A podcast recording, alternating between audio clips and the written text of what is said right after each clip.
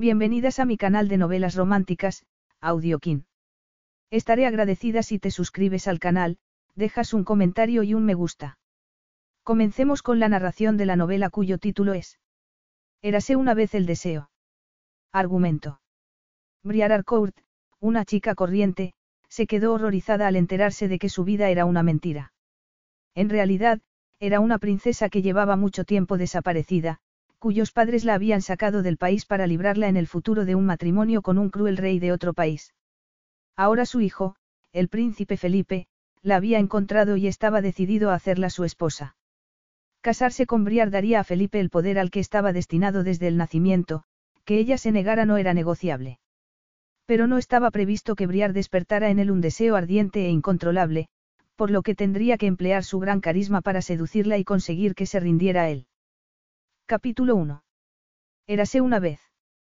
Briar Arcourt avanzó deprisa por la calle mientras apretaba contra sí el largo abrigo de lana para protegerse de la brisa de otoño que soplaba en Madison Avenue y que la penetraba hasta los huesos. Ese otoño hacía un frío impropio de la estación, aunque a ella le daba igual.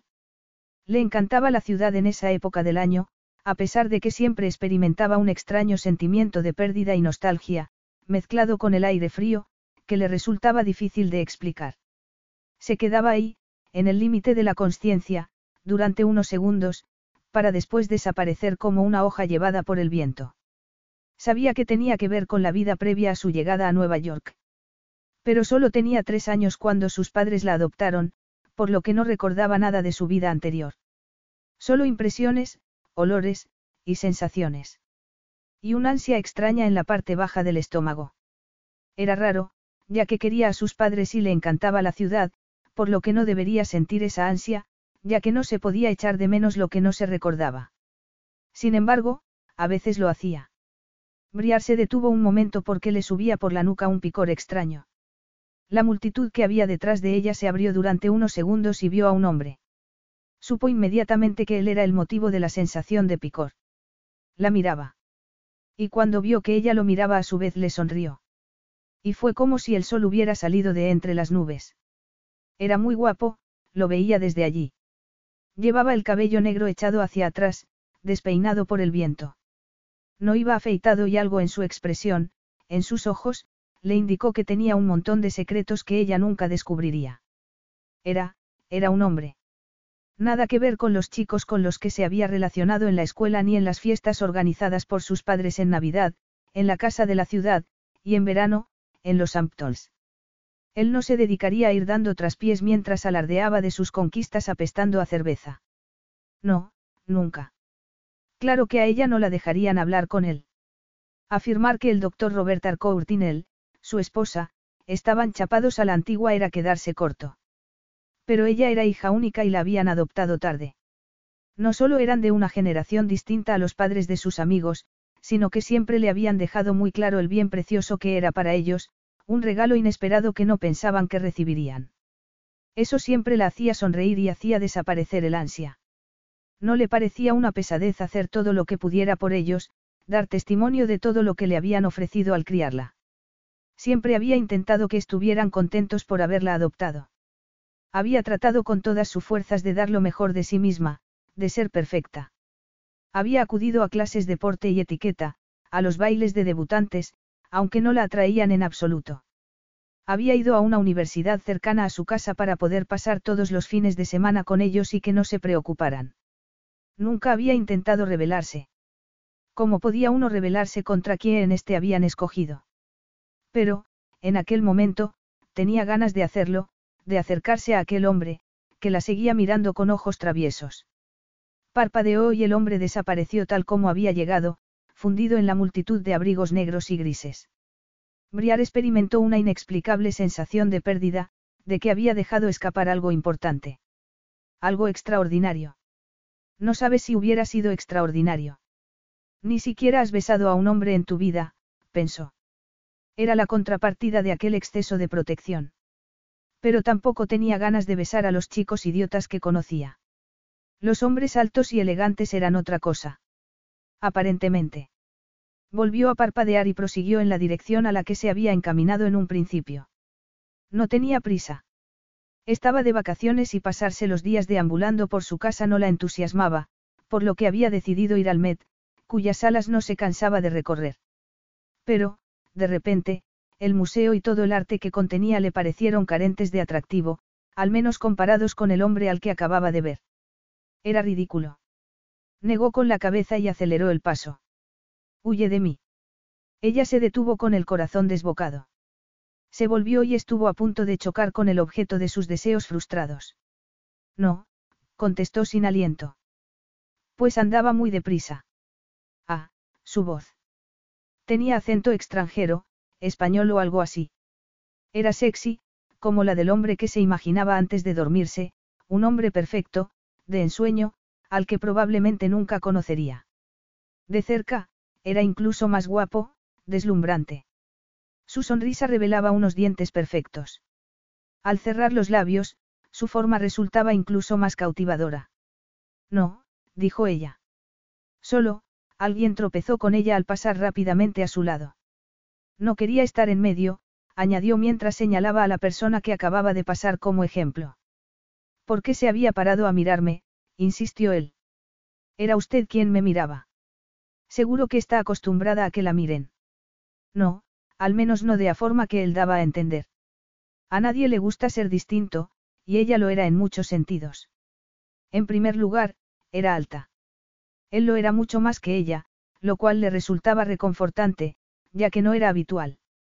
Pero ella era así, en efecto, alta, delgada, de miembros largos, además, su cabello no le caía en suaves ondas como el de sus amigas. Le costaba un gran esfuerzo de peluquería alisárselo y solía preguntarse si merecía la pena. Su madre insistía en que sí. Era lo contrario de la típica reina de belleza rubia de las escuelas privadas a las que había acudido. Destacaba. Y, cuando se era adolescente, era lo último que se deseaba. Aunque, ahora que estaba en la veintena, comenzaba a aceptarse. De todos modos, su primera reacción no era pensar que la miraban porque les gustaba lo que veían. No, siempre suponía que lo hacían porque no estaba donde le correspondía.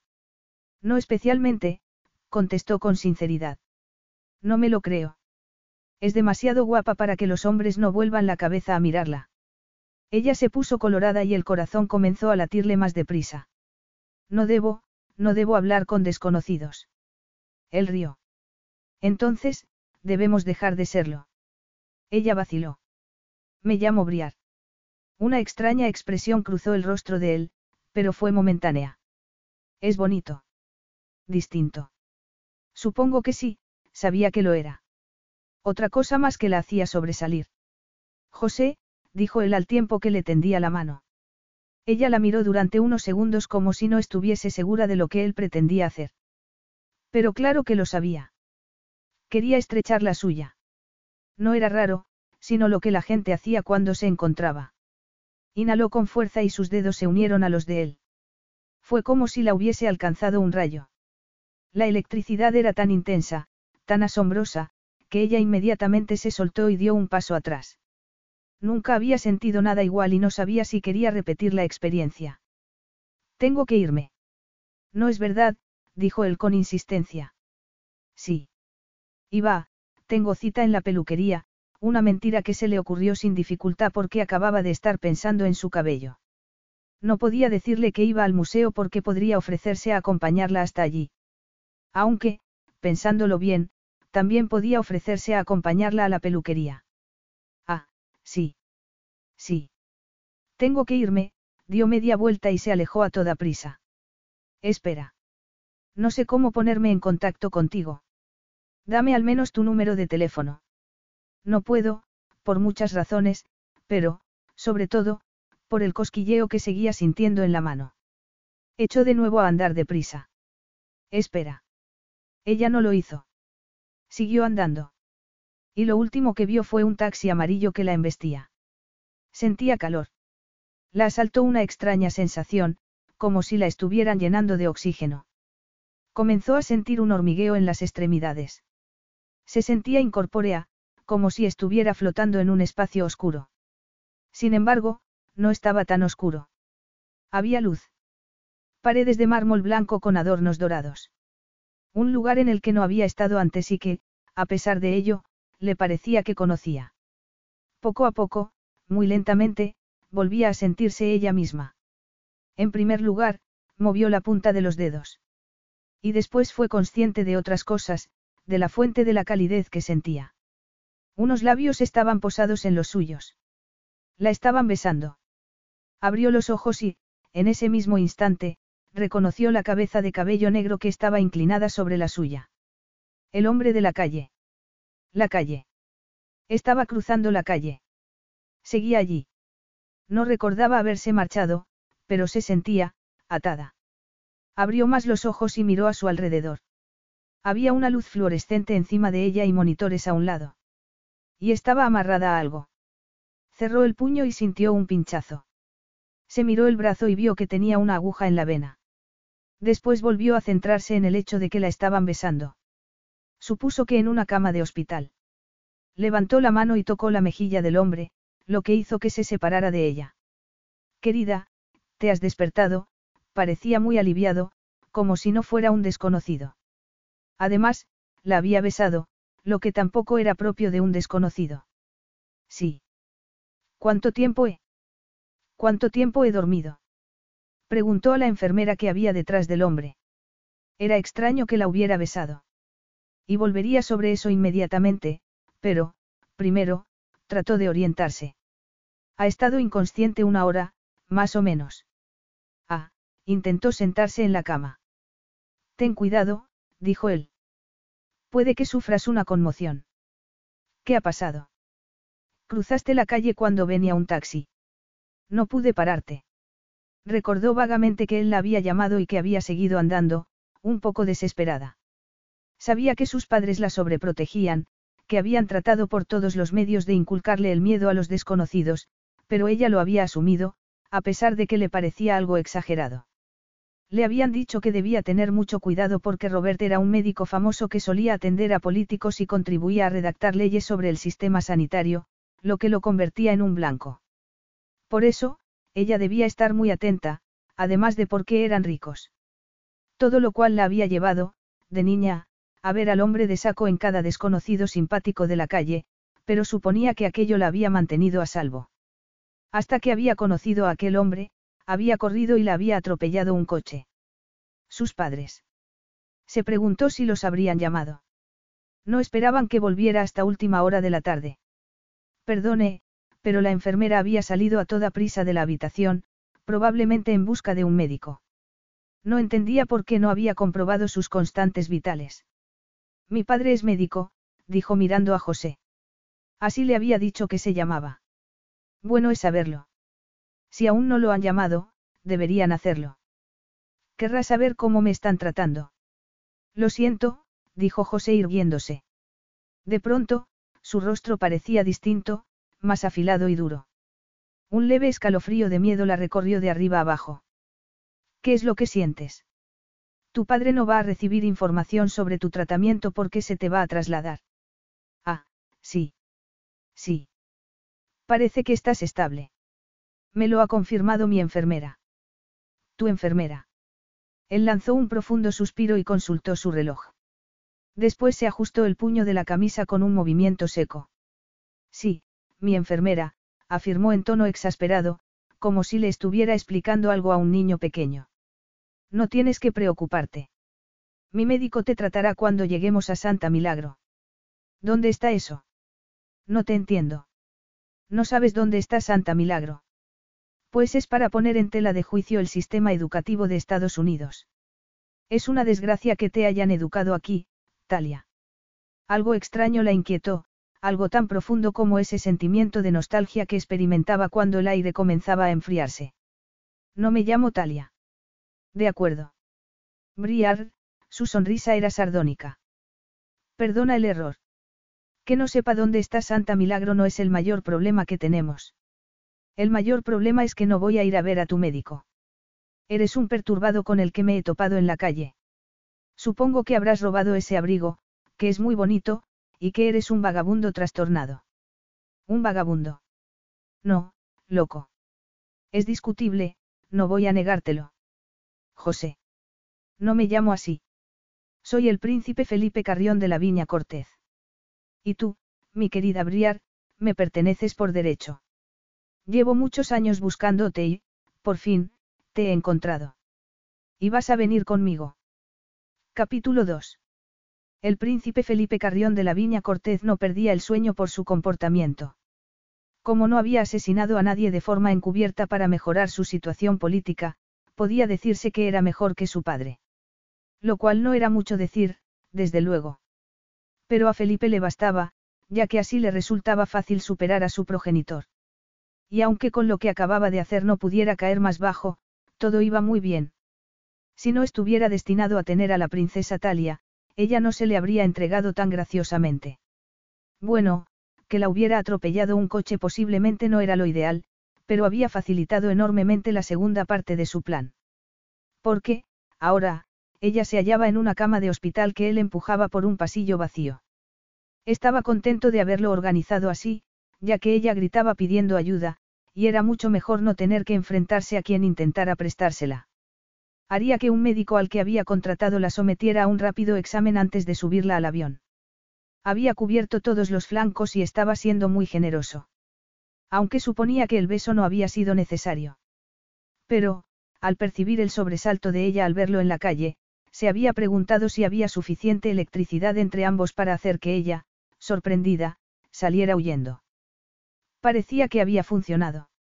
Otro hombre podría sentirse culpable por haber besado a una mujer inconsciente, él no. Y menos de haber besado a esa mujer. Ella le estaba destinada y estaba destinada a Santa Milagro. Debería estar agradecida de que hubiera sido él quien la había encontrado. Si hubiese sido su padre. Bien, esas eran razones añadidas para no perder el sueño. La vida con él sería agradable en comparación. Aunque era evidente que su princesa, de momento, no lo veía. Te has vuelto loco.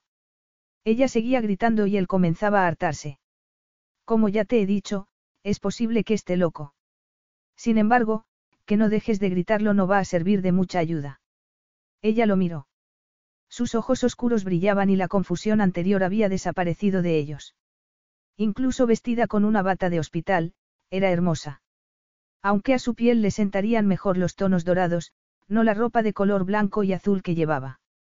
Pero él se encargaría de vestirla como a una reina, que era en lo que pronto se convertiría. Su reina.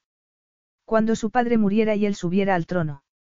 Le daba la impresión de que a su padre le disgustaría saber que había conseguido la presa que él llevaba tantos años buscando. Afortunadamente, el viejo canalla no podía levantarse de la cama. Y, aunque pudiera hacerlo, Felipe tenía el apoyo de otros y del ejército. Pero suponía que deshacerse de su padre probablemente no fuera el mejor camino a seguir. Aunque, si el viejo gozara de buena salud, la posibilidad de que lo considerara aumentaría notablemente. No habría necesidad de hacerlo. En lugar de ello, llevaría a Talia al palacio y se presentaría ante su padre como el gato que entrega un pájaro a su dueño, salvo por el hecho de que el viejo rey había dejado de ser su dueño. Entregó a la enfermera un fajo de billetes después de que lo hubiera ayudado a poner a la princesa en la parte trasera de la camioneta que había alquilado. No iba a pagar a nadie con dinero que pudiera rastrearse.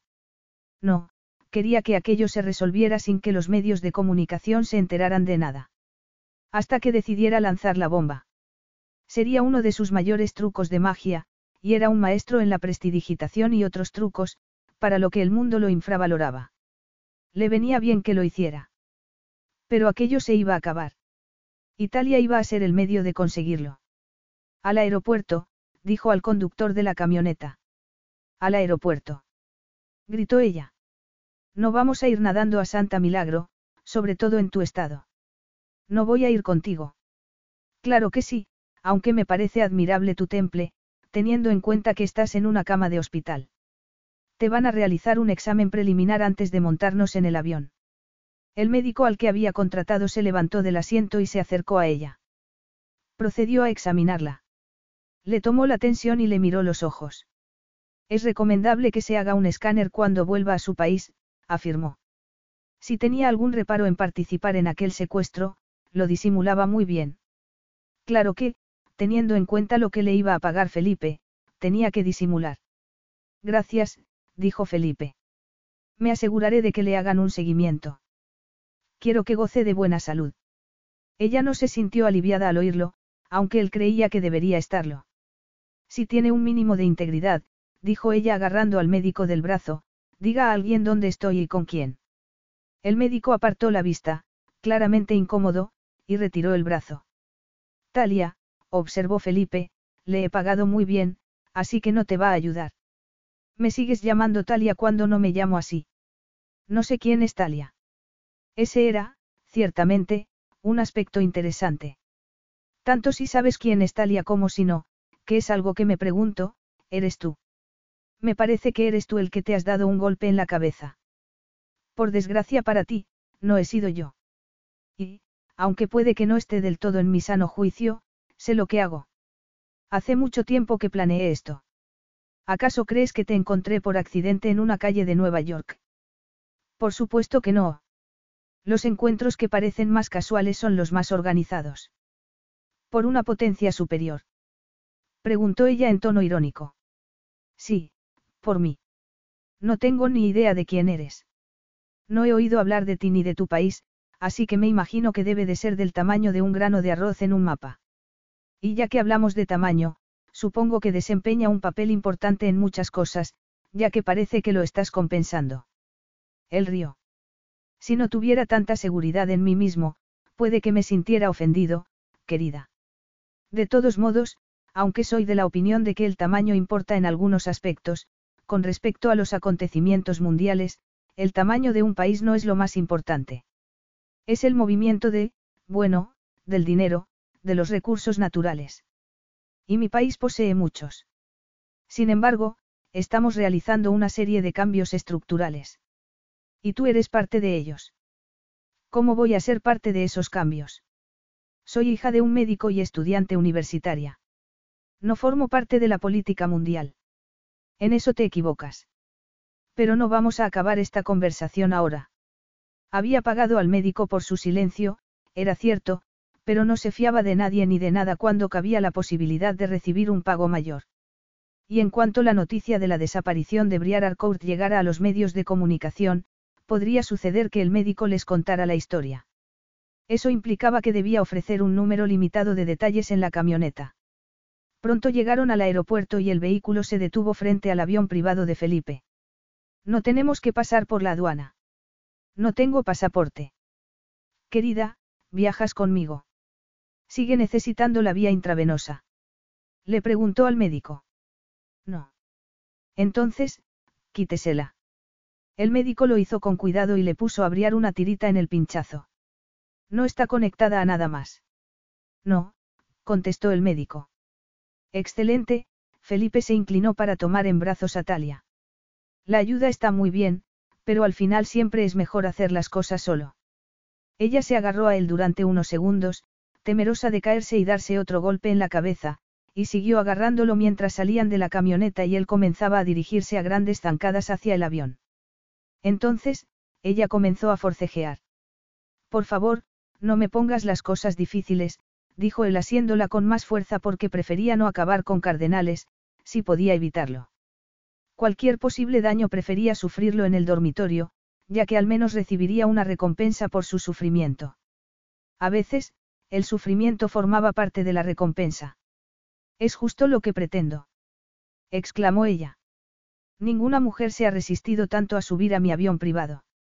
Pero se han resistido, lo cual no dice mucho a tu favor. Él lanzó un profundo suspiro mientras subía la escalerilla y entraba en el avión. La tripulación se movilizó de inmediato, cerraron la puerta e iniciaron el proceso de despegue, siguiendo las instrucciones que les había dado el príncipe antes de embarcar con la princesa. Lo dices como si tuviera que molestarme, afirmó él mientras la dejaba en uno de los asientos de cuero para, después, sentarse frente a ella. No te molestes en levantarte e intentar abrir la puerta. Ahora solo se puede abrir desde la cabina de mando. He reforzado la seguridad del avión antes de ir a por ti. Pues me parece una estupidez. ¿Y si tenemos que salir y los pilotos no pueden dejarnos? Él rió. Contra su voluntad, le divertía que ella siguiera hablando cuando carecía del más mínimo control sobre la situación. Bueno, de hecho, puedo controlar la apertura desde el móvil. Pero ni se te ocurra intentar hacerlo tú, porque se requiere el reconocimiento de la huella dactilar y la retina. Muy bien. Si el avión se prende fuego y tenemos que salir, y se te han quemado los dedos, te has quedado sin huellas, no puedes abrir los ojos y morimos de forma terriblemente dolorosa a causa de tus medidas de seguridad. En ese caso, me sentiré muy culpable. Y supongo que continuaré ardiendo en el infierno. Eso por descontado. ¿Te preocupa el estado de mi alma eterna? En absoluto. Me preocupa el estado actual de mi cuerpo, miró a su alrededor y él supo el momento exacto en que se percató de que no tenía nada, de que llevaba puesta una bata de hospital, carecía de identificación, dinero y teléfono. No es mi intención hacerte daño, dijo él estirándose los puños de la camisa. Mi objetivo es todo lo contrario. Tu objetivo es mejorar mi salud. Necesita mejorar. Porque, si es así, lo haré. No, respondió ella echando la cabeza hacia atrás. De repente, hizo una mueca. Bueno, ahora mismo necesita mejorar un poco porque me siento como si me hubiera atropellado un taxi, se irguió en el asiento y lo golpeó con fuerza con las palmas de las manos. El sonido reverberó en la cabina. Ah, es que me ha atropellado un taxi. Es lamentable. Aunque he organizado un montón de cosas, eso no estaba previsto. No correría semejante riesgo contigo. Puede que haya llegado la hora de que te expliques, ya que ha quedado claro que no voy a marcharme. Y supongo que el vuelo hasta Santa Milagro no es rápido ni fácil, así que tenemos tiempo. Enseguida, se encendieron los motores y el avión comenzó a moverse lentamente. Me gusta tener un poco de ambiente y no quiero que me interrumpa el despegue. El aparato comenzó a desplazarse más deprisa. Él extendió la mano hacia la mesa que había a su lado y apretó un botón. La mesa se abrió y un motor interior hizo salir una botella de whisky y un vaso. Mientras el avión comenzaba a elevarse, abrió la botella y se sirvió una generosa cantidad del líquido ambarino. No vertió una gota. Eso sería un error y él no cometía errores. Salvo a propósito. Ya. Insistió ella. ¿No prefieres cambiarte antes? Tomó un sorbo de whisky. No es que esa bata no sea preciosa. A ella se le contrajo el rostro de ira. Me da igual lo que lleve puesto y tu opinión sobre ello. Te garantizo que eso cambiará. No conoces mucho a las mujeres, ¿verdad? Él dejó el vaso en la mesa. Las conozco mucho, mejor que tú. No sabes nada de mí. No sé a qué clase de idiotas sueles atrapar y arrastrar hasta tu avión, pero no me impresionan tu riqueza, tu título ni tu poder. Mi padre no ha criado a una idiota sin voluntad ni mi madre a una boba. Desde luego que no. Pero estaban educando a una princesa. No lo soy. Lo eres. La princesa de Berloren, desaparecida hace tiempo. Eso es, es ridículo. Es el tema de muchas historias y películas. ¿No crees que algo así, una historia que se cuenta tan a menudo, pueda tener una base real? Pero esto no es de Princess Diaries ni tu Julie Andrews. Él rió. Claro que no, dio otro sorbo de whisky. Era curioso, pero el alcohol ya no le quemaba. A veces lo echaba de menos, otras, simplemente asumía que era una metáfora de su conciencia y le resultaba divertido. Una rápida búsqueda en Internet corroboraría lo que te digo. El rey Berent y la reina Amaani perdieron a su hija hace años. Se supuso que había muerto y el país entero llevó luto por ella. Sin embargo, en Santa Milagro se sospechaba que la habían ocultado. ¿Por qué iban a haberme ocultado? Por un pacto al que llegaron tu padre y el mío. Verás, después de la muerte de su primera esposa, el rey lo pasó muy mal. Su duelo afectó al país y lo llevó a la ruina económica. Así que pidió prestadas grandes cantidades a mi padre y le prometió que le pagaría de la forma que le pareciera adecuada. Hizo algo más que prometérselo, lo dejó escrito. Felipe se encogió de hombros y continuó. Claro que, en aquel momento, el rey Berent creyó que no tenía nada que perder. Su esposa había muerto y su heredero ya era casi adulto. Pero conoció a una modelo muy famosa, procedente de Somalia. Su romance sorprendió a Europa entera por muchos motivos, la diferencia de edad era uno de ellos. Conozco la historia, afirmó ella en voz queda. Por supuesto, ya que son una de las parejas reales más fotografiadas del mundo. Lo que comenzó como una unión sorprendente se ha convertido en una de las preferidas del público. ¿Intentas decirme que son mis padres? No intento decírtelo, te lo estoy diciendo. Cuando llegó la hora de que el rey pagase la deuda, mi padre te pidió a ti. Ah, sí. Sí. Berloren y el resto del mundo se quedaron cautivados con tu nacimiento. Se celebró una gran fiesta. Gobernantes de todo el mundo te hicieron regalos. Y mi padre, que había acudido a la fiesta no porque fuera buen amigo del tuyo, sino porque éste estaba en deuda con él, no lo hizo con un regalo, sino con la promesa de que, cuando fueras mayor de edad, iría a buscarte para convertirte en su esposa. Ella palideció. Vas a. Vas a llevarme con tu padre. ¿Es eso? Él negó con la cabeza. No, no voy a entregarte a mi padre. Deberías estarme agradecida porque no vas a ser su esposa. No, dijo ella con firmeza, no lo seré. Él la miró a los ojos. Ella parecía resuelta y decidida. Sus negros ojos brillaban de ira y él deseó poder explorar dicha ira. Por desgracia, tendría que esperar. No vas a ser la esposa de mi padre, repitió. Hizo una breve pausa. Vas a ser la mía. Capítulo 3. Después de eso, ella se desmayó. Y se sintió agradecida por perder la conciencia, pero no tanto cuando se despertó desorientada, en una cama con suaves mantas y en un entorno que le era totalmente desconocido. Al menos, esa vez no se había despertado porque él la hubiera besado. De todos modos, el príncipe se hallaba al otro extremo de la habitación con los brazos cruzados sobre el ancho pecho y una expresión de oscura preocupación. Tal vez, oscura, no fuera un adjetivo adecuado para definir la preocupación, pero ella tuvo la impresión de que ésta no nacía de la bondad de su corazón, sino de la posibilidad de que sus planes se frustraran. Sus planes de hacerla su esposa. Lo recordó de repente y se sobresaltó. Tenga cuidado, princesa, dijo una voz lenta y tranquila. No tiene conmoción, pero las últimas 24 horas no han sido fáciles. Se dio cuenta de que había una mujer al lado de la cama, con la actitud práctica que ella solía atribuir a los médicos. ¿Es usted doctora? preguntó. Sí.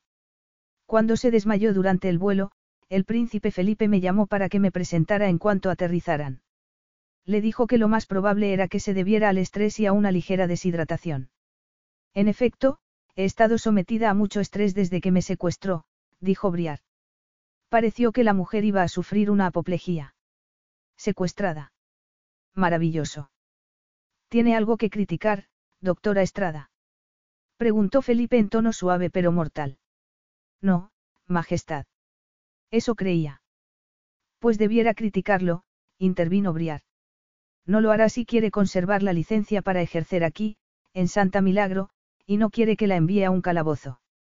No me enviaría a un calabozo, dijo la doctora Briar, en tono duro. Pero creo que sí perdería la licencia. No se crea que soy tan distinto de mi padre, dijo él en tono de advertencia. Pronto asumiré el control del país y haré lo necesario para que la transición sea lo más suave posible. Me gustaría darle a usted todo lo que le he prometido, pero no podré hacerlo si no me ayuda.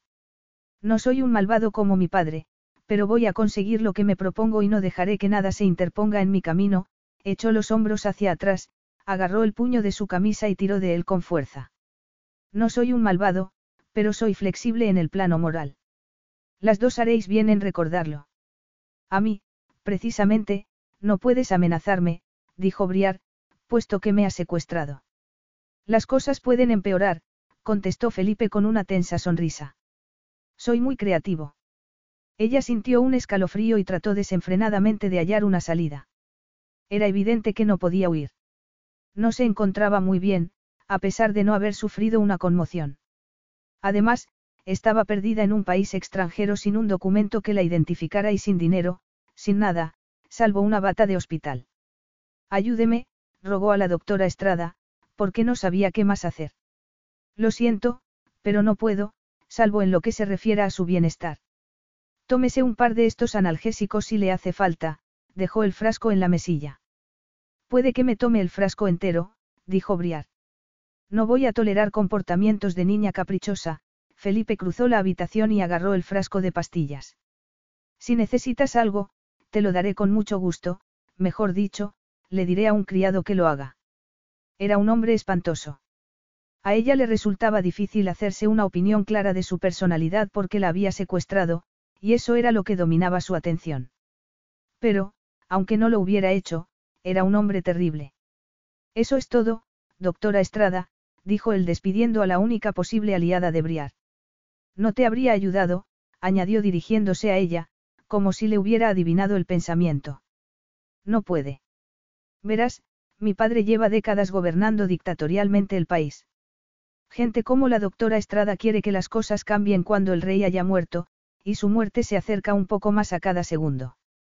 Sin embargo, me gustaría que siguiera vivo hasta que se anunciara nuestra boda. De todos modos, no me va a hacer perder el sueño que no lo haga. Cuanto antes se muera, mejor. Cuanto antes se muera, antes ascenderé al trono y comenzarán los cambios en el país. No hay nada que puedas hacer hasta que un viejo rey incapacitado muera. Él agitó la mano. Por supuesto que sí. Si no hubiera nada que hacer, la doctora no estaría aquí. Llevamos reuniéndonos dos años y hemos llevado a cabo un plan de reforma del sistema sanitario que se pondrá en práctica cuando tome el poder.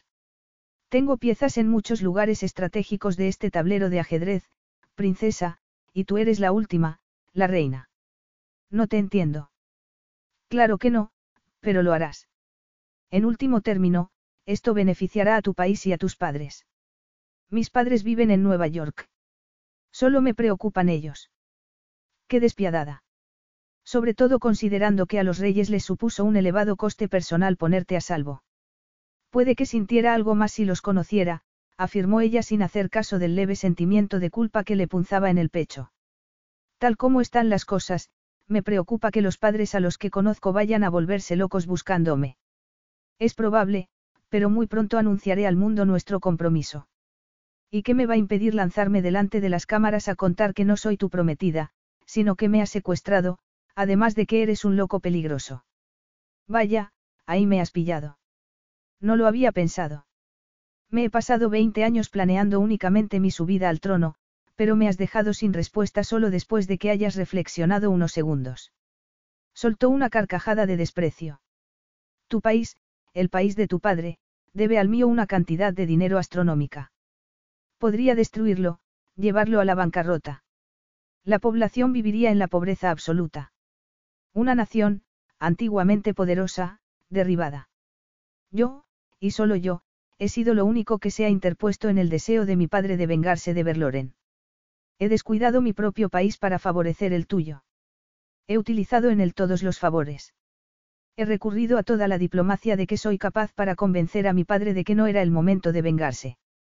Lo he aplacado diciéndole que tenía pistas de tu paradero. El príncipe negó con la cabeza.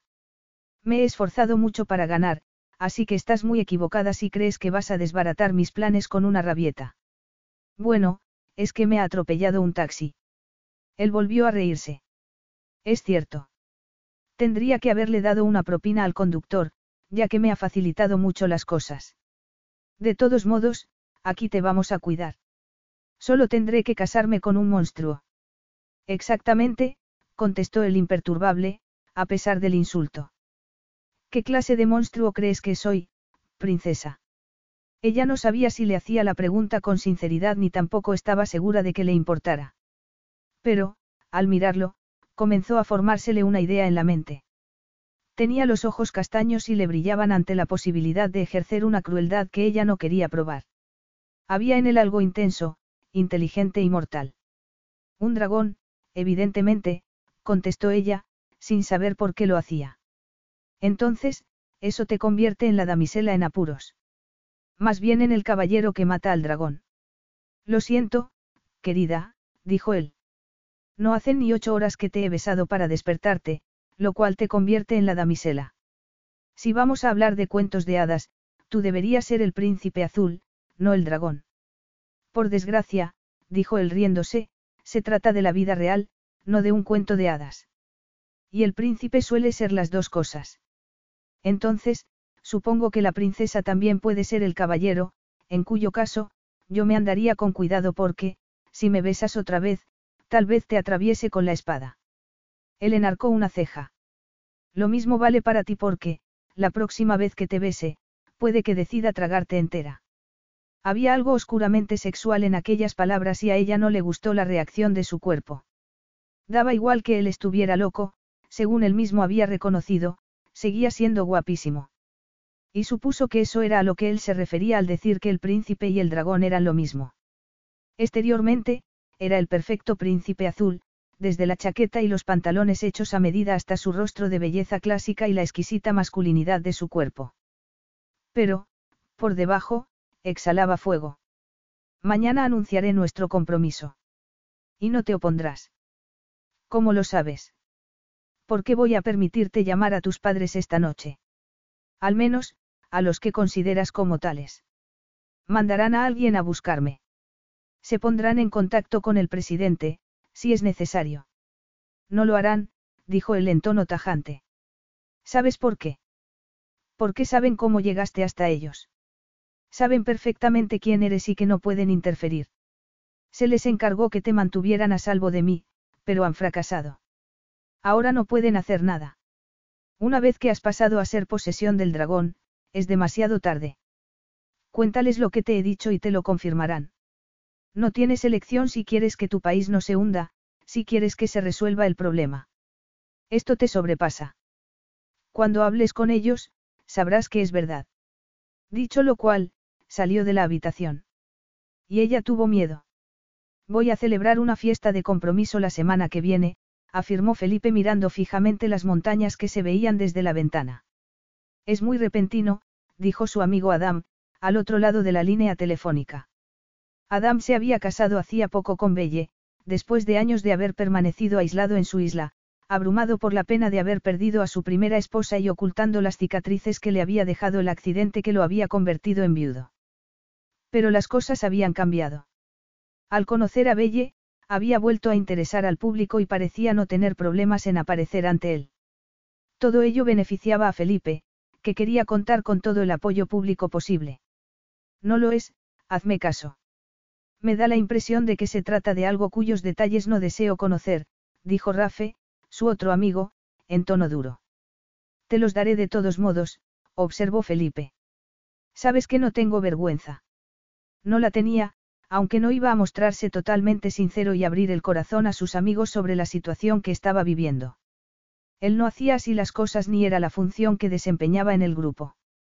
Llevaba mucho tiempo cultivando una fachada de príncipe azul, por necesidad y para sobrevivir. La imagen lo había sido todo para su padre, que había amenazado a Felipe y a su madre con terribles consecuencias, si éste revelaba cómo vivían en palacio. Así que, desde muy pronto, había aprendido a no traicionarse bajo ningún concepto. Se lo guardaba todo para sí mientras proyectaba una imagen de alegría. Me gustaría conocer los detalles, dijo Adam, para saber a qué circo voy a llevar a mi esposa embarazada. Enhorabuena, dijo Felipe. Por favor, anuncia el embarazo antes de venir a la fiesta. No quiero que la llegada de tu heredero haga sombra a mi compromiso. Supongo que eso es el máximo de sinceridad que puedo esperar de ti, observó Adam en tono duro. Probablemente, pero es que he encontrado a una princesa que se perdió hace mucho tiempo y que se suponía que había muerto. Y voy a casarme con ella, lo cual me beneficia por varias razones, todas ellas políticas, así que no voy a aburriros. Entiendo. ¿Y cómo la has encontrado? Por una aplicación del móvil. Adam lanzó un bufido. Ojalá fuera verdad, Felipe, pero me da la impresión de que habrás realizado más tejemanejes. No niego que haya habido tejemanejes y, en último término, me parece bien, ya que es una palabra que, por desgracia, apenas se utiliza. No necesito que me des detalles, intervino Rafe. Pero que te apoye, va a perjudicar el valor de las acciones de mi empresa. Eso sí que quiero saberlo. Y yo quiero saber si es princesa de un país con armas nucleares, porque no quiero poner en peligro a mi pueblo apoyándote. Si los verdaderos detalles de cómo me he apoderado de la princesa salieran a la luz, podría ser que os causaran problemas, pero no lo harán. En primer lugar, sus padres deben una cifra astronómica a mi país. Por mucho que quieran oponerse a la boda, no podrán hacerlo. Y cuando ella conozca mejor la situación sentirá lo mismo. Así que la vas a obligar a casarse contigo. Preguntó Adam. ¿Me estás juzgando? ¿Por qué, si la memoria no me falla, tu esposa fue antes tu prisionera? Eso es distinto. ¿Por qué? Porque fui yo quien lo hizo. Además, ahora no lo haría. Porque el amor te ha cambiado, te ha ablandado. Lo entiendo, pero, por desgracia, yo no busco amor, la mera idea estuvo a punto de hacerlo reír. Así que no voy a tener oportunidad de ablandarme. Pero creo que, al final, esto va a ser lo mejor para Santa Milagro. Aunque no sea lo mejor para una sola mujer, si mi pueblo se beneficia, debo decir que me pondré de su lado. Así que, observó Rafe, nos pides que vayamos a tu fiesta de compromiso, en la que anunciarás tu intención de casarte con una mujer a la que has secuestrado, que no quiere casarse contigo, pero que tendrá que fingir lo contrario para que no haya consecuencias terribles para sus padres y su país. Sí, afirmó Felipe. Me parece bien, apuntó Rafe. Mi esposa se pondrá triste, dijo Adam. Pues no se lo cuentes o dile que esa es la forma en que las mujeres conocen a sus esposos hoy en día, a través del síndrome de Estocolmo. No voy a mentirle, gruñó Adam. Muy bien, pero espero que ella lo acate, dijo Felipe, que no había tenido en cuenta la posibilidad de que la esposa de su amigo pudiera ser un problema. ¿Quién sabe lo que podría decir Belle a la prensa? Belle no acata nada, no es propio de ella. Sin embargo, le explicaré la delicada situación política. Sé que no querrá perjudicarte.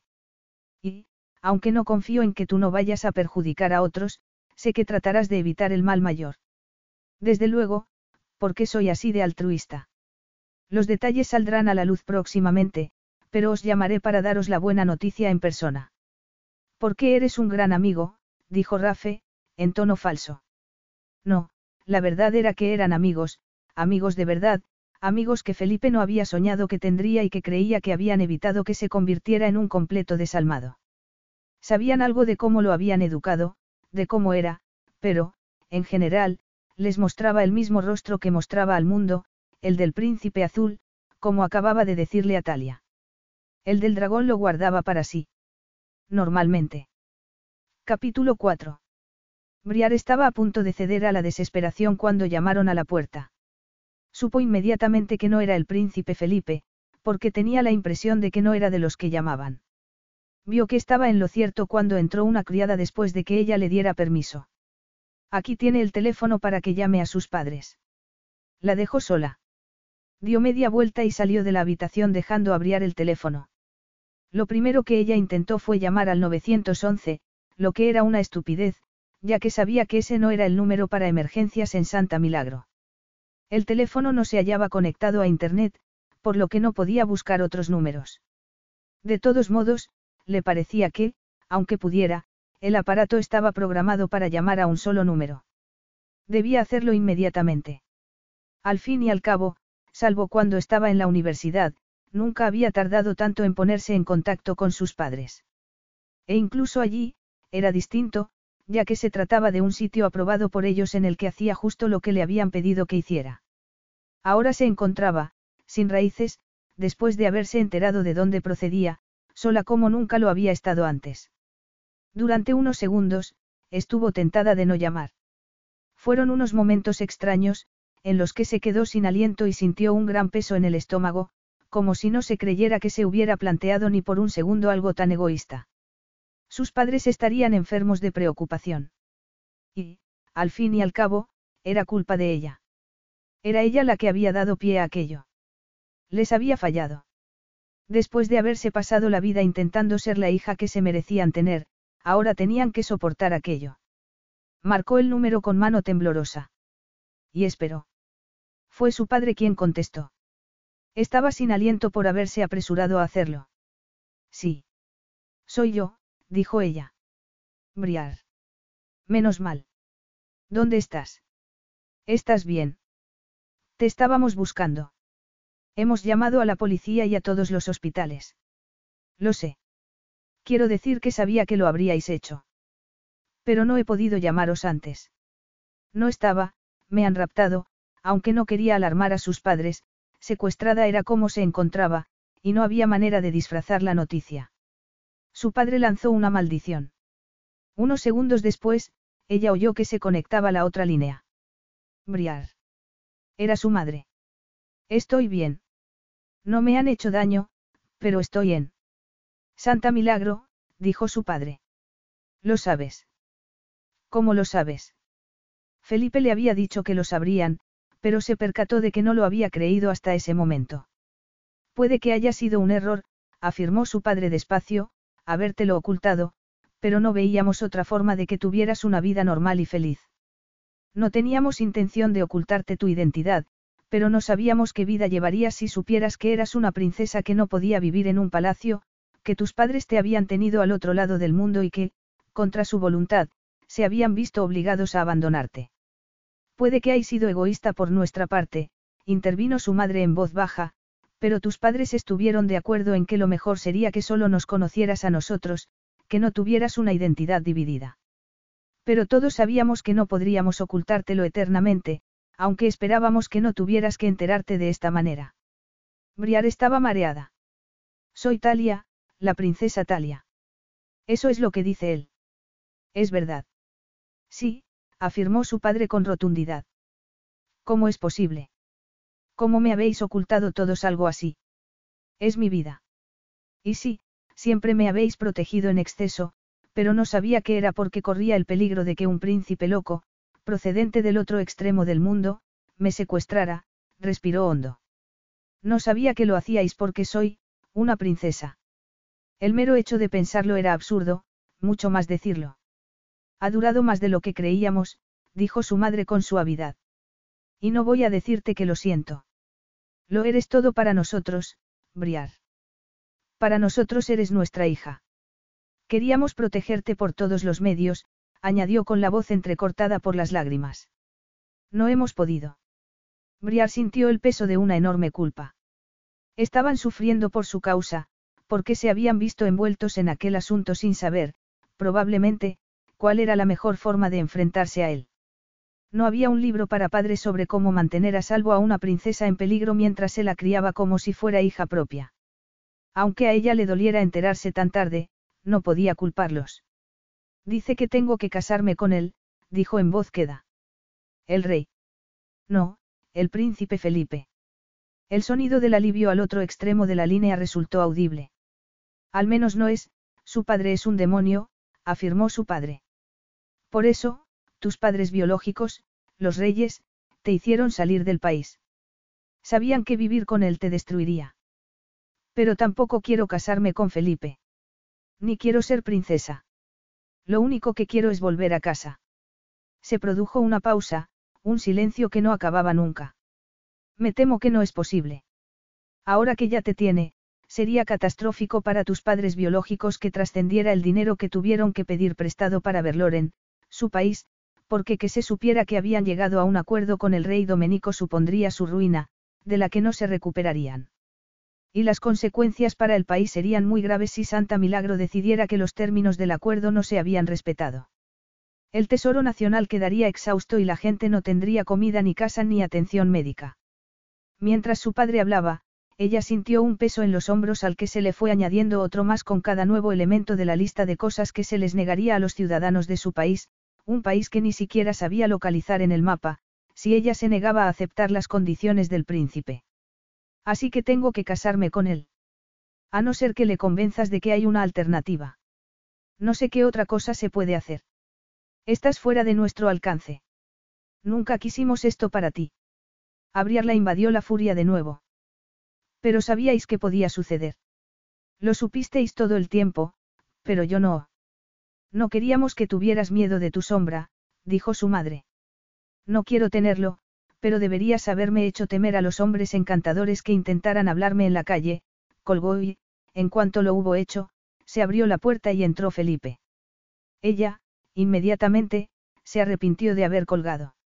Él cruzó la habitación y le quitó el teléfono. Ella se preguntó por qué había colgado. ¿Cuánto tiempo tardaría en poder volver a hablar con sus padres? Supongo que te han confirmado todo lo que te he dicho, dijo él. Y yo supongo que me has estado escuchando porque has entrado en cuanto he colgado. Él sonrió. Ya me vas conociendo. Vamos a ser el matrimonio perfecto. No lo entiendo. Cásate con otra. ¿Por qué tengo que ser yo? Él la agarró de la mano y la levantó de la cama. Ella solo seguía llevando la bata del hospital y sintió frío en la espalda. Ahogó un grito al darse cuenta de que la tenía desnuda, salvo por unas braguitas blancas de algodón. Los ojos castaños de él brillaban con el fuego y la intensidad cuya existencia ella había percibido en su interior. Pero había más, fuego y azufre. De pronto, tuvo la sensación de que era el infierno lo que había en su interior. Y fuera porque ya había salido del estado de soco porque de repente se dio cuenta de la realidad en que se hallaba, por primera vez tuvo miedo de él, miedo de verdad. Él tiró de ella hasta la ventana. Pesadas cortinas oscurecían la vista. Él las corrió y la situó de frente a la ventana. Una gran ciudad, no especialmente moderna, se extendió ante sus ojos. Villas con tejados de tejas rojas e iglesias con altos campanarios. Y más allá, las montañas. ¿Lo ves? Preguntó él. Es mi país. Lleva décadas gobernado por un loco al que le interesa más el poder, acumular dinero y medios para utilizar el chantaje, que la gente que vive ahí. Y durante ese tiempo, he hecho lo que he podido para cambiar las cosas cuando suba al trono. Me he ganado al ejército, me he ocupado de ganar dinero personalmente para poder utilizarlo en cuanto tenga el poder. He hecho contactos entre bastidores para que, en el momento en que la tierra cubra el cuerpo de mi padre, se produzca un nuevo amanecer en el país. No he querido provocar una guerra civil, por el coste en vidas humanas. Al menos no he querido que fuera una guerra civil de manera clara. Es contra lo que lucho hace años. Desempeño el papel de playboy pervertido mientras maniobro de forma clandestina. Tú formas parte del plan.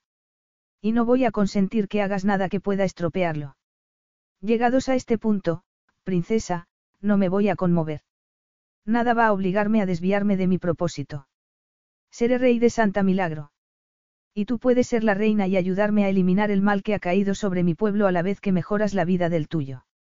O puedes volver a tu aburrida vida de chica de ciudad. Supongo que eso también es una vida. Y a toda esta gente, que la parta un rayo. Ella se pasó los dedos por las cejas para comprobar que no se le habían quemado durante el fiero discurso. Verdaderamente, tan importante soy para tus planes. Todos saben que te tenías que casar con mi padre. Y lo que te habría hecho, pero, si te casas conmigo y lo haces por propia voluntad, mejorarán las relaciones entre Santa Milagro y Berloren. Servirá en gran medida para que los medios se fijen en el país. Y en mí. Necesito hacer todo lo que esté en mi mano. Absolutamente todo. Y recoger todo lo que he ido sembrando. No dejaré que nada se quede por el camino, incluyéndote a ti. ¿Y si no acepto? Creía que me había expresado con la máxima claridad. Si no aceptas, todos serán destruidos. Todas las personas a las que quieres y a las que querrás. Ella parpadeó. ¿Vas a matar a la gente? No, pero voy a hacer que desee estar muerta. ¿Y cómo contribuirá eso a mejorar tu imagen? Preguntó ella con un valor que no sentía. No soy tan estúpido como para hacerlo a la vista de todos. Pero tus padres americanos son vulnerables. Puedo arruinarlos económicamente. Él trabaja con políticos. Y si ofrezco los incentivos adecuados puedo diezmar su número de pacientes y su reputación, ya que es mucho mejor estar aliado con un príncipe que con un médico. A Briar le pareció que se le había formado una bola de hielo en el estómago. Creía que él haría lo que decía, que perjudicaría a sus padres. Y, si ella lo consentía, ¿qué clase de hija sería? La habían protegido toda la vida, por lo que lo menos que podía hacer era protegerlos a su vez. Él sonrió y hubo algo en su sonrisa que hizo que a ella le resultara imposible dudar de sus palabras. Después le cambió la expresión y volvió a ser el hombre encantador que había visto en la calle, en Nueva York. No puedes conocer a mi pueblo con esa bata. Descansa esta noche. Mañana comenzaremos a convertirte en una reina. Felipe entró en la habitación de su padre. Se hallaba a oscuras porque las cortinas estaban echadas y no había ninguna luz encendida. Buenas noches, padre, dijo dirigiéndose hacia la cama. Llevas la chaqueta torcida, contestó su padre, a modo de saludo. Felipe se estiró de las mangas de forma automática. Odiaba ese acto reflejo. No es cierto. Y estás casi ciego, por lo que, aunque la llevara así, no lo verías. Era extraño ver a su padre en aquel estado. De niño, le daba miedo. Y, ahora, allí estaba, consumido y encogido. Y aún así, le seguía produciendo amargura mirarlo. Ese hombre los había maltratado y torturado a su madre y a él durante años. Daba una bofetada a su madre cuando Felipe no estaba, presentable. Recordaba que una vez había pegado a su esposa con tanta fuerza que le dejó un ojo morado, por lo que hubo que encargar a su maquillador que hiciera desaparecer el cardenal, antes de aparecer en el salón de baile como la familia real perfecta. Una fachada de perfección. A su padre se le daba muy bien aparentar. Había convencido al país de que tanto su familia como su gobierno eran perfectos. Los ciudadanos de Santa Milagro habían ido perdiendo, lenta pero eficazmente, la libertad, el arte, la educación y la esperanza. Felipe se los devolvería. Aunque no pudiera solucionar lo ocurrido con su madre, al menos devolvería a Santa Milagro lo que era suyo. Había tenido la tentación de reclamar el gobierno por la fuerza, pero eso solo había provocado una mayor pérdida de vidas humanas. Ya había habido suficiente derramamiento de sangre, y a él le parecía que tenía las manos manchadas. ¿Es esa la forma de dirigirse a tu padre moribundo? Probablemente no, pero me da igual. Solo quería decirte una cosa. ¿El qué? He encontrado a la princesa. Su padre se removió en la cama. A mi princesa. Felipe esbozó una sonrisa. No, ahora es mía y voy a hacerla mi esposa. No puedes hacer nada al respecto desde tu lecho de muerte.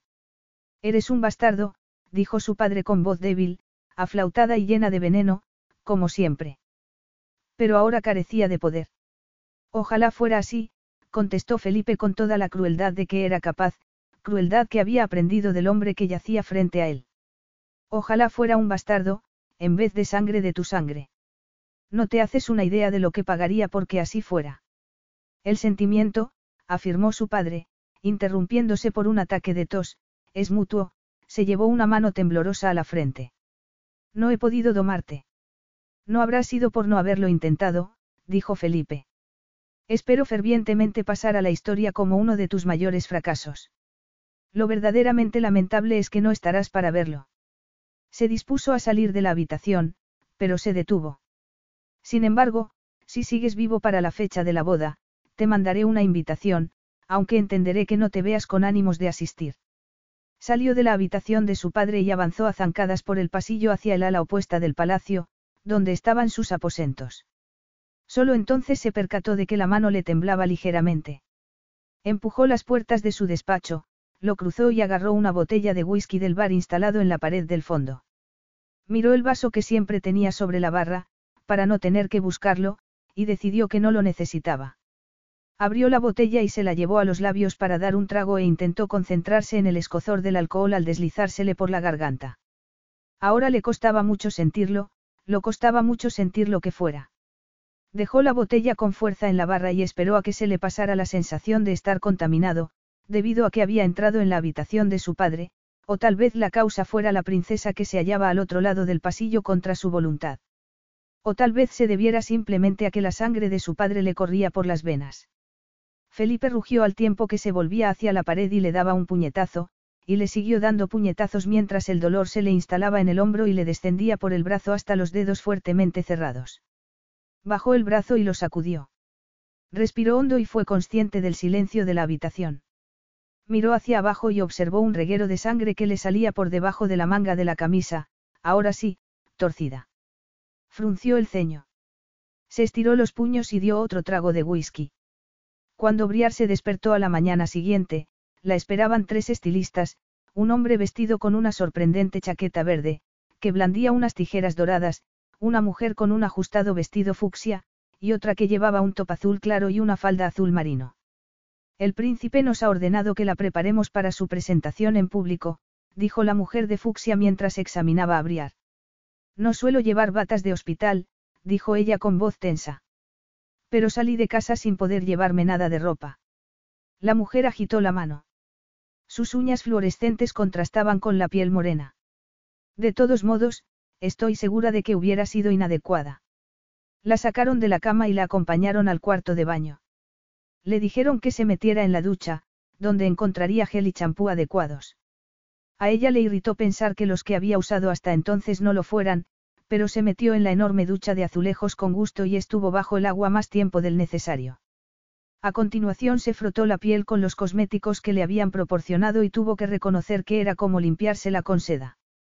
Y asimismo reconoció que los productos que ella utilizaba, aunque eran buenos, no eran los de un palacio. Después volvió a ponerse a la defensiva cuando la sentaron frente al tocador y el hombre de las tijeras comenzó a tocarle el cabello. No me lo corte mucho, dijo ella casi gruñendo. Perdone, pero ¿dónde ha aprendido peluquería? Preguntó él. En ningún sitio, pero el cabello me lleva 22 años creciendo, así que digamos que conozco bien la situación. El hombre miró el reflejo de ella en el espejo y entrecerró los ojos. No mejor que yo. No debería llevar el cabello liso. Es evidente que no estoy de acuerdo, observó ella, a la defensiva. Pues su estructura o sea sí lo está. Ella no pudo rebatírselo. Y tuvo que reconocer, una vez que el hombre hubo acabado, que le gustaban los rizos que le había dejado mucho más de lo habitual. Había hallado un punto medio entre los apretados rizos que le salían naturalmente y el cabello liso que ella siempre intentaba conseguir. El hecho de que no odiara verse así le molestó. Tuvo un intercambio similar con la estilista que insistía en elegir ropa que Briar solía evitar. Era reacia a las prendas que se ajustaban demasiado a sus curvas, pero la mujer de fucsia creía que debía lucirlas más. A la maquilladora tampoco le gustaba la sutileza y, al final, Briar apenas reconoció a la mujer del espejo. O casi sí, porque la mujer alta y delgada, con atractivos rizos y un ajustado vestido naranja, colorete en las mejillas y oro en los labios, parecía más la reina Amaani que ella misma. Cada vez le resultaba más difícil negar la realidad de la situación. Aunque el parecido no confirmaba la genética, sus padres le habían dicho que era verdad. Y, aunque no lo hubiesen hecho, sería muy difícil negarlo ahora. Está usted muy hermosa, dijo el hombre de verde. Ella se sintió halagada, pero, al mismo tiempo, no le gustó el cumplido porque la habían embellecido para un hombre para el que no quería bella. No dijo nada, pero al equipo de belleza no pareció importarle. Recogieron las cosas y se marcharon con la misma rapidez y eficacia con la que habían llegado. Briar se tambaleó debido a los altos tacones que llevaba y se sentó rápidamente en el borde de la cama. Se llevó la mano al pecho y se miró en el espejo de la pared de enfrente contemplando a la mujer de ojos muy abiertos, innegablemente bella, que la miraba a su vez. Era una princesa de verdad. Y se tenía que casar con un príncipe que era probablemente el canalla más demente del planeta. La puerta de la habitación se abrió y entró un hombre al que no conocía. A su majestad le gustaría que desayunara con él, siempre que esté vestida para la ocasión. ¿Quiere eso decir que no desea que me presente con la bata de hospital? El criado no reaccionó ni cambió de expresión. No me lo ha especificado. Bueno, supongo que estoy presentable, se levantó y siguió al criado. Durante unos segundos había estado tentada de no considerarse presentable y quedarse en su habitación. Pero llevaba dos días en ella y, antes o después, tendría que enfrentarse a su adversario, al hombre que afirmaba que se casaría con él, tanto si quería como si no. Y ella iba a intentar librarse. Anduvo en silencio con el criado. Solo se oía el taconeo de sus zapatos en las losas. El hombre abrió la puerta de lo que ella supuso que sería el comedor y se hizo a un lado. Por aquí. No entró, sino que cerró las puertas cuando ella hubo entrado y la dejó a solas con el príncipe Felipe en una estancia grande y tenebrosa. Él estaba sentado frente a ella, al otro extremo de la mesa, con un periódico a su izquierda y una taza de café a la derecha. Buenos días, dijo él.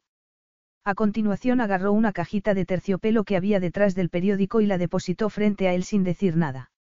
Siéntate. Como quieras, dijo ella sentándose lo más alejada posible de él, cerca de la puerta. No pretendía que te sentaras tan lejos. Me he limitado a hacer lo que me has pedido.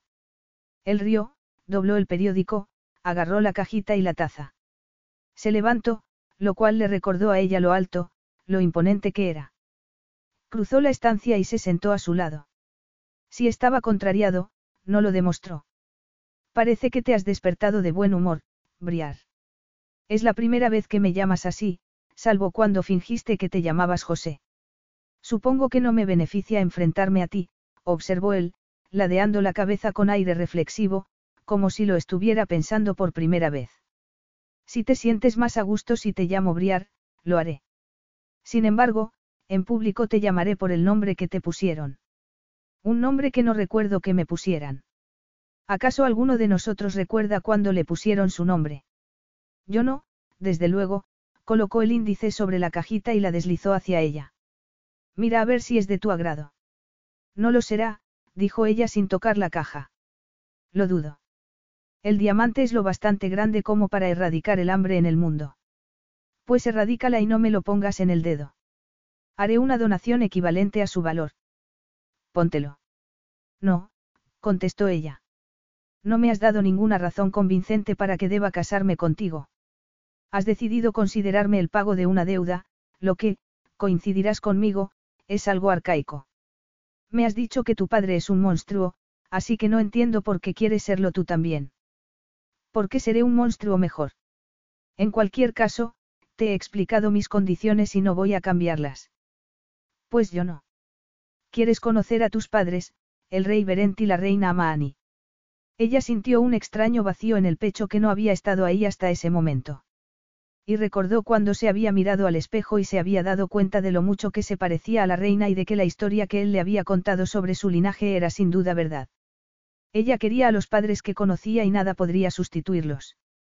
Pero tenía otros padres que no habían querido abandonarla y que lo habían hecho para protegerla. Unos reyes que habían vivido al otro lado del mundo casi toda la vida de ella.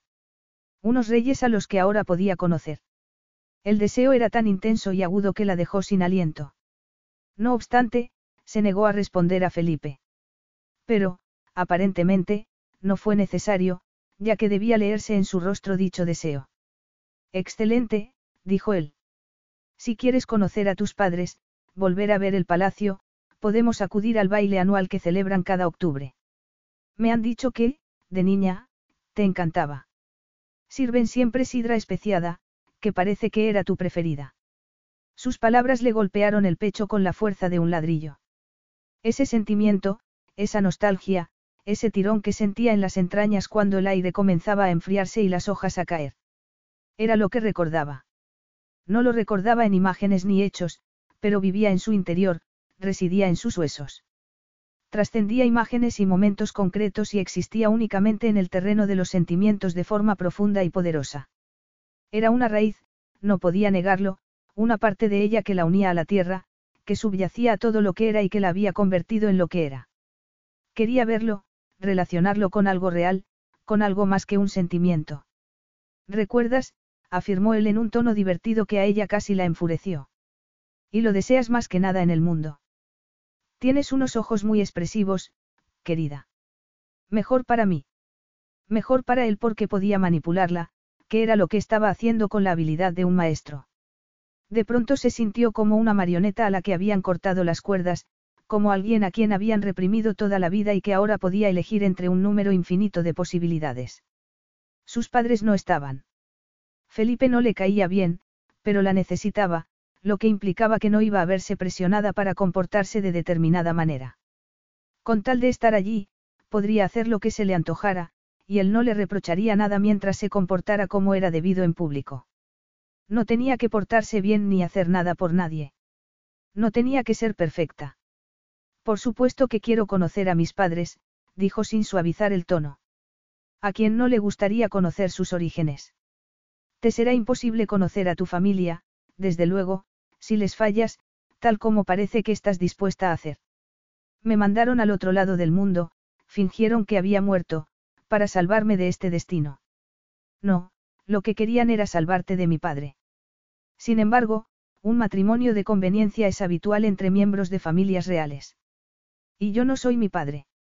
Eso importa, créeme. No es algo secundario. Si cuando naciste se hubiera concertado el matrimonio entre tú y yo, te habrían entregado a mi familia sin problemas. Lo que les ofrezco, lo que le ofrezco a tu país y lo que el tuyo puede ofrecer al mío, no es baladí. Y viceversa, lo que puedo hacer si me decepcionas tampoco lo es. ¿Crees de verdad que tus padres te dejarían casarte con un médico del Upper East Side de Nueva York? Pues encargaron a uno que me criara, así que no sé por qué no sería lo bastante bueno para casarme con él. Pero no pretendían que vivieras allí para siempre, sino que volvieras y asumieras tu puesto. Dime, ¿qué esperabas hacer con tu vida? He estudiado arte. Así que ibas a convertirte en alguien increíblemente útil para la sociedad. Dijo él con desprecio. Siento mucho haber interrumpido tu trayectoria. A ella la invadió la ira y, como no le preocupaba mostrarse amistosa con él, lo demostró. El arte es importante. Desde luego. Es de lo que la gente se preocupa cuando el resto de sus necesidades están cubiertas. Es una de las cosas que embellece el mundo. Da esperanza a la gente y forma parte del paso de sobrevivir a vivir. Él esbozó una sonrisa. Parece que he descubierto algo que te apasiona. Es estimulante. Te pondré al frente del programa artístico para todas las escuelas del país. Tendrás la oportunidad de cambiar la educación. No te sorprenderá saber que mi padre ha sido muy austero con respecto a esta. No exagero cuando afirmo que ha sido un malvado dictador. Esta oferta de trabajo no vas a recibirla en Manhattan. ¿Qué vas a hacer con ese título? Casarte con alguien famoso y organizarle las fiestas. Te aseguro que, a veces, las princesas son decorativas, pero mi reina no lo será. Te utilizaré en todo aquello para lo que te veas capacitada, en todas las formas que se te ocurran de mejorar el país. Hablaba con sinceridad, lo que era sorprendente.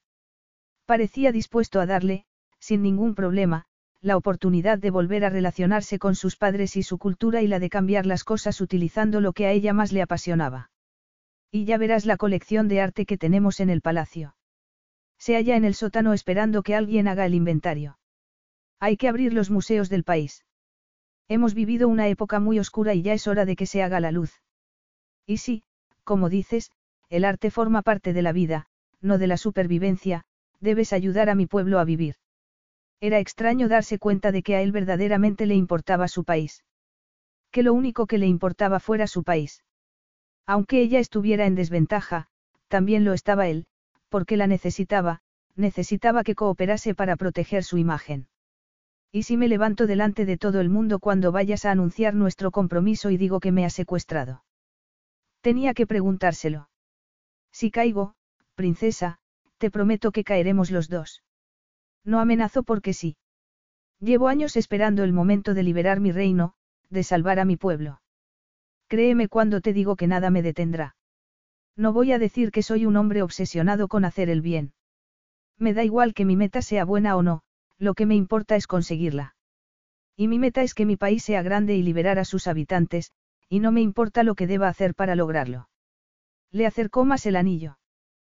Póntelo. Ella vaciló unos segundos antes de agarrar la caja y abrirla lentamente. Se quedó sin aliento. Era verdaderamente precioso, un diamante engarzado en platino, claramente diseñado para tentar a una mujer a aceptar una proposición matrimonial. De pronto, se percató de lo que sería casarse con él. Implicaría no tener novio nunca ni enamorarse. Implicaría. Lo miró con el corazón golpeándola en el pecho. Por su mente pasaron una serie de imágenes, él acariciándola, besándola, nunca había besado a un hombre, a no ser que tuviera en cuenta cuando él la había besado estando inconsciente.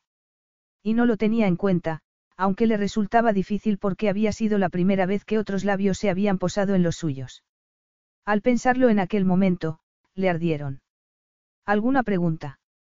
No tengo otra opción, ¿verdad? Siempre hay opciones, pero sus resultados pueden ser buenos o malos. Tienes la opción de no arruinar muchas vidas. Eso no es no tener opciones. Hay otra que es ser totalmente egoísta, y si decidía marcharse suponía que podría volver a su vida de siempre. Arruinaría un país entero, del que no había sabido nada hasta esa semana, y no conocería a sus padres.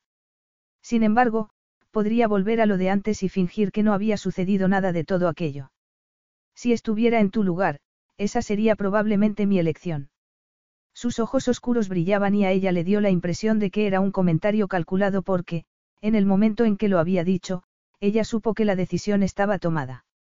Ella no era como él ni nunca lo sería. Sus padres le habían inculcado la idea de que tener dinero como tenían no la hacía mejor ni los hacía mejores, de que ella había recibido una serie de privilegios y era responsable de aprovecharlos al máximo. Y ella se había propuesto hacerlo. En cuanto acabara de estudiar, pensaba dedicarse a trabajar en barrios desfavorecidos y a crear fundaciones. Pero allí le daban la oportunidad de hacer eso y mucho más. Su influencia como reina sería inestimable. Cerró la mano en torno a la cajita. Muy bien, lo haré. Él no sonrió ni pareció entusiasmarse, sino que reaccionó de un modo completamente diferente al que ella se había imaginado. Su hermoso rostro adoptó una expresión resuelta. Bien, ya está. Mañana lo anunciaré. Y habrá un baile para celebrar nuestro compromiso. Ya he mandado las invitaciones. Antes de saber si aceptaría. No dudaba que lo harías. Sus palabras la pusieron furiosa, pero también la hicieron sentir algo más que no sabía describir, que no quería describir. Pues tal vez deberías dudar. Puede que un día te sorprenda. Él negó con la cabeza. Las buenas personas nunca te sorprenden, Briar. Son las malas las que pueden hacerlo, se levantó. Pide que te traigan café, dio media vuelta para marcharse. Eres mala persona. Él adoptó una expresión grave y seria. Soy, sea lo que sea, no es posible ayudarme. Yo en tu lugar, no lo intentaría. Y se fue dejándola a solas con su miedo, sus dudas y un diamante. Capítulo 5. El titular de la mañana siguiente fue que el príncipe Felipe Carrión de la Viña Cortez se iba a casar con la princesa de Berloren, que llevaba mucho tiempo desaparecida. Él pensaba que no era la mejor forma de que los reyes se enteraran de que había encontrado a su hija, pero les iba a mandar una invitación a la fiesta de compromiso, por lo que no se enfadarían mucho. Aunque no creía que fueran, porque supondrían que se trataba de una trampa. La gente tardaría un tiempo en aceptar que no era tan maquinador como su padre. Claro que comenzar secuestrando a una princesa no era la mejor forma de demostrarlo. Pero esa era una de las cosas de las que Briar y él tendrían que hablar. Abrió las puertas de la habitación de ella y se mantuvo imperturbable ante la conmoción y el movimiento apresurado que produjo. No estoy vestida. Soy tu prometido, que es precisamente de lo que he venido a hablar. No puedes comportarte así en mi presencia. No quiero que el mundo crea que te obligo a casarte conmigo. Ella asomó la cabeza por encima de una mampara. Pero es lo que has hecho. Claro, pero no vamos a darle publicidad, ¿verdad? Perjudicaría mi propósito de tender puentes entre nuestros países. Menos mal que no vas a construir un puente de verdad, dijo ella volviendo a desaparecer tras la mampara. No te vistas por mí. Ella emitió un sonido de exasperación y unos segundos después apareció vistiendo una falda tubo negra y un top verde. Estaba deslumbrante. Lo había estado desde el principio, pero el nuevo guardarropa y el cambio de aspecto que le habían proporcionado sus empleados habían desvelado su belleza poco habitual. La había hecho ascender de ser guapa a ser alguien a quien se volverían a mirarla. Justo lo que él deseaba en una reina. También le gustaba su capacidad de plantarle cara. Si no hubiera sido valiente, se habría quedado con ella, desde luego, pero le habría supuesto un esfuerzo mayor porque le habría recordado a su madre. Y ya sabía cómo acababa aquello. No voy a ponerme delante de ti en ropa interior. Acabarás haciéndolo. Ella palideció levemente. Cruzaremos ese puente cuando lleguemos. El puente que dices que no construiré. Otro puente, evidentemente. Solo quería que te quedara claro. Me gustaría enseñarte el castillo. Ella pareció sorprenderse. ¿Por qué? Vives aquí y lo seguirás haciendo en un futuro próximo. No quieres visitar tu hogar. Supongo que es práctico, pero no entiendo por qué quieres ser tú el guía. Voy a ser tu esposo y vamos a tener que aparecer muchas veces juntos en público. Tendrás que aprender a comportarte como si mi presencia no te repeliera. No se me da bien mentir, dijo ella mirándolo con aquellos ojos oscuros sin fondo y una expresión serena. Pues aprende, le tendió el brazo. Vamos. Ella lo aceptó cerrando los dedos en torno a él como si fuera una serpiente venenosa. Ese leve e indeciso contacto le. La atracción que había estado allí desde el momento en que la había visto latió en él con fuerza renovada.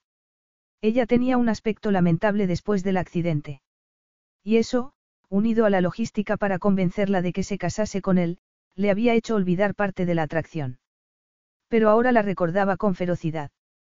Recordó a sí mismo que hacía mucho tiempo que no se llevaba a una mujer a la cama. Estaba totalmente centrado en poner en juego todas las piezas para subir al trono y no podía dedicarse a los placeres con los que habitualmente llenaba el tiempo. ¿Y has visto el comedor? dijo señalando la habitación a su derecha. Mis aposentos están por allí. Mi padre tiene otra ala distinta y no debes pisar esa parte del palacio, aunque el viejo estuviera incapacitado, no quería que Briar se le acercara. Ese instinto de protección le sorprendió. Por lo que a él respectaba, Briar era un medio para conseguir un fin, y no le inspiraba sentimientos intensos, a diferencia de los que le inspiraba su padre y la influencia que ejercía en las mujeres. No quería que el viejo depositara ni una gota de veneno en el oído de ella, porque sabía que sería mortal. De todos modos, no me apetece, dijo ella. Se está muriendo de verdad. Lo hará cualquier día de estos. Hace un tiempo que el cuerpo le falla.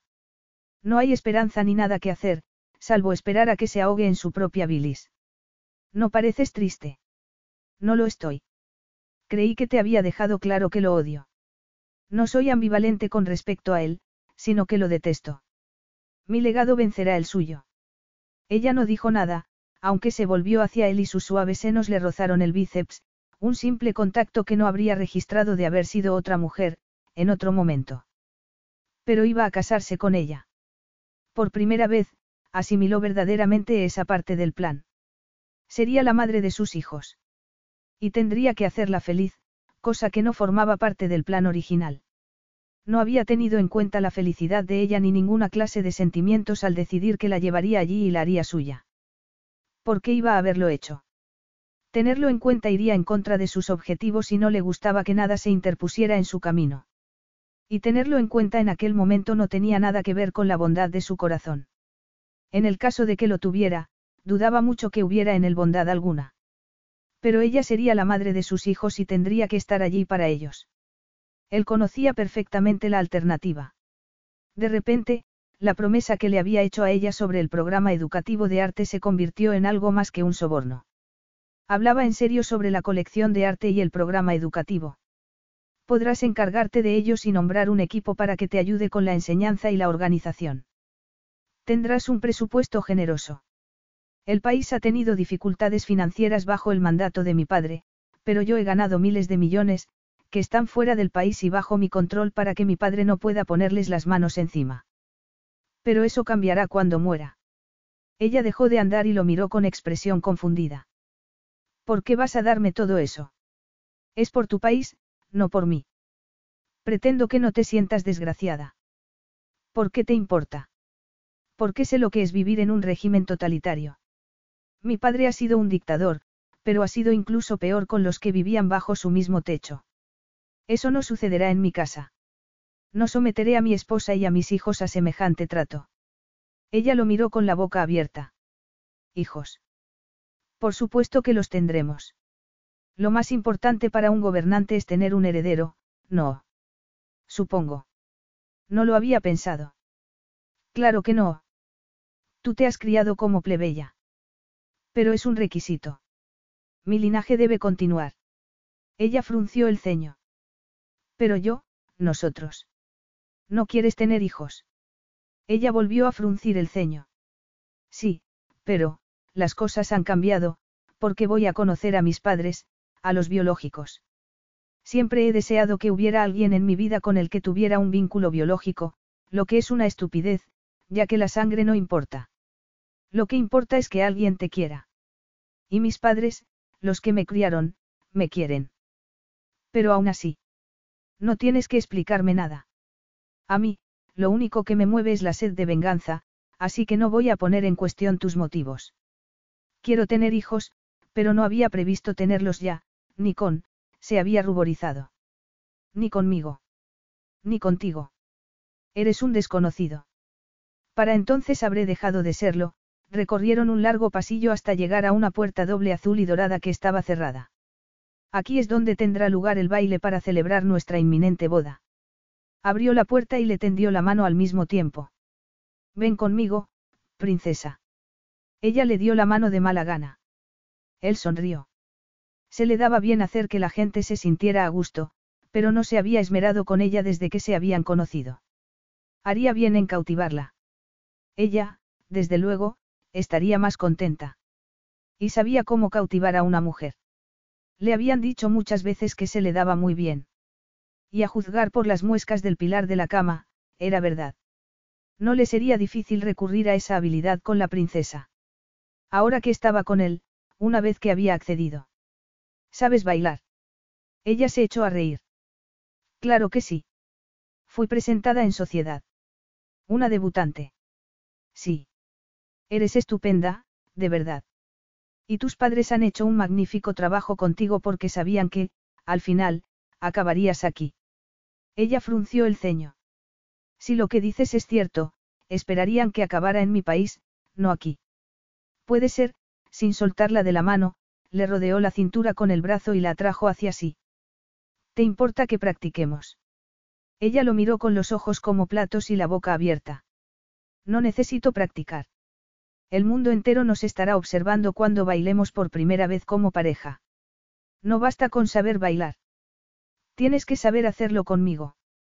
Y así, sin música y sin sonido alguno en el salón, salvo el de sus pies deslizándose sobre el suelo de mármol, él comenzó a bailar el vals. Ella lo siguió maravillosamente, con gráciles movimientos, a pesar de que, por su expresión, se adivinaba lo que sentía. Él se inclinó levemente hacia ella. Debes esforzarte en que parezca que no te repele mi contacto.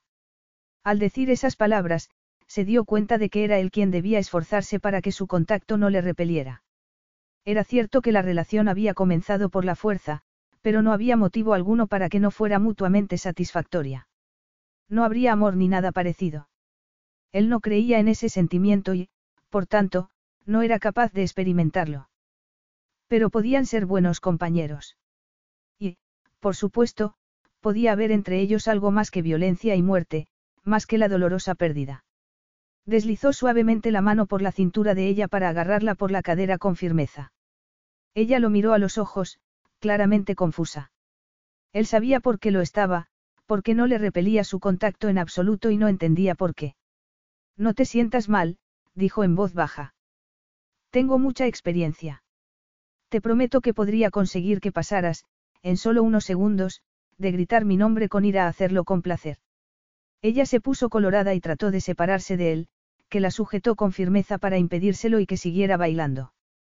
Te da vergüenza que te guste que te toque, a él le fascinaba que alguien malgastara un solo momento en avergonzarse de algo que le producía placer.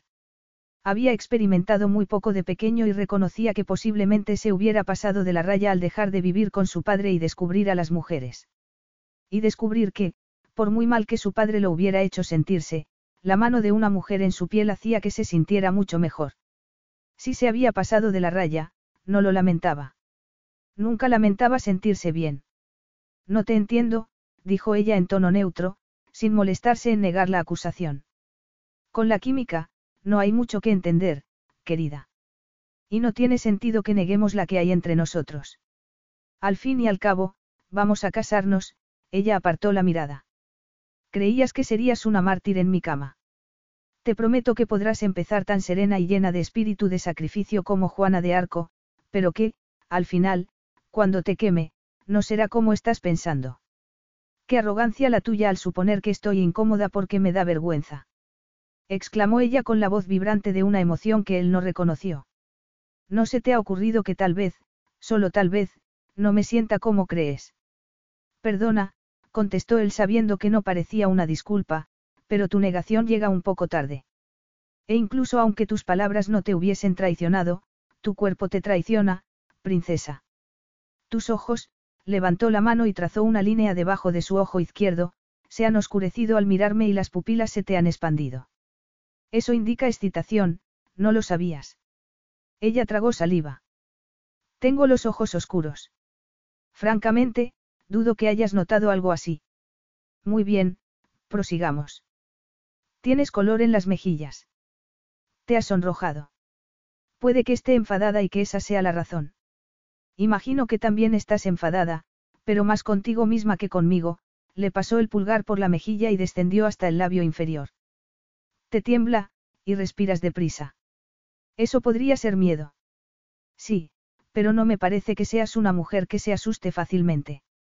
Supongo que ser atropellada por un taxi, que te secuestren y que te lleven al otro lado del mundo no son cosas que asusten fácilmente, aunque a mí me han asustado. Él rió. De todos modos, volvió a acariciarle el labio inferior con el pulgar. No creo que me tengas miedo, sino que te asusta lo que podrías hacer, le metió el pulgar en la boca. Sí, tienes miedo de lo que podrías desear. Eso asusta, ¿verdad? Saber que no soy el príncipe azul, sino el monstruo, y desearme de todas formas. Eso te hace única.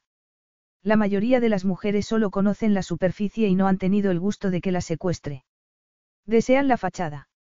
Tú sabes lo que hay debajo y me sigues deseando. Me pregunto. Sintió en el pecho una extraña inquietud e hizo todo lo que pudo para no hacerle caso. No podía permitirse comenzar a tener conciencia en aquellos momentos ni a preocuparse por los sentimientos de ella. Tenía que seducirla. Al fin y al cabo, iba a ser su esposa.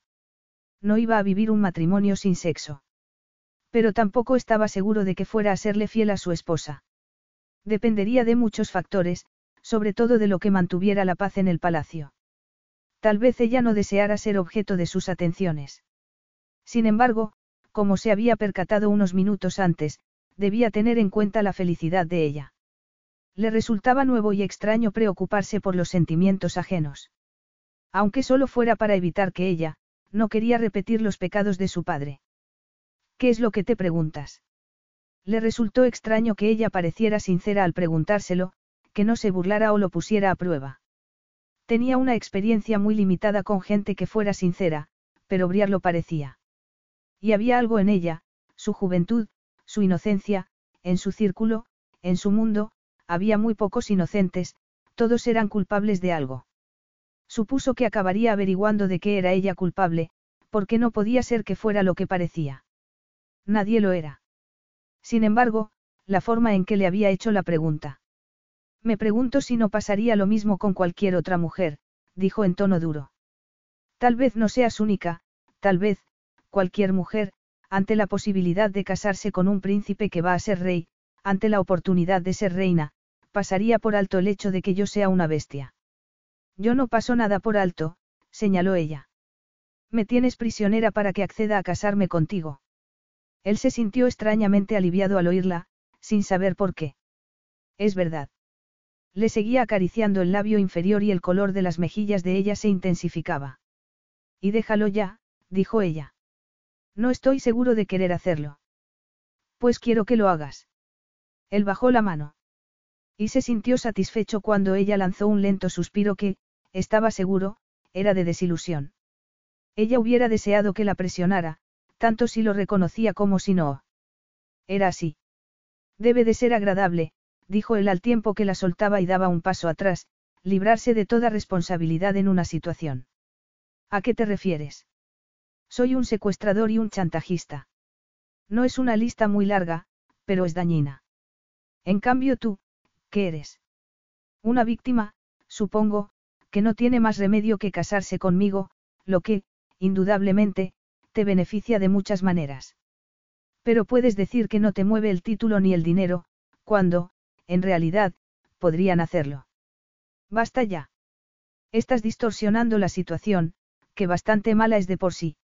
Él se echó hacia atrás como si lo hubiera abofeteado. Era cierto que estaba manipulando la situación y se dio cuenta de que lo hacía a favor de su objetivo, lo que contradecía el hecho de que acabara de percatarse de la necesidad de hacer algo para ponerla contenta. Pero no sabía cómo mantener una conversación de verdad, solo sabía burlarse y presionar, para salir siempre ganando. No sabía cómo conectar. Parecía que ella sí sabía hacerlo. Le había hecho una pregunta aparentemente sincera. Su respuesta, en parte, también lo había sido. Muy bien, vamos a dejarlo por hoy. ¿Qué más puedo hacer con mi tiempo? Lo que quieras, salvo volver a Nueva York. He informado a mis empleados de la posición que ocuparás después de que nos hayamos casado. Es posible que puedas comenzar a organizar la colección de arte inmediatamente. Ella pareció sorprendida. ¿En serio? Sí. ¿Por qué voy a impedir que lo hagas? Ha sido una de las cosas con las que te he sobornado. Ella parpadeó. Supongo que sí. No quiero hacerte desgraciada. La base de nuestro matrimonio es, sin lugar a dudas, el secuestro y el chantaje, pero no veo por qué no puedes pasártelo bien. Creo que eso es lo más sincero que has dicho desde que nos conocemos. ¿El qué? Que no entiendes por qué no voy a pasármelo bien, a pesar de que me has secuestrado y chantajeado. La situación es la que es. Supongo que nos volveremos a ver en la fiesta de compromiso. Ella pareció aliviada de estar un tiempo sin verlo. Él tendría que dejarlo pasar. Había tiempo. Se alejó de su prometida, de la mujer que llevaba su anillo y ni siquiera quería estar con él en la misma habitación. Y no hizo caso del abultamiento de su entrepierna mientras se marchaba. Era hermosa, pero no especial. Ninguna mujer lo era, nadie lo era. Él no era un sentimental que creyera en esas cosas. No obstante, mientras recorría el pasillo hacia su despacho, tuvo que hacer un esfuerzo para desterrar la imagen de ella con los ojos muy abiertos y la sinceridad grabada en el rostro, mientras le preguntaba, solo por curiosidad y de modo sincero, qué era lo que él se preguntaba. Y al sentarse al escritorio se esforzó en desterrar el sombrío pensamiento de que la sinceridad de ella con él no duraría. Esa franqueza, esa inocencia que ella poseía, se verían anuladas por la oscuridad que él tenía en su interior. Era tan inevitable como que fuera a ser reina, e igual de necesario. No había nada que hacer al respecto. Y no iba a sentirse culpable. El sentimiento de culpa era para quien podía permitirse tener conciencia. Y él no era de esos. Capítulo 6. La fiesta de compromiso llegó más deprisa de lo que Briar esperaba. Era el momento en que Felipe la presentaría al mundo como su prometida. Y, para ella, sería la primera vez en que aparecería en público. Le habían ofrecido dos vestidos de alta costura para la ocasión. Y los estilistas mantenían un encendido debate sobre si debía elegir el rosa o el azul. Ambos tenían un corte espectacular, diseñado para realzarle la figura. Finalmente, se decidió por el azul porque, cuando ella daba vueltas lo hacía al mismo tiempo que su cuerpo, sin esfuerzo. Por eso y porque era un poco más holgado en las caderas, y le daba la impresión de que lo iba a necesitar.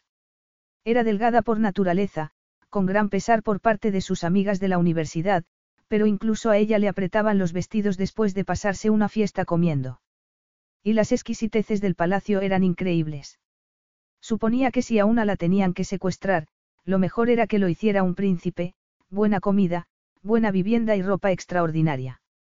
Mientras le subían la cremallera del vestido, se miró el anillo que le brillaba en la mano izquierda. Así estaban las cosas, su rapto había tenido como resultado el compromiso matrimonial con un príncipe, aunque ella ya poseía un título. El estómago se le encogió al recordar que sus padres biológicos estaban invitados a la fiesta de esa noche. Irían. Los vería por primera vez desde su infancia. ¿Y qué haría? Le daba la impresión de que se vendría abajo, de que se hundiría, lo que no le había sucedido después de que el príncipe la secuestrara en Nueva York. En ese momento se dio cuenta de que era extraño que no hubiera llorado. Supuso que, en parte, se debía a que se temía que si derramaba una sola lágrima no podría parar. Respiró hondo y se miró al espejo. La mujer que la miraba desde él le resultó menos desconocida que una semana antes, con el maquillaje aplicado con mano experta y los rizos hermosamente peinados. Le entró pánico y apartó la mirada. No podía ablandarse en ese momento. Debía dejarlo para más tarde. Lo apuntaría en su nuevo plan de trabajo, regalo del príncipe Felipe. Él había cumplido su palabra y no lo había vuelto a ver desde que habían estado en el salón de baile. Le estaba agradecida por ello. Lo sucedido allí la confundía, lo que había sentido, que era lo mismo que cuando lo había visto en la calle. Y seguía volviendo a lo que él le había dicho, que le gustaba, a pesar de saber que era un monstruo. Tal vez la palabra, gustar, no fuera la adecuada. ¿Qué la atraía? ¿Qué lo deseaba? Apartó la vista del espejo y se apretó el estómago con la mano. Todo va a salir bien, dijo la estilista interpretando sus nervios equivocadamente. A ella le daba igual que creyera que estaba nerviosa por el baile. Bueno, lo estaba, pero por sus padres y por el príncipe, por el hombre por el que debía sentir repulsión, al que debía odiar. El hombre que la hacía sentir como ningún otro. La condujeron por el pasillo hasta una habitación que servía de entrada privada al salón de baile. Sabía que los invitados ya habían llegado y que la iban a presentar, junto al príncipe, de manera formal. Todo eso lo entendía. Aunque no la habían educado como si perteneciera a la realeza, como su padre ocupaba puestos importantes en lugares importantes, en cierto modo era como si perteneciera a la realeza estadounidense. La etiqueta formaba parte de su educación, y suponía que le sería útil. Teniendo en cuenta todo lo nuevo que debía aprender, al menos no debía preocuparse del lenguaje de lo formal. No sabía qué esperaba ni quién la conduciría al salón, pero no se esperaba que fuera Felipe. O tal vez sí, pero no estaba preparada para verlo. Él estaba, bueno, no era justo lo bien que le quedaba el traje. Debería tener un aspecto monstruoso, porque era un monstruo, porque era egoísta, porque estaba dispuesto a todo con tal de lograr sus objetivos, sin importarle a quien hiciera daño. Pero todo eso no importaba, no disminuía la intensidad de su masculina belleza. La perfección de sus anchos hombros, el rostro exquisitamente esculpido, que era una obra de arte en sí mismo. Estás muy guapa, dijo él. Ella pensaba lo mismo de él, pero prefería morir antes que confesárselo. De todos modos, le daba la impresión de que él ya lo sabía. Era evidente por el brillo de sus ojos y la leve mueca de su boca. No era, desde luego, un hombre caracterizado por su humildad. ¿Por qué le resultaba eso atractivo? ¿Por qué había aspectos de él que le resultaban atractivos? Vas a casarte con él y a acostarte con él. Sintió calor en todo el cuerpo. No debería estar pensando en eso en aquel momento. En realidad, debería dejar de pensar en él todo lo que le fuera posible, pero tendría que esperar a estar sola, a no tenerlo frente a ella como referencia visual de lo que iba a suceder, para no verse tentada a imaginar cómo estaría sin toda aquella tela sobre su masculino cuerpo. Él debería horrorizarla. Si hubiera justicia, si las hormonas funcionaran de forma lógica, debería horrorizarla. Siempre había creído que estaba por encima de aquella ridiculez. Sin embargo, parecía haber estado esperando al hombre equivocado para excitarse. Están mis padres. Era algo que debía saber. De nada, dijo él en tono seco. Ella tardó unos segundos en recordar que le había dicho que estaba muy guapa, pero no iba a agradecérselo, sobre todo porque quería que su relación con él fuera todo menos cordial. De momento. Suponía que, como había accedido a casarse con él, al final tendría que relajarse. Tal vez cuando se permitiera pensar en tener intimidad con él. Tal vez. ¿Están o no? Sí, y han pedido una audiencia privada contigo, que les concederé cuando haya hecho tu presentación oficial. De repente, ella se sintió mareada, pero, en vez de apoyarse en la pared, se inclinó hacia adelante con el brazo estirado y tocó con la mano el pecho de él. Se tambaleó y él la agarró por la cintura y la atrajo hacia sí. ¿Estás bien? Ella lo miró, mejor dicho, le miró la nuez, la afilada línea de la mandíbula y la curva de sus labios. Y sintió el corazón de él bajo su mano mientras se preguntaba si siempre le latía con tanta fuerza y velocidad. No, ¿cómo voy a estar bien? Sabía que era adoptada, que mis padres biológicos eran otros, pero no esperaba conocerlos y, mucho menos, que fueran reyes y me hubieran abandonado contra su voluntad. Parpadeó con fuerza para no llorar. Y él parecía, por primera vez desde que lo había conocido, parecía asustado, como si le aterrorizaran sus lágrimas. Estoy seguro de que todo saldrá bien, dijo él con voz repentinamente tensa. ¿Cómo va a salir bien? Yo solo tuve unos padres y no me resultaron muy útiles ni me dieron mucho amor.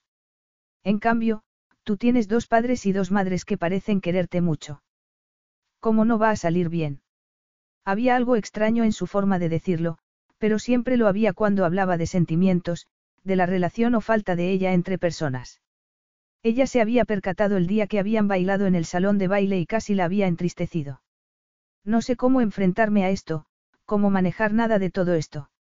Hace una semana, solo era Briar Arcourt y ahora soy una princesa perdida hace mucho tiempo. Te encontré, ya no estás perdida. Ella no le dijo, mientras lo tomaba del brazo para salir al salón de baile, que se sentía más perdida que nunca. Se guardó ese comentario para sí. Las puertas se abrieron y salieron a una escalera, desde la que los anunciaron como el príncipe Felipe y la princesa Talia.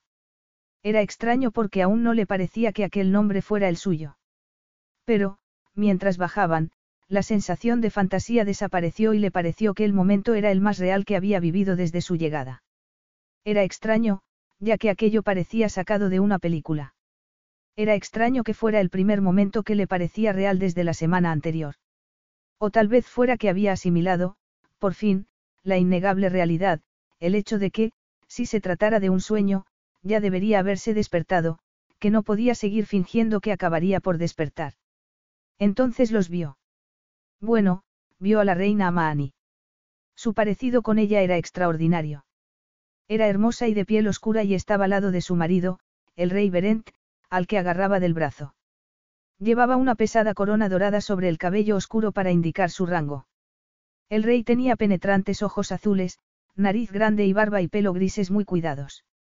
Mayor que su esposa, seguía siendo un hombre guapo y su presencia denotaba su estatus en mayor medida que la corona.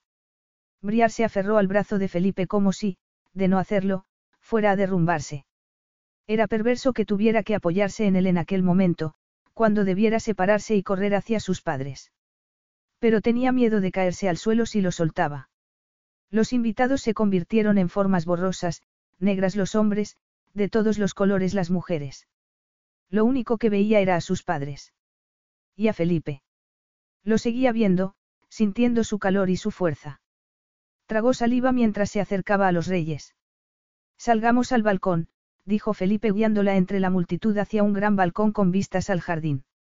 Nadie lo siguió, y ella se dio cuenta de que había guardias que impedían que ningún invitado abandonara el baile para interrumpir el reencuentro. De pronto, Briar se vio abrazada por sus padres. Y fue entonces cuando perdió el control de sus emociones y se echó a llorar. No había nada que decir porque la situación trascendía las palabras. Ya habría tiempo de preguntar por lo sucedido desde que no se habían visto aunque comprendió enseguida que sabían lo que había estudiado y que habían recibido fotos suyas de su infancia en adelante. Era ella la que no sabía nada de su pasado ni de su familia, su país, el palacio que había sido su hogar, sus hermanastros y sus esposas e hijos. Pero habría tiempo para eso más tarde. De momento, solo había aquello, el reencuentro alegre y tremendamente triste que llevaba toda la vida esperando sin siquiera saberlo. Alzó la vista y contempló a Felipe, que los miraba como si no los entendiera. Ella no debería mirarlo en aquel momento, pero había sido un elemento fundamental para que aquel reencuentro se llevara a cabo. Sin embargo, de no ser por el padre de él, a ella no la hubieran dado en adopción. Pero, entonces, no habría conocido a los padres a los que tanto quería y que la habían criado. Todo se le confundía en la cabeza y ya no sabía lo que sentía, si estaba triste o alegre, enfadada con el hombre tan guapo que estaba apartado de ellos o si sentía compasión por él. Si quería huir de él o acercársele. Por desgracia, dijo él, no podemos quedarnos aquí toda la noche. El rey miró a Felipe con expresión grave. No nos habéis robado ya, tú y tu gente, suficiente tiempo. Desgraciadamente, contestó Felipe. Sin embargo, en el futuro tendréis todo el tiempo del mundo para estar juntos. No es mi intención apartarla de vosotros, sino que haya buena relación entre ambos países. Esto es un reencuentro no solo de nuestras familias, sino de Berloren y Santa Milagro. Entiendo que no le guste la táctica, pero Briar ha accedido a casarse conmigo, perdón, la princesa Talia ha accedido a casarse conmigo. La reina Amaani pareció dolida por el uso del otro nombre de su hija, pero dio un paso hacia adelante. ¿Qué nombre prefieres? Preguntó a Briar con voz suave. No lo sé. Tengo que acostumbrarme a todo esto. Sabemos cómo te llamaban y si quieres seguirte llamando Briar puedes hacerlo. Seré Talia, dijo ella, sin saber si quería o no, porque no quería causar más dolor a los reyes, después de todo lo que habían sufrido. Podemos buscar otra forma, afirmó su padre mirando a Felipe con dureza. Briar negó con la cabeza porque sabía que era imposible. Su padre era demasiado orgulloso para reconocerlo. No hace falta. Llevo fuera mucho tiempo y no he tenido la oportunidad de formar parte de esto, de la vida de la realeza y de servir a mi país. Puedo hacerlo así, se dio cuenta mientras lo decía de que hablaba en serio. Sus padres le dieron un último y largo abrazo antes de volver al salón de baile, y se intercambiaron promesas de que ella iría a ver Loren en cuanto le fuera posible y ellos visitarían el Palacio de Santa Milagro con frecuencia. Creo, dijo Felipe mientras andaba lentamente detrás de ella con las manos en la parte inferior de su espalda, que te llamaré Briar. Que la tocara y le dijera eso le produjo una descarga eléctrica. No sabía por qué le afectaba que la fuera a llamar Briar. No hace falta. Voy a hacerlo. Ella se detuvo y se volvió a mirarlo. Él siguió con las manos en su espalda. ¿Y si no quiero? Lo haré de todos modos. Ella frunció el ceño. ¿Por qué? Él la examinó detenidamente. En sus ojos había algo más afilado y claro de lo habitual. Fue entonces cuando ella se dio cuenta de que esa actitud indolente que a veces se ponía como una capa era exactamente eso, algo que se ponía. Se preguntó cómo sería el hombre real, el que no era ni el príncipe azul ni el monstruo, el que estaba bajo todo eso. Y también se preguntó si seguiría existiendo o si lo habría enterrado bajo el muro de roca que había construido alrededor de cualquier clase de autenticidad. Porque creo que te gustaría que no se borrara todo tu pasado. Puede que fuera menos doloroso. Fingir que su infancia en Nueva York, su familia y sus amigos no existían. La idea hizo que se sintiera vacía. La vida es dolorosa, dijo él. La pérdida lo es. Reconoces que he experimentado una pérdida por tu culpa. Las circunstancias son las que son. No tiene por qué ser una pérdida, a no ser que, amabas a alguien en tu país. Ella negó con la cabeza. Si lo hubiera hecho, para empezar, no habría hablado contigo en la calle, tal vez hubiera debido mentirle, tal vez habría sido mejor. Pero él pronto se habría enterado de que no era cierto. Eso suponiendo que no lo supiera ya, que aquella pregunta no fuera otra trampa. Parecía que él sabía lo que sentía antes que ella misma, que entendía cómo reaccionaba su cuerpo, cuando a ella la confundía. Tú también lo sentiste, dijo él, y su voz fue como una caricia deslizándose por su cuerpo y llegando a sitios donde nadie antes lo había hecho. Quiso negarlo, fingir que no sabía a qué se refería. Y verdaderamente no quería preguntarle qué quería decir con aquello de que ella también lo había sentido, como si él hubiera sentido algo más que la emoción del cazador que divisa la presa. No deseaba entrar en eso ni mirarlo en busca de su humanidad.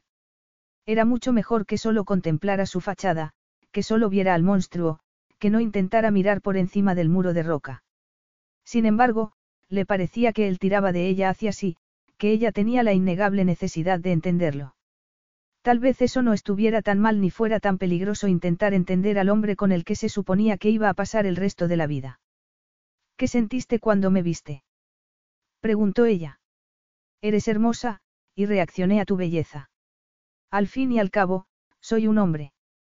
Hay muchas mujeres bellas. Sí, pero muy pocas representan el pago de una deuda con mi país, algo cambió en su expresión que ella no supo descifrar.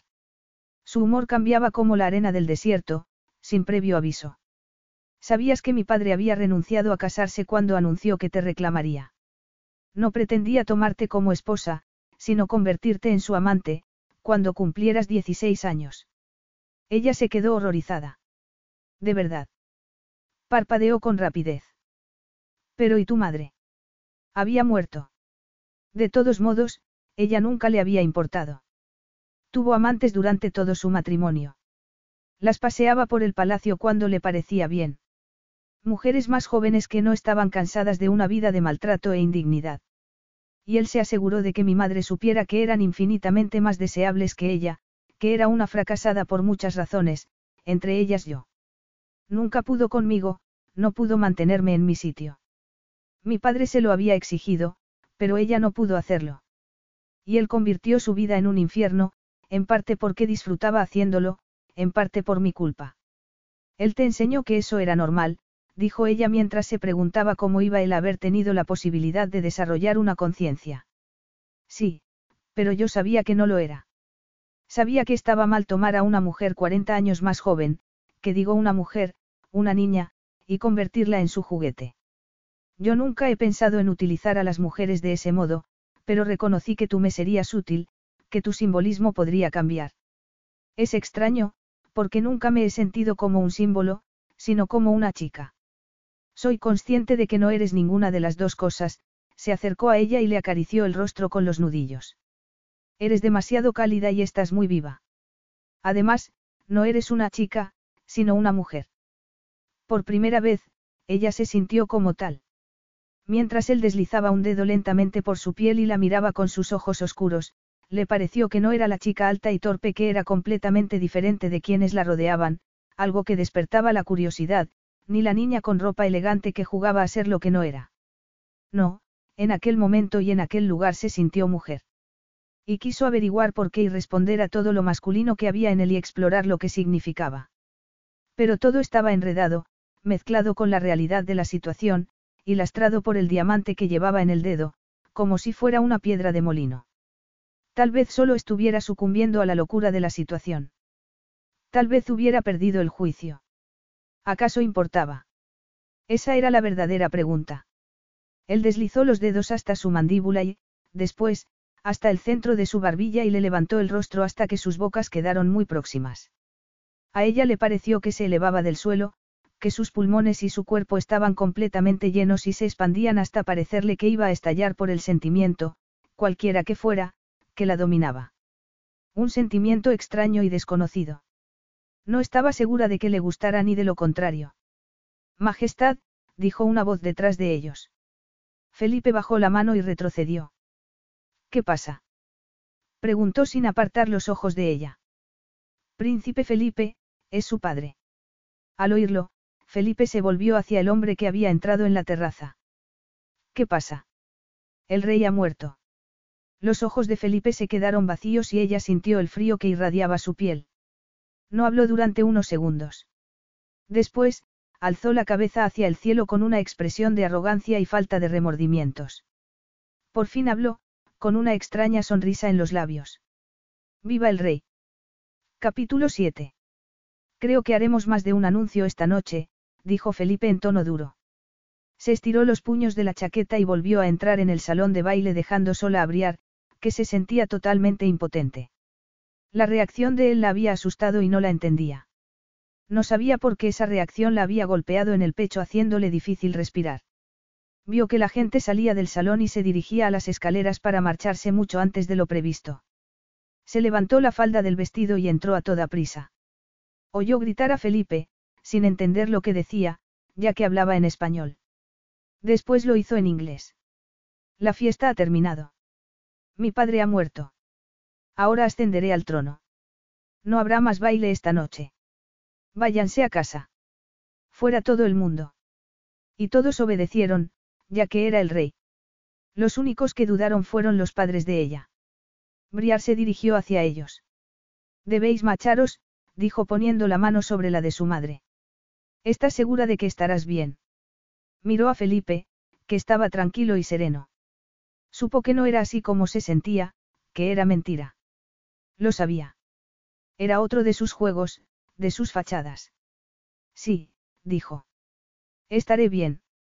Dejadme con él. El salón de baile se quedó vacío, salvo por la presencia de los dos. Y ella se percató de que no había elegido a Felipe cuando había aceptado su proposición matrimonial ni cuando él le había puesto el anillo, sino en aquel momento. No sabía con certeza si podría llegar a explicárselo, solo sabía que la necesitaba. Necesitaba a alguien, y a ella no se le ocurría quién más podía ser. Las mesas seguían llenas de comida y por los altavoces sonaba música.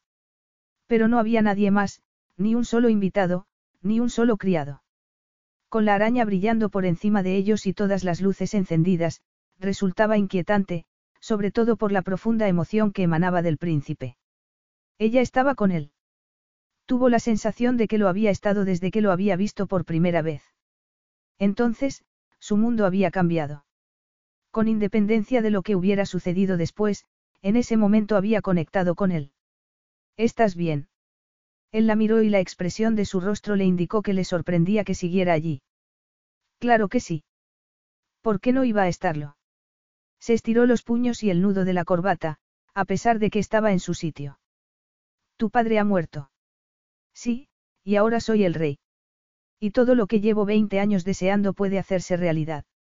Estoy perfectamente. No lo parecía. Felipe, dijo ella dando un paso hacia él.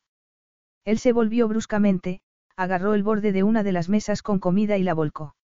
Ella ahogó un grito y retrocedió mientras el suelo de mármol se llenaba de trozos de cristal y el champán corría como si fuera un río. Me siento mejor, afirmó él. Sí, me siento mejor. Qué desperdicio de comida.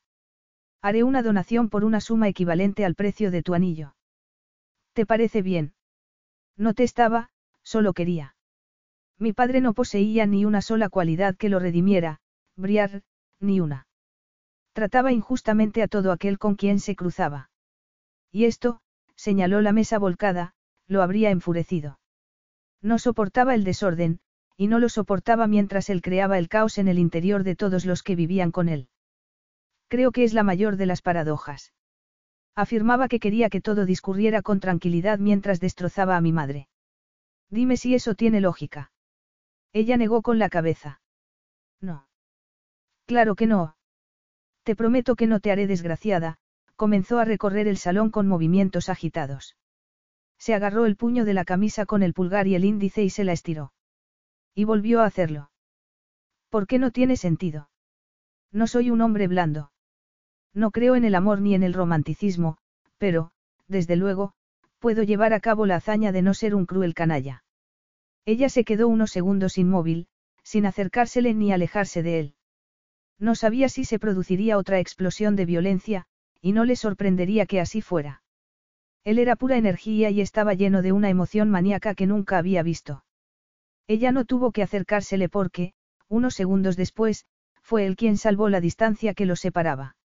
Los ojos oscuros le brillaban y, de repente, esos ojos fue lo único que ella vio mientras él la abrazaba por la cintura y la atraía con fuerza hacia sí.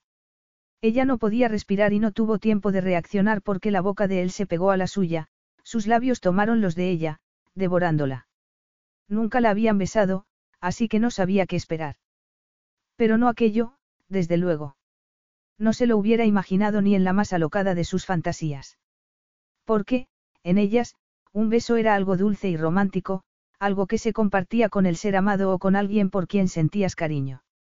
Y ella no sentía ningún cariño por Felipe. Sin embargo, eso parecía carecer de importancia, porque, aunque no hubiera cariño, había otra cosa, algo caliente e insensato que la abrasaba como un incendio.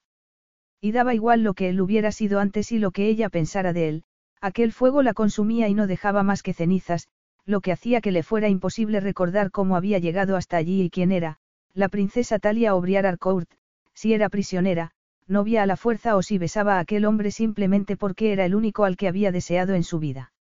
Durante unos segundos, se quedó inmóvil, maravillada ante el beso, mientras él le recorría los labios cerrados con la lengua pidiéndole que lo dejara entrar. Ella no sabía qué hacer ni lo que quería.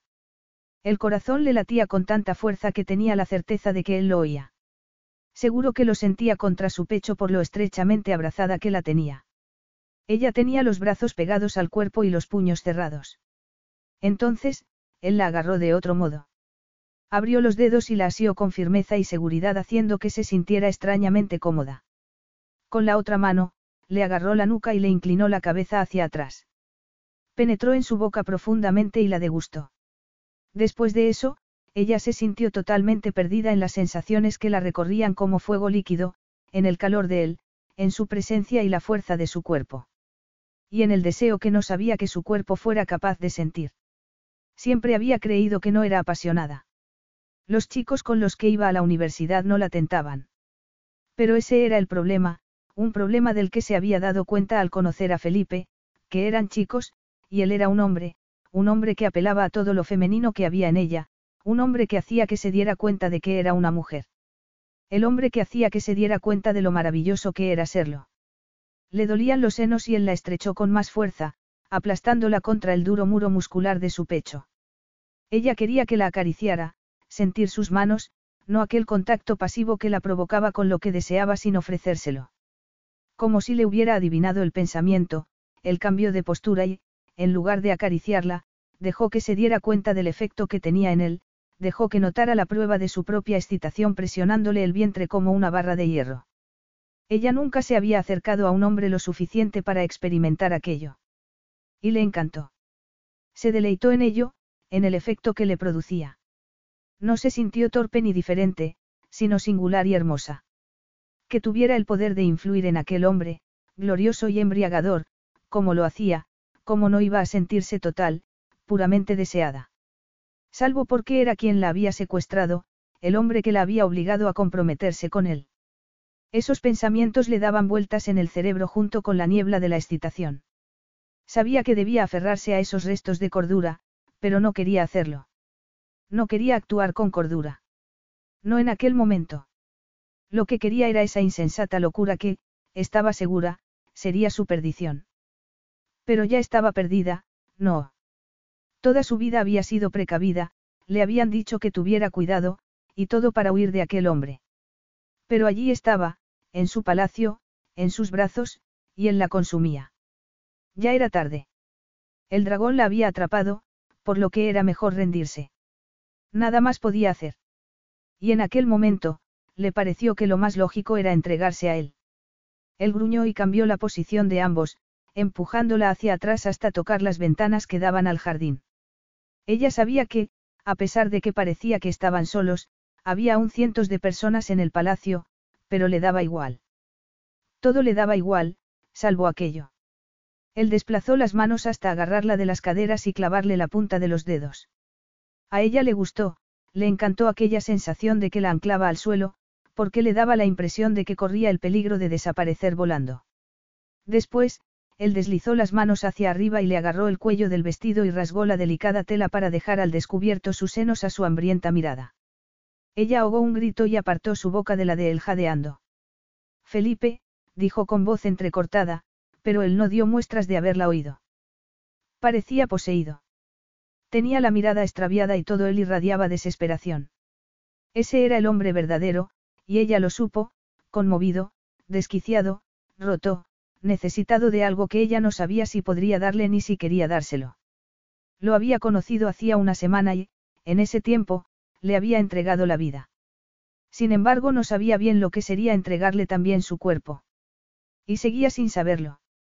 Entonces, él bajó la cabeza y se metió uno de sus endurecidos capullos en la boca, gimiendo al hacerlo.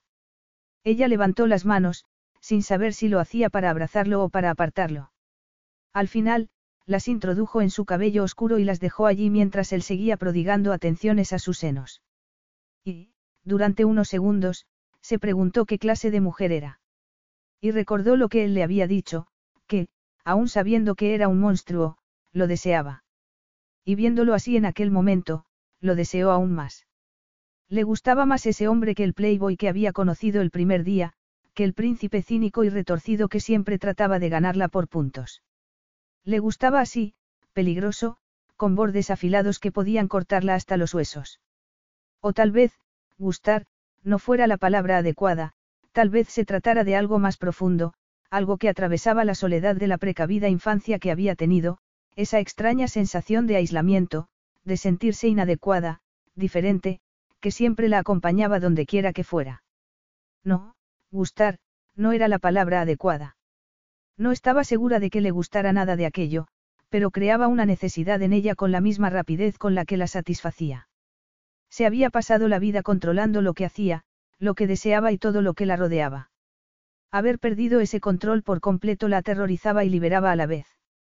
Debería decirle que parara. Debería desear que lo hiciera.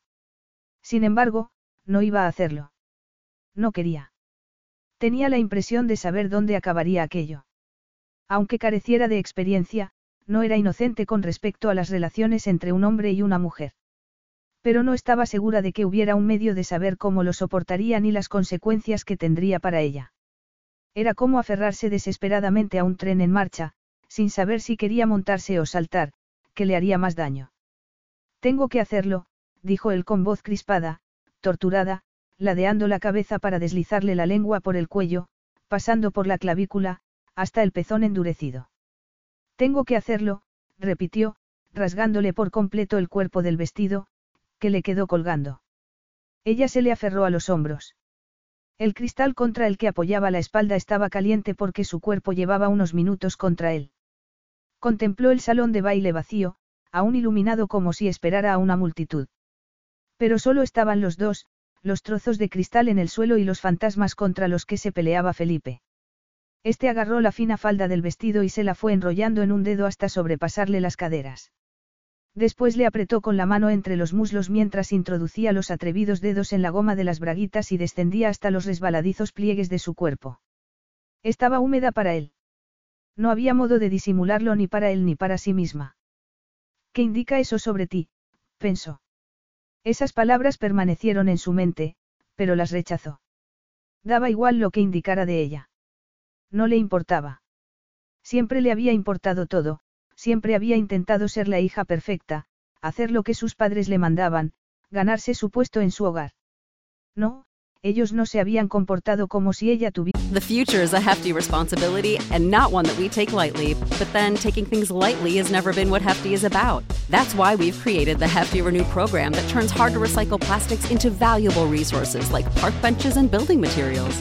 To participate, simply fill up an orange hefty Renew bag with accepted items, tie it up, and drop it in with your regular recycling. That's it. It's that easy.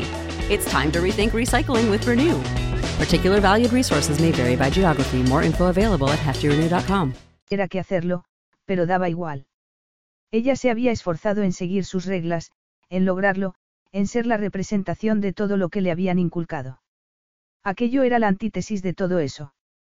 Era lo inmediato, el momento, la necesidad física en su interior. Y fueran cuales fueran las consecuencias, no podía pensar en ellas ahora ni le importaban. Él le introdujo el dedo y lo sacó para frotarlo por el conjunto de sensibles nervios que había en el vértice de sus muslos. Ella ahogó un grito y echó la cabeza hacia atrás, y él aprovechó su postura para depositar un ardiente beso en la suave piel de su cuello. Y siguió haciendo magia entre sus muslos con los dedos. Le hacía sentir cosas que no imaginaba que fueran posibles, cosas que, desde luego, ella no había conseguido sentir, a pesar de haberse esforzado mucho en largas y solitarias noches en su habitación. Aquello era distinto, y era distinto porque era él, porque ella no controlaba lo que le haría después, si la acariciaría fuerte o suavemente, ni la rapidez con que lo haría, ni cuándo dejaría de hacerlo. Él gruñó, apartó la mano y volvió a agarrarla por las caderas, apretándola con más fuerza contra la ventana. Le asió una muñeca y se la colocó por encima de la cabeza. Hizo lo mismo con la otra y le agarró las dos fuertemente con una mano.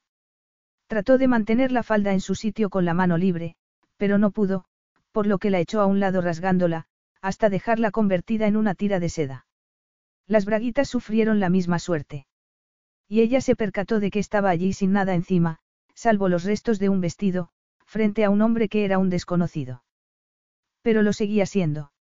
Ahora que la había acariciado en la parte más íntima de su cuerpo y que ella le había dejado. Sin duda, ahora eran algo más que desconocidos. Él la besó profunda e intensamente y ella notó que se movía contra ella, pero no se percató de lo que sucedía hasta que notó algo caliente y duro presionando la entrada de su cuerpo. Se le encogió el estómago y se puso muy nerviosa. Claro que sabía de antemano cómo acabaría aquello. Pero él la besó tan larga y profundamente que se mareó de deseo y placer. Y los nervios dejaron de importarle. Lo único importante era cuánto la deseaba él. Él flexionó las caderas hacia arriba y rompió la barrera de su cuerpo. A ella la invadió una sensación aguda y dolorosa y le pareció que no podía respirar. Él era demasiado, y demasiado grande. La llenaba por completo y no se sentía bien. Retorció las caderas para separarse de él, pero estaba totalmente atrapada entre la dura e inflexible ventana y el hombre duro e inflexible. Y él estaba tan excitado que no se daba cuenta de su malestar. La agarró con más fuerza y se retiró de su cuerpo para volverla a embestir. Esa vez no le dolió tanto y parte de ella disfrutó de la sensación de que la llenara. Él volvió a separarse para regresar de nuevo. Y, con cada embestida, el placer comenzó a superar el dolor, y el deseo a eliminar el miedo. Y ella se le entregó, se abrió a él y movió las caderas al ritmo de sus movimientos. No hubo suavidad alguna. Al igual que en su primer beso, que había tenido lugar, sorprendentemente, hacía tan poco tiempo, aquello carecía de la dulzura y el romanticismo que ella imaginaba que tendría. Pero no lo lamentó porque nunca había deseado a otro. Lo deseaba él, así que que podía ser aquello más que perfecto. Pero era una perfección defectuosa, fracturada.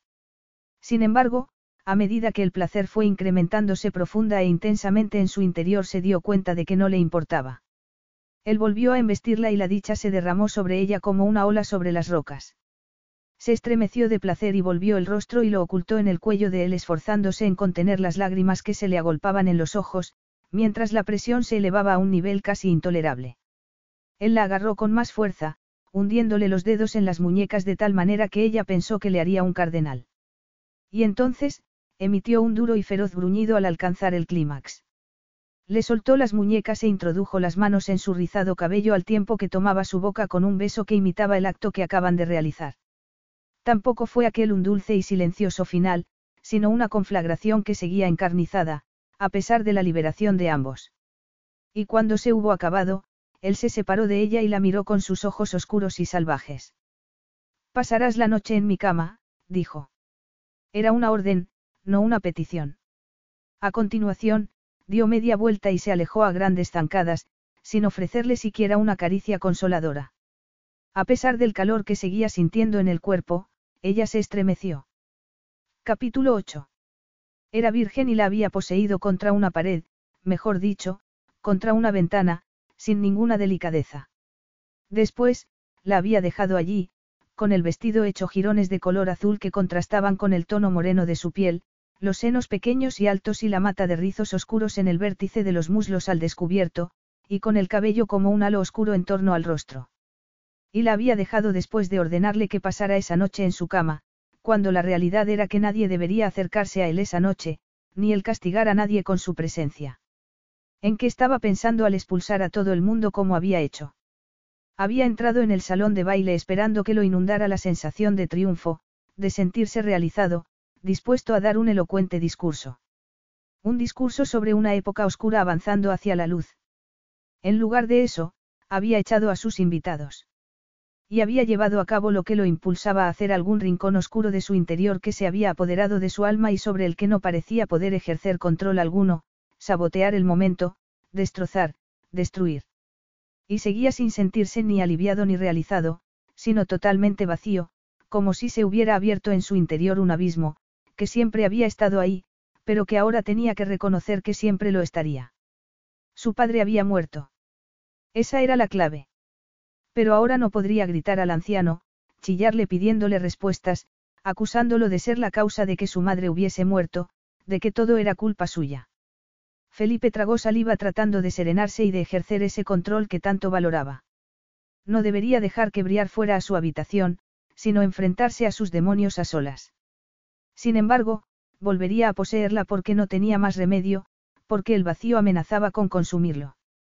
El único momento de paz que había tenido desde que el ayudante de su padre le había anunciado su muerte había sido cuando se hallaba en el cálido y estrecho interior de Briar. Mientras abría las puertas de la habitación pensó que no iría a su habitación y se escondería de él. Era, sin lugar a dudas, lo que debería hacer. Pero, si lo hacía, iría a buscarla. También sin lugar a dudas. Se sirvió un whisky con manos temblorosas y contempló el líquido ambarino. Ya bastante peligroso era como era, inestable, inseguro, desordenado, defectos que para su padre habían sido los mayores posibles. La idea lo hizo sonreír. Aunque hubiera desaprovechado algunas oportunidades esa noche, se había revelado de manera espectacular. Su padre valoraba mucho el orden superficial, a pesar de que, por debajo, reinara el desorden y la destrucción. El desorden que había producido en el salón de baile apelaba a esa parte de él que quería seguir haciendo daño a su padre, que esperaba que su fantasma pudiera contemplar el mal causado. Miró el vaso. Teniendo en cuenta su estado nervioso, no estaba seguro de que debiera consumir alcohol. Por el bien de Briar, nada más. Así que inclinó el vaso y lo lanzó contra la pared. Supongo que eso también lo considerarías desorden, padre, dijo.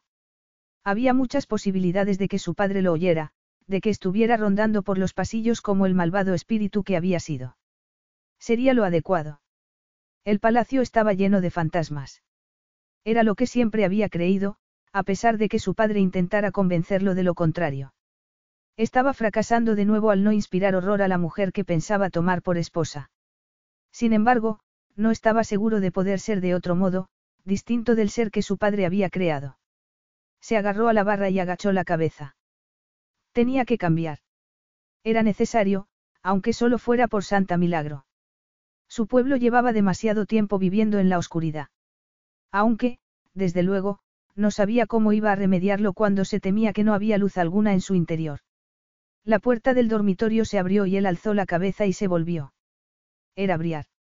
Ya no llevaba el destrozado vestido con el que la había dejado en el piso de abajo, sino un camisón de un rosa luminoso que contrastaba con su suave y oscura piel. Se había desmaquillado y parecía más joven y fresca. Él se preguntó si lo que deseaba era borrar todo rastro de él de su piel. Pero ella estaba allí. Y él tuvo la certeza de que había llevado algo de luz con ella. Tal vez fuera esa la clave, tal vez fuera ella la clave de mucho más de lo que se había imaginado.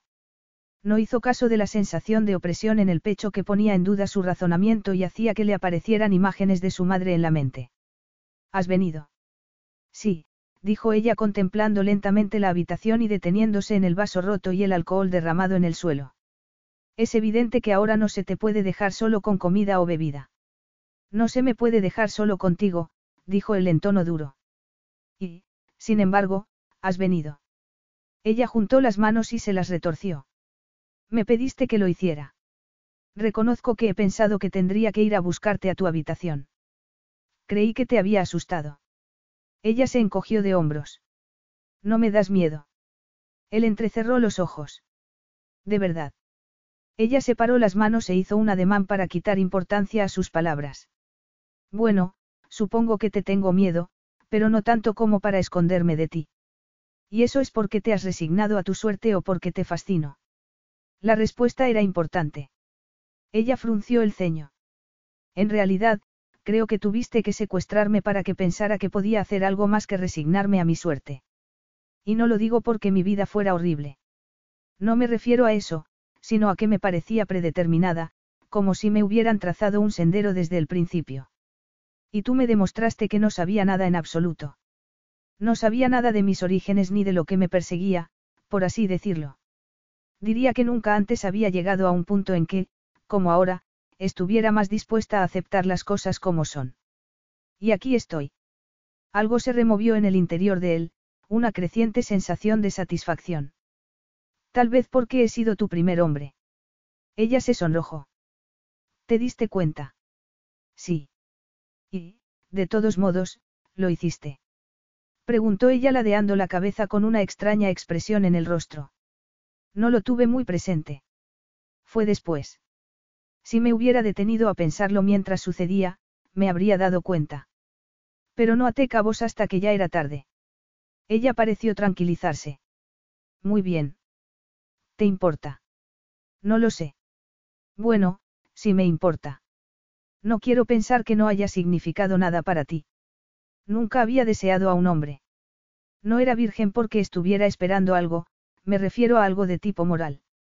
No te estaba esperando a ti ni a otro esposo, sino a alguien a quien deseara. Esperaba el momento en que no quisiera negarme. Y eso ha sucedido antes, contigo. No sé por qué. Solo sé que era distinto, que me ha cambiado en cierta manera. Así que sí, me resultaría doloroso que para ti no hubiera significado nada. Él esbozó una sonrisa, se acercó a ella y le presionó en el centro del labio inferior con el pulgar. Quieres ser especial para mí, querida. Ella tembló ante su caricia y lo miró con ojos inquisitivos, buscando sin encontrar nada, nada más que oscuridad, el infinito vacío que había en su pecho.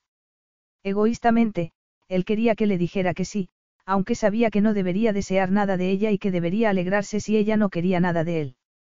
De todos modos, esperó. Y tuvo esperanza, lo cual era extraño y duro para un hombre como él. Extender la mano hacia una llama sin saber si lo calentaría o el movimiento la apagaría. Tampoco es tan sorprendente, dijo ella en voz baja. Hemos tenido relaciones íntimas. Por supuesto que quiero que te importe. Íntimas. Él, sinceramente, no consideraba que tener sexo fuera íntimo. Era una liberación. Eran cuerpos, solo cuerpos. Y hacía tiempo que había decidido separarse de su cuerpo cuando fuera necesario, ser capaz de hacerlo para no sentir dolor cuando se sentía torturado. Experimentar únicamente placer cuando estaba en brazos de una mujer, con independencia de lo que sintiera en su interior. Un cuerpo era simplemente eso, falible, temporal. Perderse en otra persona nunca le había supuesto nada más que placer. Sin embargo, ella lo denominaba intimidad. Nunca había deseado a otro hombre ni había consentido que otro la acariciara. No estaba seguro de saber cómo conseguir que alguien fuera especial para él, pero parecía que él era especial para ella. No sabía qué hacer con eso. Pero le satisfacía, satisfacía algo en su interior cuya existencia desconocía hasta ese momento. Era una satisfacción profunda que lo saciaba como ningún orgasmo. Sí, dijo ella con suavidad al tiempo que le ponía la mano en el pecho. Lo que hemos hecho ha sido íntimo, algo que no se comparte con cualquiera. Frunció el ceño. ¿O tú sí lo haces? Lo hago, afirmó él sin sentir vergüenza. El deseo existe para ser satisfecho. Creo que no es verdad. Me parece que lo que hace importante al deseo es no poder satisfacerlo en todo momento, lo que lo hace profundo es que se reserve únicamente para determinadas personas y momentos. Él la agarró de la muñeca y sostuvo su mano con más firmeza contra su pecho. Como, por ejemplo, para la mujer que acaba de confesar que no lo había sentido antes. Dices eso, pero ¿y si otro hombre encendiera ese sentimiento en tu interior? Si volviera a pasar, lo aceptarías como me has aceptado a mí. La idea lo hizo sentir como si le vertiera nacido en el cerebro y le fuera descendiendo hasta el pecho para quemar los bordes de la oscuridad que allí reinaba. Ella negó con la cabeza. No. Entonces, eso me hace importante. Le apretó más la muñeca. Significa que soy importante para ti. Nunca lo había sido para nadie, ni para su padre, cruel y sádico, ni para su madre, frágil y destrozada. Deseaba serlo con más desesperación de lo que había deseado nunca nada, y le daba igual lo que eso implicara. Porque solo entendía la acción de desear de una manera, para él, desear era tener. Así que tendría esto sin ningún remordimiento. Te he dicho que me casaría contigo, afirmó ella desviando la mirada. Pero no me has dicho si soy importante para ti. Te he dicho que me casaría contigo, dijo él imitándola. ¿Ves por aquí a alguna otra mujer que lleve mi anillo? Ella negó con la cabeza. Ahí tienes la respuesta, en ese momento, le vibró el móvil que llevaba en el bolsillo.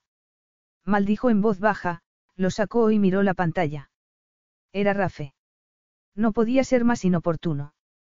¿Por qué tenía amigos? No hemos tenido ocasión de hablar esta noche, dijo su amigo. Nos has echado a todos del palacio.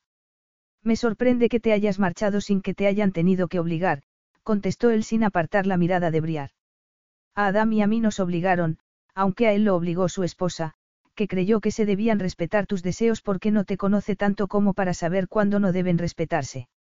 ¿Y tú, qué excusa tienes? Dada la desventaja de carecer de vista, no quise pelearme con los guardias reales. Felipe se echó a reír. Por favor, ya sabemos que sigues llevando ventaja en una pelea, Rafe. Es verdad. Supongo que Adam también forma parte de esta misión de buena voluntad de interesarse por mi salud mental, durante unos segundos contempló a Briar con más intensidad, recorrió sus hermosas curvas con la mirada y se deleitó en lo fino que era el camisón que llevaba. Aquella llamada debía acabar enseguida. Tu padre ha muerto. Es importante. Mejor que esté muerto. Ha sido una crueldad del destino que haya aguantado tanto. Hay mucha gente que muere demasiado joven sin merecerlo. Dicen que los buenos mueren jóvenes, apuntó Rafe. Entonces, tú y yo estamos a salvo. Lo estamos, afirmó Rafe endureciendo levemente el tono, yo debería estar muerto. Y lo más probable es que lo estuviera si fuera digno de vivir. El cinismo de Rafe era uno de los numerosos motivos por el que Felipe lo consideraba su amigo cuando, en general, le parecía que la amistad carecía de sentido. Ahora mismo agradezco estar vivo. He sobrevivido a ese viejo canalla, volvió a mirar a Briar, y se me presenta una noche prometedora. Supongo que estás con tu prometida. Sí, así que entenderás que tenga que colgar. Un momento. Esa mujer, la he investigado y Adam me la ha descrito.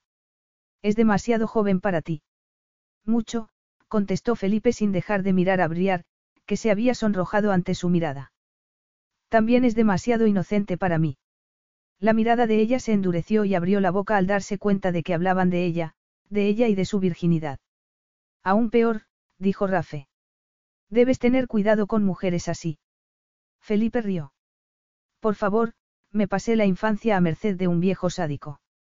No corro peligro. Eso me deja todavía más claro que puedes correrlo. A los hombres como tú y como yo no nos afecta la dureza, sino la suavidad y la blandura. Hazme caso, sé de qué hablo. Rafe nunca había dado detalles de cómo había perdido la vista. Felipe y Adam sabían que había habido un accidente, pero Felipe llevaba tiempo sospechando que había intervenido una mujer. Eso lo confirmaba, salvo porque le resultaba difícil imaginar que su amigo cayera en las redes de una mujer, por muy hermosa que fuera. Lo tendré en cuenta, Felipe colgó. No lo tendría en cuenta, al menos esa noche. Esa noche solo deseaba una cosa. Y mientras se acercaba a su hermosa prometida, pensó que ella tenía mucho más que temer que él. Hablabais de mí, dijo ella en tono acusador. Sí. ¿Quién era? Un amigo. ¿Tienes amigos? Preguntó ella abriendo mucho los ojos. Si a él mismo no le resultara sorprendente el hecho de tenerlos, tal vez se hubiese ofendido. Pero su pregunta le resultó divertida. Sí, tengo dos. Y tienen muchos problemas. No son normales. Supongo que yo tampoco lo soy. Él la abrazó por la cintura y la atrajo hacia sí. No me hace falta que seas normal, sino que seas mía. Ella lo miró maravillada, como si fuera un objeto desconocido, algo que no hubiera visto nunca y que tratara de comprender. Después levantó la mano y le acarició suavemente la mejilla con la punta de los dedos. Él lanzó un gruñido, la volvió a agarrar de la muñeca y la sujetó con fuerza antes de aproximar sus labios a los de ella para darle un beso que necesitaba más que el aire que respiraba. Y a Rafe dejó de importarle su conducta, al igual que los fantasmas del pasado, el de su padre que probablemente estaría arrastrando cadenas mientras rondaba sin descanso por los pasillos del palacio. No le importaba nada, salvo aquello, salvo ella, su belleza y delicadeza. Y el hecho de que debería alejarse de ella porque podía dañarla con facilidad, aplastarla como una rosa delicada. Pero, perversamente, quería ver el efecto que producía en ella, destrozarla, hacerla suya, como había querido destrozar todo en aquel maldito palacio desde que se había enterado de la muerte de su padre. Desorden, eso era lo que deseaba, un completo caos. Y ser su rey. Eso lo impulsó a besarla con más profundidad, a aplastar la boca contra la de ella, a tragarse los sonidos que ella emitía, fueran de placer o de protesta, no estaba seguro. Lo consumía el deseo por ella. No sabía nada más, lo cual era un bendito alivio. Abrió los ojos, se miró las manos que agarraban el rostro de ella, y las mangas. Aquellas condenadas mangas. Las soltó, se quitó la chaqueta, la tiró al suelo y se desabotonó la camisa, que fue a parar al mismo sitio. No se había desnudado la vez anterior en que habían estado juntos. No había sentido las suaves y dulces manos de ella en la piel. Ahora necesitaba hacerlo, le urgía más que respirar. Y tanto como deseaba dejar su huella en ella, quería que ella le dejara la suya. Acaríciame, dijo con una voz ronca que le pareció desconocida. Había aprendido a comportarse como un caballero, a ser fino y educado, a disimular el monstruo que llevaba en su interior fingiendo ser un hombre de modales impecables. Eso se había acabado, lo había tirado al suelo con la ropa, lo había hecho pedazos como el vaso que había lanzado contra la pared. Ella sabía que no era así, que nunca lo sería, porque le había mostrado cómo era en realidad. Y ella seguía allí y decía que continuaba deseándolo, que quería significar algo para él. Era una estúpida, una chica sin experiencia. Era lo que Rafe había dicho. Demasiado blanda, demasiado inocente, demasiado joven. Pero él era hijo de su padre. Apartó esa idea de la mente porque no quería analizarla en ese momento. No podía. No podía pensar. De todos modos, su padre había muerto. Y la duplicidad con la que había vivido, el control extremo, la calculada apariencia de que todo le daba igual, todo eso había muerto con él. Ya no lo necesitaba. Era el rey, y haría lo que le diera la gana. Unos dedos inexpertos le acariciaron la garganta y descendieron a su pecho. Con más ganas, gruñó él con los labios pegados a los de ella al ordenárselo. Ella presionó más, algo más segura, y arrastró los dedos por el estómago plano hasta la cintura de los pantalones. Sí, dijo él animándola. Así. Ella le desabrochó torpemente el cinturón y él se aferró a ella mientras le bajaba los pantalones y la ropa interior y lo dejaba completamente desnudo frente a ella. Él la observó atentamente tratando de adivinar sus pensamientos. Parecía que no sabía dónde mirar, y sus ojos oscuros saltaban de un sitio a otro de su cuerpo. ¿Has visto alguna vez a un hombre desnudo? Le encantaba aquello, corromperla, alterarla de forma irreparable. Ella negó con la cabeza. Bueno, en fotos. No has desnudado ni acariciado a ninguno ni has visto cómo lo excitabas. No, nadie me había besado antes que tú. Sin ser consciente de lo que hacía, él se le acercó más y lanzó un gruñido mientras la abrazaba y la besaba con toda la ferocidad que poseía en su interior. Ella gimió. Tenía las manos entre ambos, sobre el pecho masculino. Lo sentía duro, palpitante e insistente contra su cuerpo, y él lo sabía. Sabía que notaba el efecto que producía en él, cuanto la deseaba. No había nada civilizado en aquello, aunque tal vez, solo tal vez, fuera íntimo. Porque lo superaba como nunca lo había hecho el deseo sexual. Y parecía mezclado con emociones que nunca habían aparecido en la necesidad de alcanzar el clímax. Y le había sucedido desde la escena en el piso inferior, cuando había volcado la mesa y se había arrancado la máscara de príncipe civilizado y había liberado al monstruo. Lo había hecho delante de ella, para ella, casi por ella, como si su presencia disminuyera de un modo incomprensible el control que ejercía sobre sí mismo. Sin embargo, ella no parecía tenerle miedo en absoluto, lo que era extraño. Pero nada tenía sentido, que fuera ella la que fuera testigo de esa parte de. Él y no se asustara, que fuera él quien le hiciera sentir deseo por primera vez, cuando era poco más que un malvado para ella, el hombre que la había privado de su vida y la había arrastrado a la suya, a sus dominios. Pero no hacía falta que las cosas tuvieran sentido. Ahora ya te han besado, dijo él. Ella asintió. Tenía la boca hinchada por los besos. Era irresistible. Y él se inclinó para volver a devorarla. No tenía sentido que fuera tan receptiva a él, cuando debería sentirse repelida por la bestia en la que se había convertido desde que la había llevado al palacio, o mejor dicho, desde el momento en que le había revelado su intención de llevársela a su país. Pero se dijo que a él también deberían repelerle esas cosas, y no lo hacían. La necesitaba para gobernar el país del mejor modo posible. Y la deseaba. Deseaba que formara parte de su vida, que estuviera en su cama y estar dentro de su cuerpo. No iba a negarse a sí mismo. Por tanto, no se sentía culpable. ¿Quieres que te enseñe? Ella lo miró con ojos brillantes y se pasó la lengua por los carnosos labios. Sí, enséñame. Capítulo 9. El corazón se le había desbocado y la sangre le circulaba por las venas a toda velocidad. El suelo está duro, dijo ella. Es verdad, contestó él tomándola en brazos y llevándola al dormitorio. Vamos a hacer que te resulte un poco más cómodo, la dejó frente a la cama, sobre la alfombra que había allí. ¿Será esto más cómodo para tus reales rodillas? Ella parpadeó. Yo. Él la agarró de la barbilla y la miró a los ojos. Arrodíllate. Ella obedeció y él tuvo que cerrar los ojos y apretar los dientes para no llegar al orgasmo allí mismo. Ella ni siquiera lo había acariciado, pero el simple hecho de obedecerlo sirvió para más que mil actos ilícitos anteriores. Quítate el camisón. Quiero verte. Ella lo hizo con manos temblorosas y se quedó desnuda y de rodillas ante él, con el cabello negro cayéndole por los hombros. Sus elegantes curvas eran tan fascinantes que él tuvo que recurrir a toda su fuerza de voluntad para no volver a tomarla en brazos, tumbarla en la cama, volver a penetrarla y olvidarse de aquellos jueguecitos de poder. Se le ocurrió que, si era virgen, no utilizaría ningún método anticonceptivo. Él la había poseído sin preservativo y no tenía intención alguna de usarlo ahora.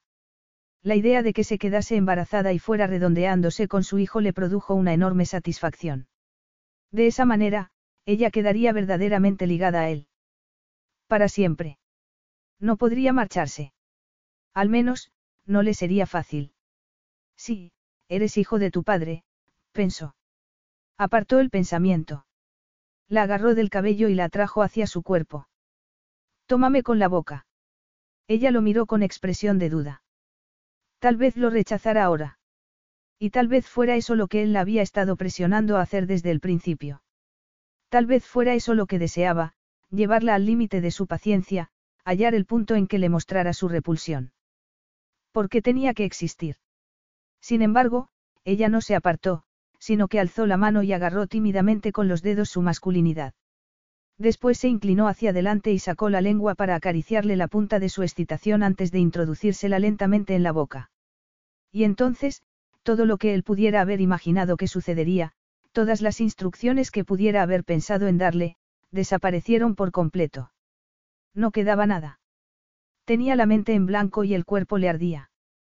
Ella carecía de habilidad por completo, era evidente que nunca había acariciado a un hombre y, sin embargo, a él le estaba resultando la experiencia más erótica de su vida. ¿Por qué era solo para él? Como había dicho ella, era íntimo. Era especial. Y eso importaba. Le importaba a un hombre que nunca lo había experimentado antes, que no tenía la esperanza de hacerlo. Ella lo deseaba, y lo deseaba sin haber deseado nunca a otro hombre. Ella le daba mucho, con generosidad, le daba mucho más de lo que se merecía. Sus manos inexpertas se movían al unísono con sus labios y su lengua para darle placer, como una mujer haría por la persona amada, no por su secuestrador. Ni por quien le había ordenado que se arrodillara y le diera placer como si tuviera la obligación de hacerlo. Y no pudo controlarse más. La agarró de la cabeza y la separó de él. Así no, dijo. Ella se levantó tambaleándose y él la agarró de la muñeca atrayéndola hacia sí y besándola ardientemente en la boca. La tumbó en la cama boca arriba gimiendo mientras el cuerpo desnudo de ella presionaba el suyo. Era increíblemente suave, refinada, delicada y preciosa. No era para él. Se sintió, se sintió como un criminal que fuera a cometer el crimen perfecto sin ser descubierto, lo que le produjo, según descubrió en ese momento, una sensación tremendamente satisfactoria, la de poseer algo tan precioso y delicado para un hombre como él. Tal vez otros hombres se sintieran culpables. Él no era de esos. Era un monstruo. Y ella, a pesar de saberlo, lo deseaba. Gimió de nuevo y agachó la cabeza para tomar con los labios un pezón endurecido y chuparlo con fuerza. Ella se arqueó bajo él. ¿Por qué me deseas? Él mismo se quedó sorprendido por la pregunta, hecha con palabras entrecortadas, arrancadas de una profunda parte de sí que no sabía que existiera. Ella lo miró con ojos vidriosos y expresión confusa. ¿Cómo? Eres demasiado buena, demasiado amable. ¿Por qué me deseas? No tiene sentido. Yo te debería repeler, no lo entiendes. No soy bueno. Tú eres una buena chica, muy buena, tierna y frágil, protegida de monstruos como yo. Sin embargo, aquí estás, ofreciéndote a mí. Carece de lógica. Fuiste tú quien me pidió que viniera. Yo no diría que me he ofrecido a ti. El gruño y se llevó el otro pezón a la boca y lo chupó hasta que ella ahogó un grito y se arqueó de nuevo contra él. Entonces la soltó. Ya ves cómo te me ofreces. Quiero saber por qué. No se te ha ocurrido que pueda ser porque eres todo aquello de lo que carezco. Eres duro y yo blanda. Eres peligroso y yo he estado muy protegida, como acabas de decir. Y eres malo, ¿verdad? Ella levantó la mano y le acarició la mejilla y él volvió la cabeza para arañarle el dedo con los dientes. Solo un poco, dijo él. Puede que yo haya sido demasiado buena. Puede que la gente necesite ser las dos cosas, pero yo carezco de maldad, así que necesito parte de la tuya. Él la embistió con las caderas y notó su carne resbaladiza y receptiva bajo su excitada masculinidad. Necesitas mi oscuridad. Ella lo agarró por los hombros. Sí. Él necesitaba su luz, pero no iba a decírselo en aquel momento. No podía porque lo consumía la necesidad de estar en su interior. Presionó el extremo de su excitación contra la entrada de ella y la penetró centímetro a centímetro, torturándolos a los dos con tan lenta penetración. Demasiado tarde pensó que podía estar dolorida, pero desechó rápidamente la idea, que palidecía en comparación con su deseo de poseerla, de consumirla del modo en que ella lo consumía. De tener su luz. La oscuridad había sido una permanente acompañante, pero, en aquel momento, le parecía estar al borde de un abismo que estaba más allá de la oscuridad. Y solo ella le impedía caer. Se perdió en ella, ocultó la cabeza en su cuello mientras perseguía esa liberación que solo conseguía con ella. Briar le clavó las uñas en la piel mientras emitía sonidos de placer y le devolvía cada una de sus embestidas. Luego lo agarró de los brazos y gritó al alcanzar el clímax. Le arañó los antebrazos hasta llegar a las manos. Eran marcas de aquel acto que él no podría borrar. Desorden. Un hermoso caos hallado dentro de su princesa. No, de su reina.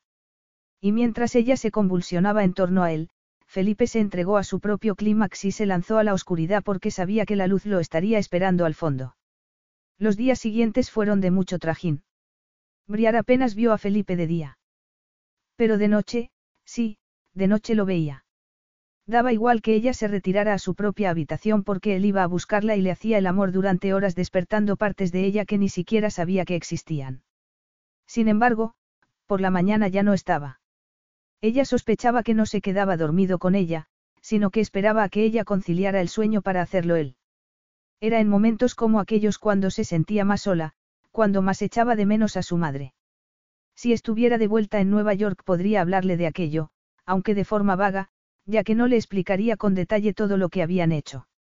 Notó que le ardían las mejillas. No sabía bien cómo se hallaba en aquella situación, vinculada, al menos físicamente, al hombre del que debería estar más alejada. Cuando pensaba en su vida anterior a Felipe, antes de llegar allí, todo le parecía borroso, lo cual no era buena señal. Por algún motivo, las semanas pasadas en Santa Milagro le parecían más atrevidas y vívidas que su vida previa a su llegada allí. Se preguntó si eso también sería un truco, si Felipe la había hechizado, aunque ella no creía en la magia, mejor dicho, no había creído hasta que descubrió que era una princesa, a la que había llevado a un país extranjero un príncipe que era demasiado guapo y malvado. Lo más extraño era, sin embargo, que aunque había iniciado una vida totalmente desconocida para ella y lo había hecho desempeñando un papel que nunca se había imaginado que representaría, se sentía más ella misma que nunca.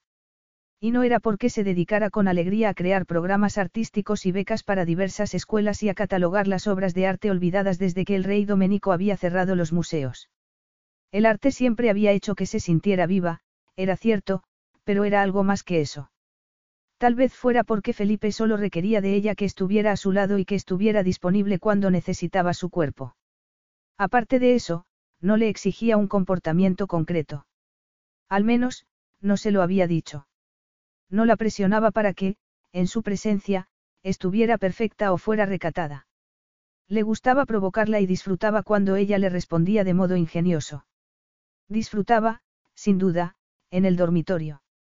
Al pensarlo sintió calor en las mejillas. Se llevó la mano fría al rostro caliente y se estremeció. Estaba en una habitación en la parte trasera del palacio que parecía abandonada. Había muchos objetos que deseaba catalogar para los museos y se esforzaba en hacer una selección entre los que presentaría a distintas personas para que los evaluaran y los que probablemente solo poseían un valor sentimental. Había realizado mucha investigación histórica sobre su país de adopción para proporcionar un contexto a las distintas piezas que descubría. Parecía que el desgraciado país solo había gozado de cortos periodos de paz y prosperidad, en tanto que reyes tiranos lo habían gobernado durante largos periodos. Sin embargo, la gente había creado cosas hermosas, incluso bajo la opresión, sobre todo entonces. En el palacio había hallado, básicamente, colecciones personales. Retratos de antiguos gobernantes y de sus familiares y joyas de la corona que se habían guardado en una cámara de seguridad. Ella preferiría que se exhibieran a que, ocultas, perdieran el brillo. No parecía que Felipe tuviera opinión al respecto, por lo que ella iba a hacer lo que prefería. Sin embargo, las salas que había descubierto el día anterior eran distintas. Las joyas no estaban catalogadas ni organizadas, a pesar de que parecían de gran calidad. Había millones de dólares en piedras preciosas guardadas en cajones, hermosos cuadros, naturalezas muertas y retratos, y muebles tallados a mano, todos ellos cubiertos por lonas. Soltó un largo suspiro y levantó la lona de un mueble apoyado en la pared del fondo. Se sorprendió al ver una hermosa cómoda. Tenía incrustaciones de distintos tipos de madera que recreaban el paisaje montañoso que se veía desde las ventanas de la torre, que era donde ella se encontraba. Finas tiras doradas separaban las piezas de madera, y le dio la impresión de que se trataba de oro de verdad. Rozó las cimas de las montañas con la punta de los dedos y el sol, situado en el extremo superior izquierdo de la cómoda. Había allí mucha belleza escondida. Pensó que era una metáfora del hombre con el que se iba a casar. Se detuvo un momento y se imaginó el hermoso rostro de Felipe. Él era un rompecabezas. Suave y encantador a veces, brusco y sin control otras. Parecía que le encantaba el orden y su aspecto era siempre impecable. Sin embargo, la noche de la muerte de su padre había destrozado todo lo que se hallaba a su paso, incluyéndola a ella. Sintió más calor aún en las mejillas. Respiró hondo y se alejó de la cómoda cruzando la habitación hacia una masa informe cubierta por una lona, que supuso que serían más lienzos enmarcados de distintos tamaños. Tiró de la lona y descubrió exactamente eso. Paisajes con marcos dorados y un cuadro de fruta en una mesa. Le gustaba mirarlos porque demostraban que la gente siempre se veía impulsada a plasmar lo que la rodeaba, a tener una imagen de su cena para que el mundo la contemplara. Apartó con cuidado los dos primeros cuadros y se detuvo al ver el retrato de una mujer a la que no conocía. Era hermosa. Llevaba el negro cabello recogido en un elegante moño y una corona dorada en la cabeza. Sus rojos labios esbozaban una media sonrisa que parecía ocultar perversos secretos. Le recordó, le recordó a Felipe. ¿Qué haces? Ella se sobresaltó y se volvió al oír la voz de Felipe. Examino las habitaciones para ver qué piezas artísticas hay, como habíamos dicho. Las preparo para los museos. Eso no es arte, dijo él en un tono extraño. Ella frunció el ceño. Es un cuadro. Es mi madre, afirmó él con rapidez y dureza. Ella lo miró y luego miró el cuadro, sin saber qué decir durante unos segundos. Ya lo veo. Él rió. ¿En serio? Creía que no nos parecíamos en absoluto. ¿Os parecéis? dijo ella en voz baja, sin saber si era lo que debía decir. No sabía de qué humor estaba él, pero casi nunca lo sabía. Intentar entender la motivación o los sentimientos de Felipe era como intentar agarrar un puñado de arena, que se quedaba durante unos segundos en la mano cerrada para deslizarse rápidamente entre los dedos. Preferiría que esas cosas se quedaran aquí. No sabía que fueran las cosas de tu madre. Él asintió. Sí, creo que han estado aquí desde el día de su muerte. ¿Cuántos años tenías cuando murió? Siete. Cruzó la habitación para acercarse a la ventana. Ella se había fijado en que tenía barrotes. No le había dado importancia, porque las ventanas que eran tan altas solían tener alguna clase de protección para evitar accidentes. Pero, cuando él se acercó allí y puso las manos en el cristal, se preguntó si esa era la explicación. Murió aquí, afirmó él en tono conversacional. Estaba enferma. En cierto modo. No estaba bien, desde luego. Ella no dijo nada. Una cosa que había aprendido de Felipe, y había aprendido varias, era que si él quería decirle algo acabaría haciéndolo. Y, si no quería decirlo, daba igual lo que se le presionara porque no lo diría. Había otras formas más eficaces de enfrentarse a él. Se detuvo unos segundos a pensar en tales formas y cerró los puños al imaginar que le acariciaba el rostro. Ahora no sería suave porque era el final del día y tenía una barba incipiente. Le gustaba que no fuera afeitado, que fuera algo salvaje. También le gustaba ser ella misma salvaje. Reconocía que eso le resultaba sorprendente. Con las manos apoyadas en los cristales, él se miró las mangas de la camisa. Ella lo observó, pero no dijo nada. Estaba recogiendo información sobre él desde que lo había visto por primera vez. La fascinaba, apelaba a algo profundo en su interior que no sabía explicar. Salvo por el hecho de que la necesitaba. Y en todas las situaciones de la vida, ella había necesitado a quienes la rodeaban. No era algo malo, pero la había obligado a portarse bien, a ser buena para que su presencia fuera aceptada. Él la necesitaba hasta tal punto que la había secuestrado. Y podría ser que hubiera una lógica retorcida en intentar convertir eso en algo bueno, pero también podría ser que no tuviera ninguna clase de lógica. Tal vez solo se tratara de sentimientos, lo que asimismo estaría bien. No tenía los puños estirados, dijo él. Ella se los miró y vio profundos arañazos en sus brazos, lo que le confería un aspecto poco civilizado. Eran las marcas que ella le había dejado. Estropeando su perfección y burlándose de la de ella. Ella notó calor en el rostro. ¿Cómo? Ella dio un paso hacia él. Eso fue el principio de todo. Nunca fui tan ordenado como quería mi padre, que hizo responsable a mi madre. Exigía una perfección inalcanzable, sobre todo cuando él creaba el caos bajo la superficie, Felipe dio unos golpecitos en el cristal y se volvió hacia ella. No tuve niñera porque mi padre exigía que fuera mi madre quien cuidara de mí. Si no lo hacía, ¿para qué servía? ¿Cómo sabes? ¿Cómo sabías todo eso? No es normal que un niño oiga esas conversaciones entre sus padres. Él esbozó una sonrisa perversa, pero no alegre. Eso no era un problema. De hecho, mi padre exigía que yo fuera testigo de todas las indignidades a las que sometía a mi madre. Si me portaba mal, la abofeteaba y quería que yo lo contemplara. Y al revés. Prefería castigarla a ella por mis errores y a mí por los de ella. Es mucho más doloroso que peguen a tu madre porque has dicho algo en el momento inadecuado a que seas tú el que recibe los golpes, se volvió de nuevo a la ventana. Ella siempre fue delicada, como un pájaro. Y huyó de mi padre volando. Lo dejó. Preguntó ella para acabar de entenderlo. Se tiró por la ventana, cerró el puño y presionó el cristal. Por eso ahora hay barrotes. Supongo que mi padre no quería perder a otro miembro de la familia del mismo modo. Le daría mala imagen. Él había hablado de forma desapasionada, pero Briar no podía respirar por la pena que le había estallado en el pecho como una bomba, pena por su madre y por él. Era inconcebible que un niño pequeño perdiera a su madre de ese modo. Resultaba igualmente incomprensible que la mujer del cuadro, que sin duda habría empezado a vivir con la misma energía que su hijo, se hubiera visto atormentada hasta el punto de no haber hallado otra salida. Lo siento mucho, Felipe.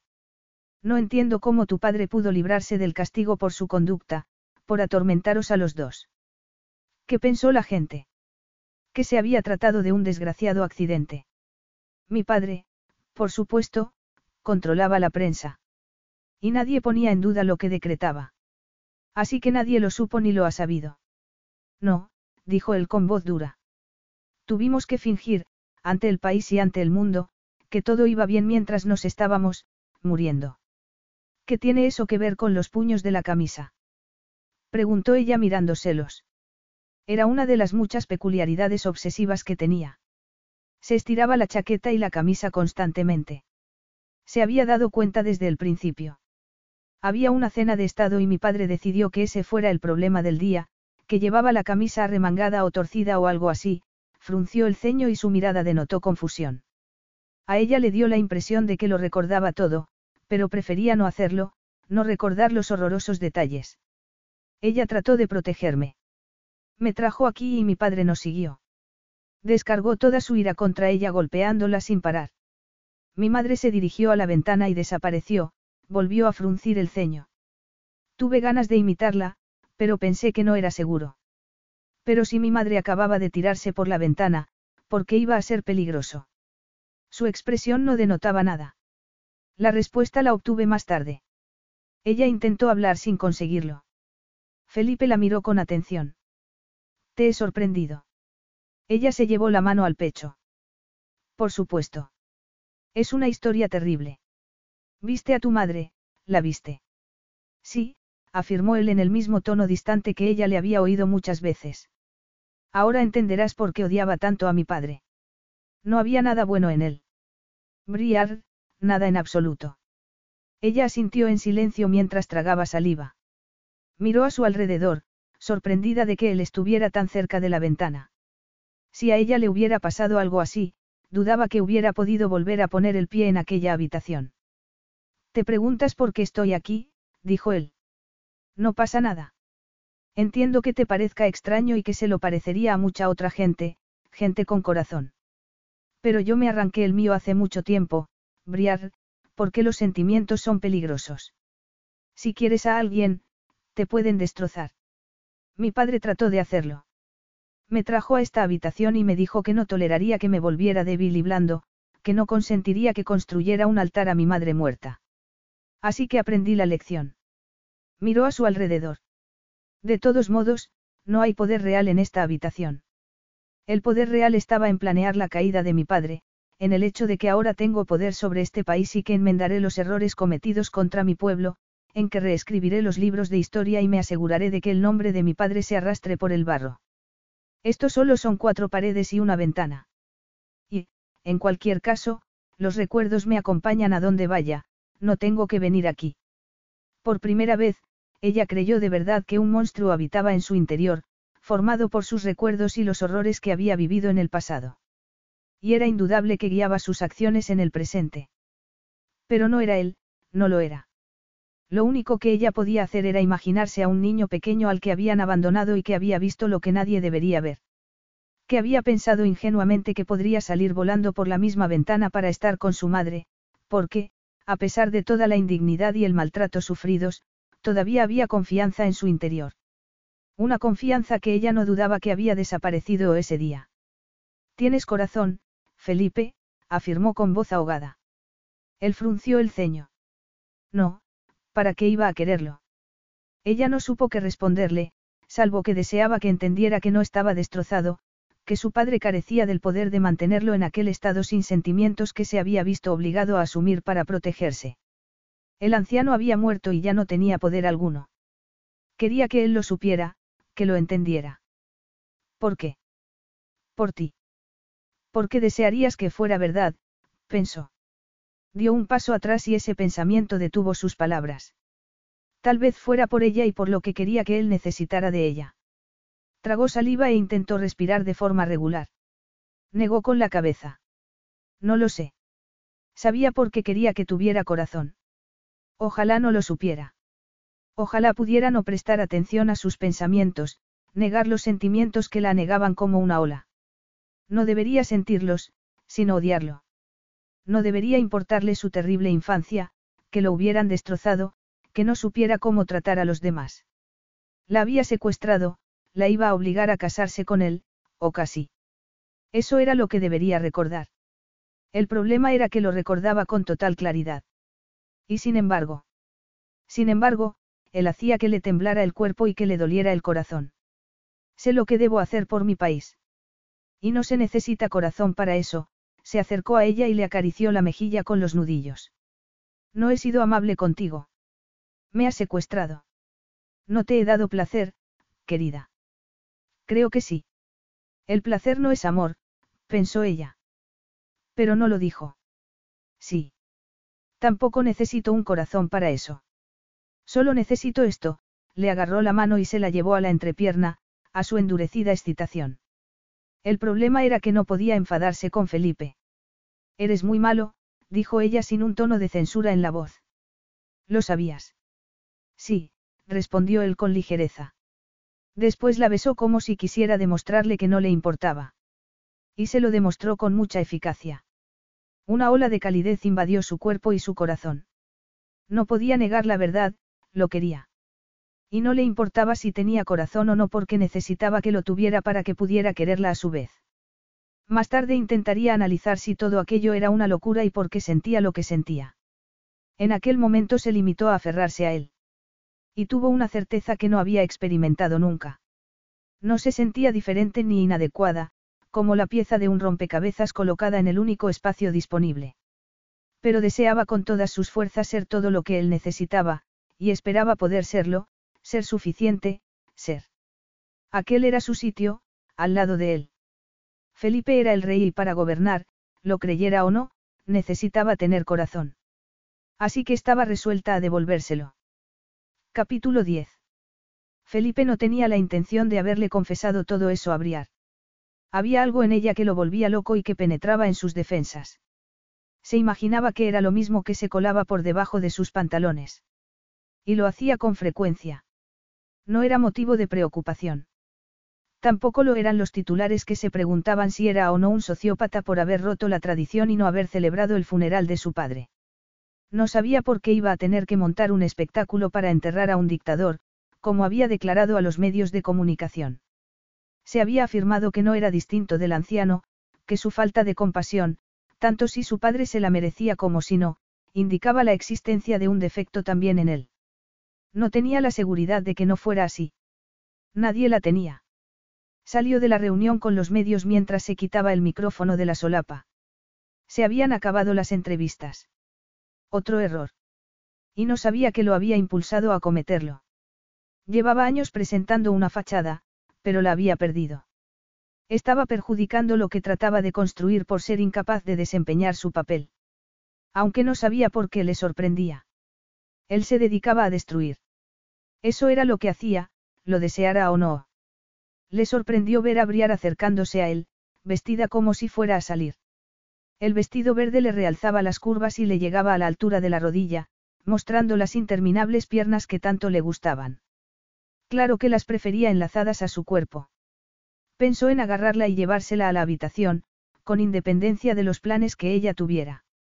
Era suya, al fin y al cabo, su reina, con la que podía hacer lo que quisiera. Si él la deseaba, debería anular sus planes y atenderlo. Frunció el ceño al tiempo que se preguntaba si no sería eso lo que su padre pensaba sobre su madre o sobre cualquier otra persona, que eran de su propiedad para utilizarlos como le vinieras en gana. Te estaba buscando, dijo ella con una sonrisa radiante que contrastaba con los oscuros pensamientos que lo asediaban. Ah, sí. Sí. He pensado que podíamos salir a cenar. Por si no has visto los titulares de hoy, he provocado un escándalo, así que sería mejor que nos quedáramos. Ella tenía una expresión obstinada, de rebeldía. Él había aprendido que era difícil discutir con ella cuando se encontraba en ese estado. He leído los titulares. La gente se pregunta qué clase de persona eres, lo que es injusto. Hiciste bien en no celebrar ayer un gran funeral público por tu padre porque habría sido una farsa. Lo comprendo.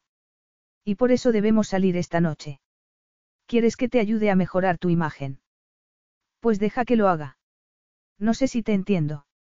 Haremos una aparición de forma ostentosa yendo juntos a cenar. La nación entera verá que, diga lo que diga la prensa, estoy de tu parte, que digan lo que digan, estoy a tu lado. Sus palabras denotaban una convicción que él no se merecía. No estoy seguro de que vayamos a conseguir algo. Ella frunció el ceño. Yo sí, afirmó con el tono de una reina. Te sientes muy cómoda en tu nuevo papel. Ella echó la cabeza hacia atrás y le bailaron los rizos al hacerlo. Preferirías que me sintiera a disgusto. Creo que es mucho más eficaz para ambos que me sienta a gusto. Y también que es mejor para ti que aceptes mi plan. Contéstame, reina mía, vas a secuestrarme.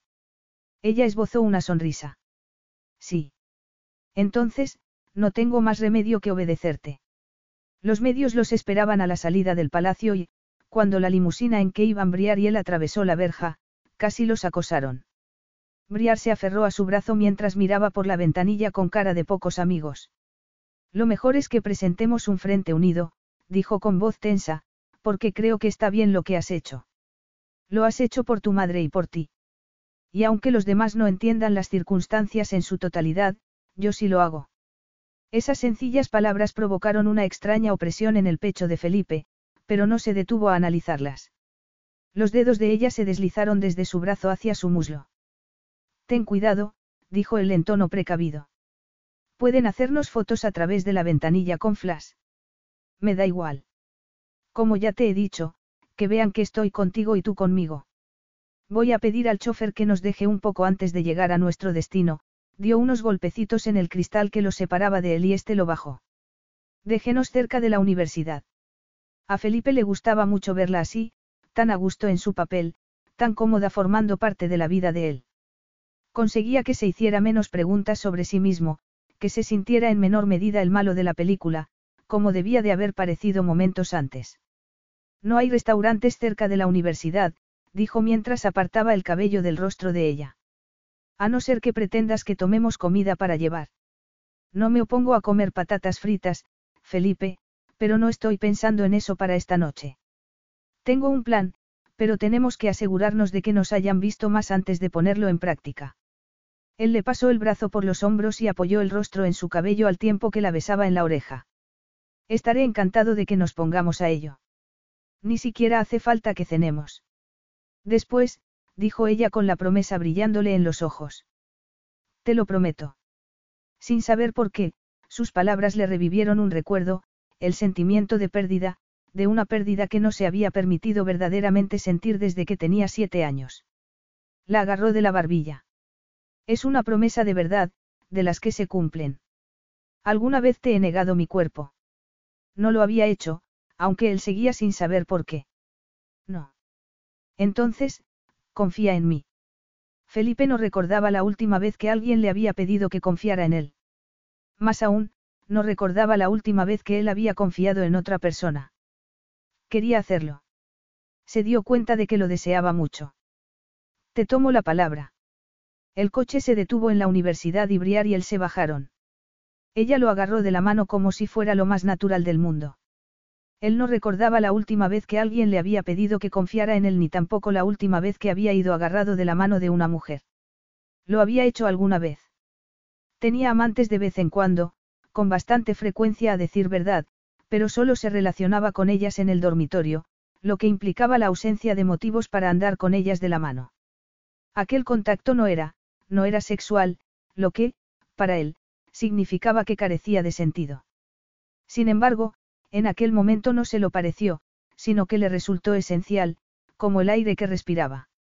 No podría explicárselo aunque quisiera. Pero se percató de que no quería, de que solo deseaba disfrutar de la suave piel de ella en contacto con la suya. Tardó solo unos segundos en darse cuenta de que lo llevaba al museo. ¿Me llevas a una gala? La miró de reojo. ¿Por qué debo advertirte que no estoy de humor para galas? Ella entrecerró los ojos. ¿Qué humor se requiere? Uno mucho más dócil del que soy capaz de tener.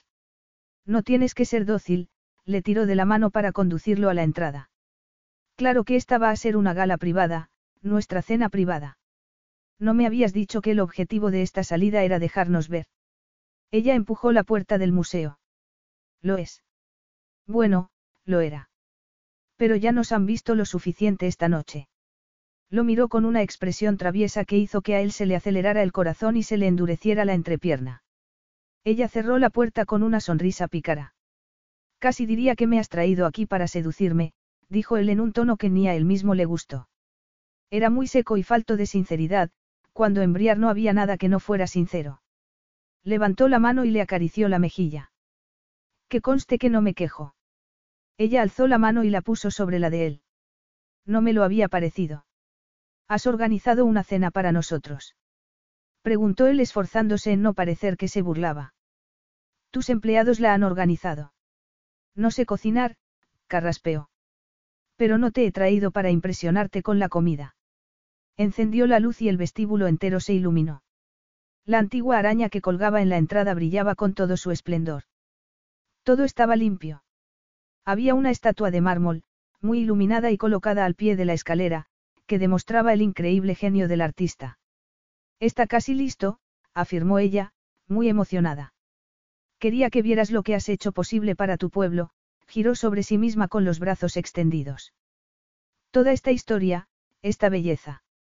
Forma parte del tejido de este país y lleva oculto mucho tiempo. Pero eso se acabó. Ahora todos podrán venir a verlo. Él se había quedado mudo, no tanto por el arte en sí, ni siquiera por el trabajo que ella le había dedicado, sino por lo eufórica que estaba ella, por la felicidad que sentía. ¿Por qué estaba tan feliz? ¿Por qué estaba tan contenta allí, con él, tan emocionada con la labor que él le había asignado para que le estuviera agradecida, después de haberla alejado de su hogar? No lo entendía. No la entendía. Tampoco comprendía la alegría sin freno que emanaba de ella. Aún más, no entendía su pasión por el arte, por algo que solo parecía existir para ser bello, para ser contemplado. Era una belleza frívola, que él nunca había hallado en su vida. Pero a ella parecía encantarle, parecía adorarla. Se preguntó cómo se sentiría uno viviendo para algo que no fuera un objetivo en sí mismo. Ven por aquí, dijo ella. Ha preparado la mesa en mi ala preferida. ¿Cuál es tu ala preferida? Preguntó él sin querer esperar a verla con sus propios ojos. Ella se detuvo. La de los impresionistas, le dedicó una bella sonrisa, claramente complacida porque se lo hubiera preguntado. ¿Por qué? insistió él mientras la seguía por un largo pasillo que terminaba en una gran sala con cuadros en las paredes. Había una mesa en el medio con platos tapados. No había velas, lo cual no le sorprendió. Ella no iba a exponer su amado arte a nada que pudiera quemarlo. Su pregunta la había desconcertado. No lo sé. Quiero decir que lo sé, pero que es difícil expresarlo en palabras. Los impresionistas me conmueven de una manera que sobrepasa las palabras. Lo que le decía le hizo pensar en algo que para él significara lo mismo. Aparecieron imágenes de sus manos en la piel de ella, el contraste entre sus dedos y su belleza oscura, de un erotismo que no dejaba de sorprenderlo. La sensación de estar sobre ella, dentro de ella, no había nada igual. Había tenido relaciones sexuales en innumerables ocasiones, con incontables mujeres, pero aquello iba más allá. Se imaginó que a ella no le gustaría que comparara su relación física con el arte que adoraba. Sin embargo, no tenía otro marco de referencia. Es un estilo de pintura que no es tan detallado como otros, prosiguió ella. No es perfecto. Tiene algo de desordenado al mirarlo de cerca, de caótico. Sin embargo, si te alejas y miras todo el cuadro, crea una enorme belleza. ¿Por qué te gusta tanto? A mí me pareces perfecta en todo, princesa.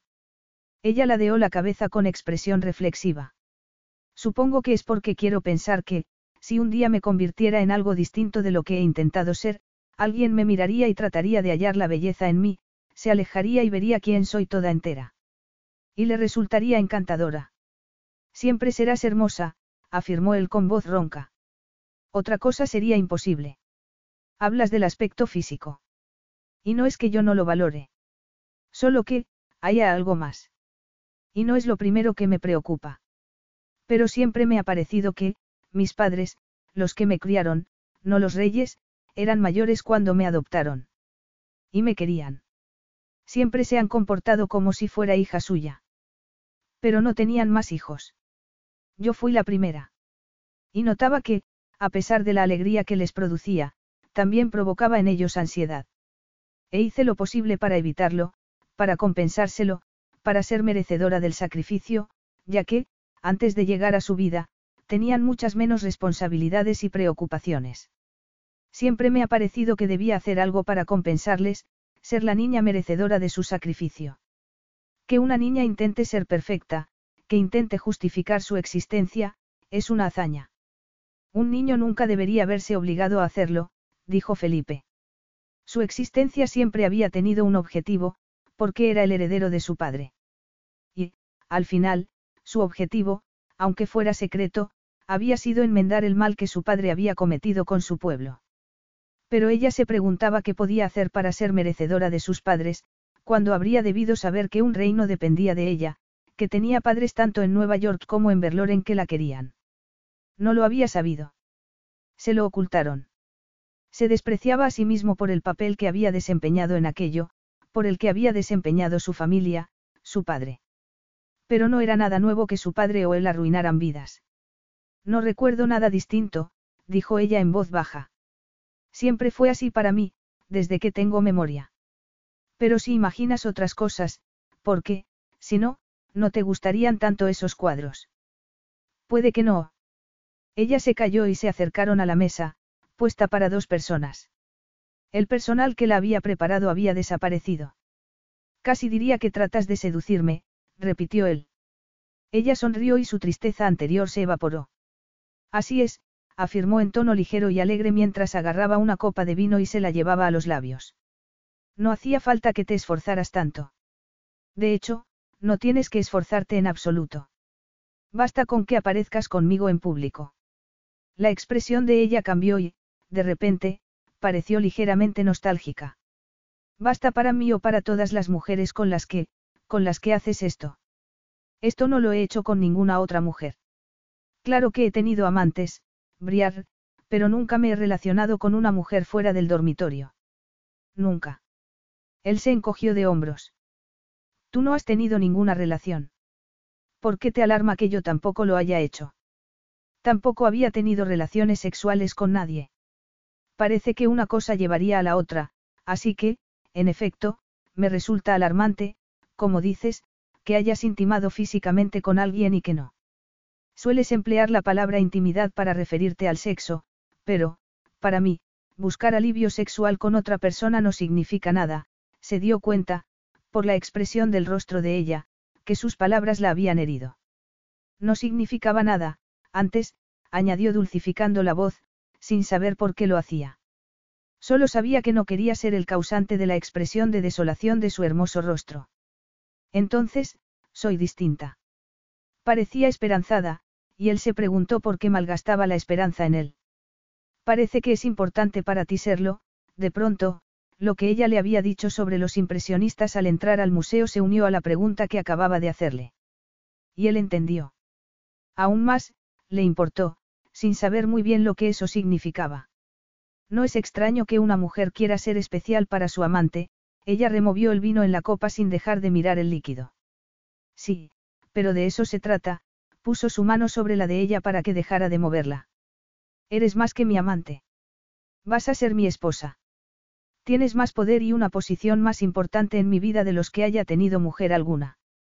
Ella sonrió, claramente complacida. Y él se alegró de haberla hecho sonreír. No recordaba que la felicidad ajena le hubiese producido nunca tanto placer, salvo, recordó vagamente que había intentado alegrar a su madre cuando su padre acababa de maltratarla, que había tratado de hacerla sonreír a pesar del maltrato que ambos padecían. Como si las payasadas de un niño pudieran contrarrestar las acciones de un loco. Como era evidente, no lo habían conseguido. Si lo hubieran hecho, su madre seguiría allí, no se habría tirado por la ventana para no seguir sufriendo a manos de su padre, para no tener que seguir relacionándose con un niño pequeño en una situación insostenible. Orden. Su padre siempre lo había deseado y él no había sido capaz de ofrecerle a su madre ni siquiera eso. No se había dado cuenta de que sí solo. Se estiró los puños. No, él no había hecho lo suficiente cuando era importante. Como entonces, la sonrisa de Briar no lo conmovió tanto como deseaba. Como entonces, se imaginó que él le resultaría insuficiente. Pero Briar sería reina y tendría su arte. Tendría su lugar. Y a ellos les quedaría la pasión. Él le sería fiel. Recordó que no se lo había dicho. No repetiré los pecados de mi padre. ¿Qué pecados? Te seré fiel. Ella parpadeó. Creía que eso se daba por sentado. No te he prometido serte fiel. Ella frunció el ceño. Pensaba que iba incluido en el matrimonio, a no ser que uno sea un ser despreciable, como tu padre. Te he secuestrado. Cuando has empezado a pensar que soy un hombre decente? No me has hecho daño. Entiendo por qué hiciste lo que hiciste, respondió ella mirándole la mano, aún posada sobre la suya. Entiendo por qué necesitas mi ayuda. Y, sinceramente, me alegro de poder ofrecértela. De repente, a él no le gustó que le ofreciera ayuda, como otra señal de perfección. No lo deseaba. Perversamente, lo que quería era que estuviera con él porque eso era lo que ella deseaba. Desear eso de la mujer a la que había obligado a aceptar su proposición matrimonial carecía de lógica. Ofrécele la libertad y a ver qué hace, pensó. No, no podía hacerlo. Ella no podía recuperar la libertad. No podía darle esa oportunidad porque él la necesitaba. Con independencia de lo que él deseara, tendría que contentarse con lo que había. Y no había motivo para no hacerlo, ya que tenía todo lo que deseaba. Él no iba a ser todo lo que ella querría, eso era ineludible, ya que no era esa la vida que ella había elegido. ¿Y por qué le importaba a él todo eso? Solo unas semanas antes le habría dado igual. Pero sí la había secuestrado en un hospital. Y ahora, sentado con ella en aquel tranquilo museo, con la mano apretando los nudillos de la de ella, se sentía arder. Quería más de lo que debería, cosas que entraban en conflicto con sus objetivos. Si lo que me ofreces es el martirio, como el que ofreciste a tus padres, que quede claro que no lo quiero. Quieres que te ayude en tu causa, que me atenga a tus deseos. Antes no te importaba por qué lo hacía. De hecho, llegaste a amenazarme en el caso de que no aceptara. ¿Cómo no va a ser un martirio? Me ofreces tu ayuda diciendo que me entiendes y mirándome con esos ojos angelicales, con pena. Me miras como a un perro que te da pena. Y lo aceptaría de mi reina, pero no de mi amante. Trato de ayudarte, de hacer lo que se espera de mí, de encontrar mi lugar aquí. Siempre me he sentido desplazada. Nunca he sabido encajar. Me sentía mal. Sabía que venía de otro lugar. Me rodeaban personas que podían rastrear a sus antepasados hasta la llegada del Mayflower, y yo no sabía quiénes eran mis padres. No recordaba mis primeros cuatro años de vida. Pues bien, resulta que soy de sangre real. Así que aquí estoy. E intento hacerlo lo mejor que puedo, intento hallar mi lugar. Y me acusas de jugar a ser perfecta. Él no sabía por qué insistía, por qué le importaba. Y, sobre todo, no sabía por qué se le desgarraba el pecho de dolor cuando pensaba en ella tumbada y haciendo lo que él quería. Deseaba excitarla, que no actuara únicamente por deber. Te he presionado a cada paso, dijo él. Y tú te empeñas en demostrar tu valía. ¿Por qué iba a creer que se trata de algo distinto? Ella se levantó y lo miró a los ojos. ¿Qué necesitas? Una demostración de que estoy aquí porque quiero, de que tomo decisiones, de que no me limito a obedecer en silencio. Se llevó la mano a la espalda y se bajó la cremallera del vestido. Se bajó la prenda hasta las caderas y la dejó caer al suelo. Cuando te he obedecido en silencio, Felipe. Se desabrochó el sujetador, lo tiró al suelo e hizo lo mismo con las braguitas hasta quedarse desnuda frente a él, salvo por los altos zapatos de tacón que hacían que sus largas piernas parecieran aún más largas.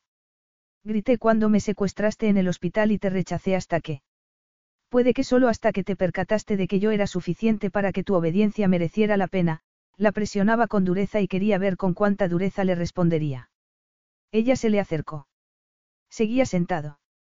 Ella se agarró al respaldo de la silla y se inclinó hacia él. Sus senos casi le rozaban los labios. ¿Crees que soy débil, que te tengo miedo. Pues deberías, él alzó la mano y le acarició la barbilla. Arruinó la vida de la gente, levantó la cabeza y le arañó la parte inferior de la barbilla con los dientes.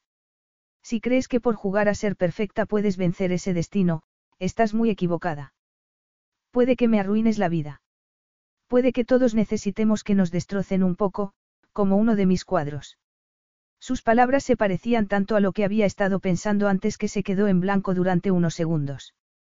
Pero ella parecía capaz de adivinarle el pensamiento, de entenderlo, a pesar de lo cual, no había huido. Le puso las manos en los omóplatos y deslizó los dedos por la elegante línea de su columna vertebral hasta llegas a las perfectas curvas de sus nalgas.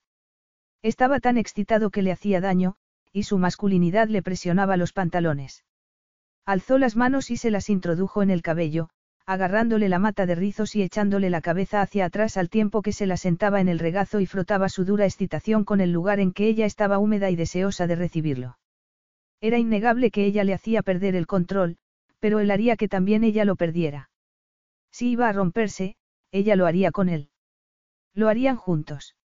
Se inclinó hacia adelante y la besó en la base del cuello, antes de deslizarle la punta de la lengua hasta la mandíbula y los labios contra los que aplastó los suyos con fiereza y sin ninguna delicadeza. Ella ahogó un grito mientras intentaba desabotonarle la camisa con dedos torpes y le tiraba de la corbata. Se dio por vencida, le desabrochó el cinturón y tiró de la tela de los pantalones hasta liberar su masculinidad, que tomó con sus delicados dedos.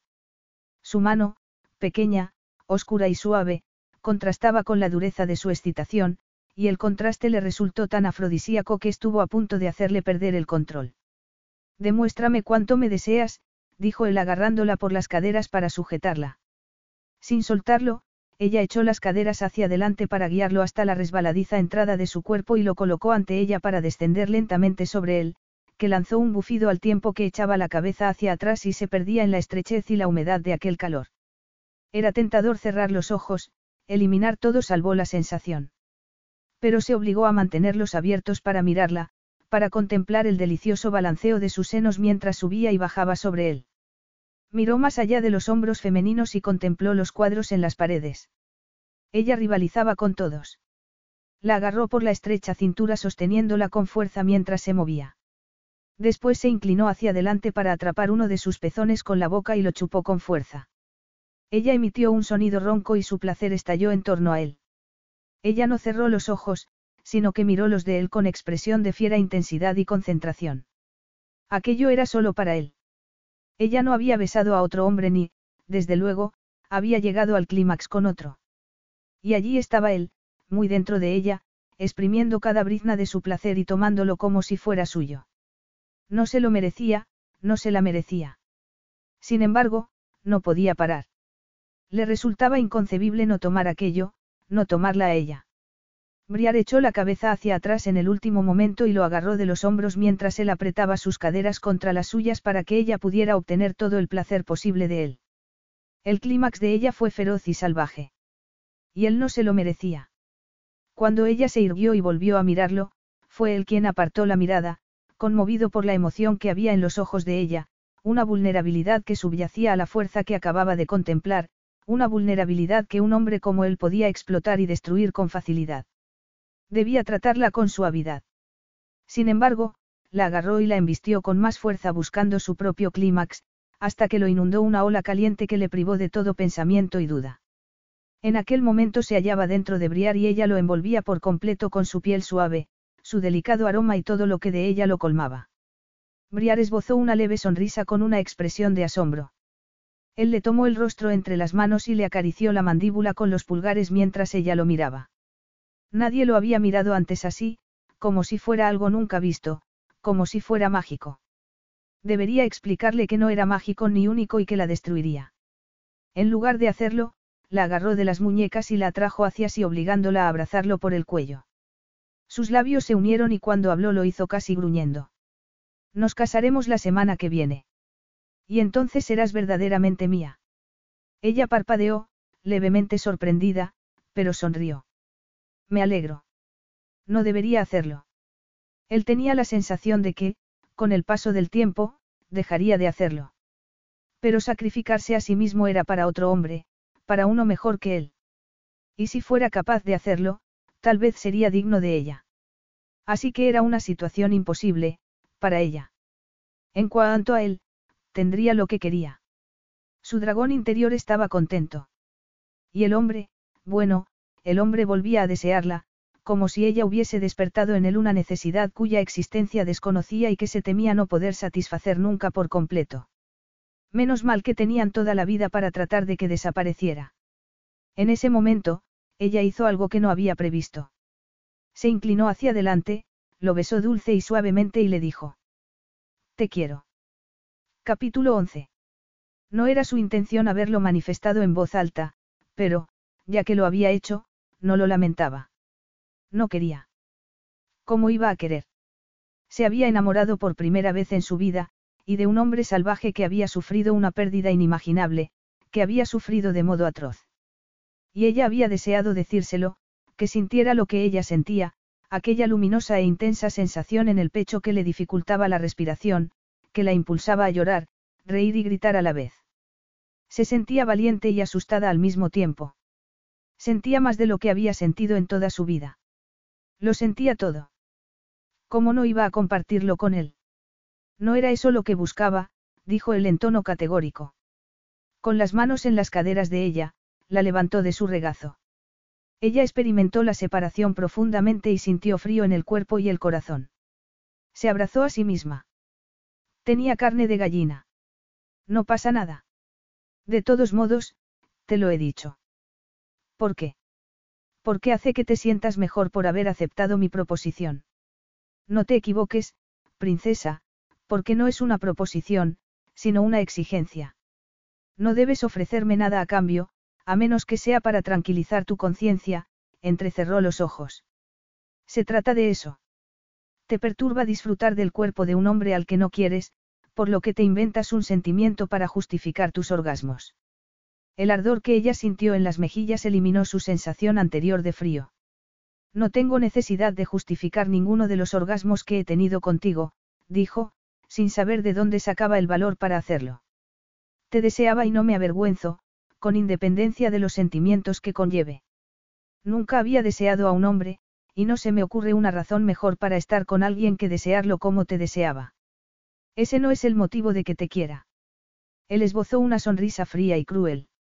Muy bien, enumérame los motivos por los que te resulto emocionalmente irresistible. Yo puedo darte varios por los que me encuentras físicamente irresistible. No soy modesto y sé los encantos que poseo para las mujeres.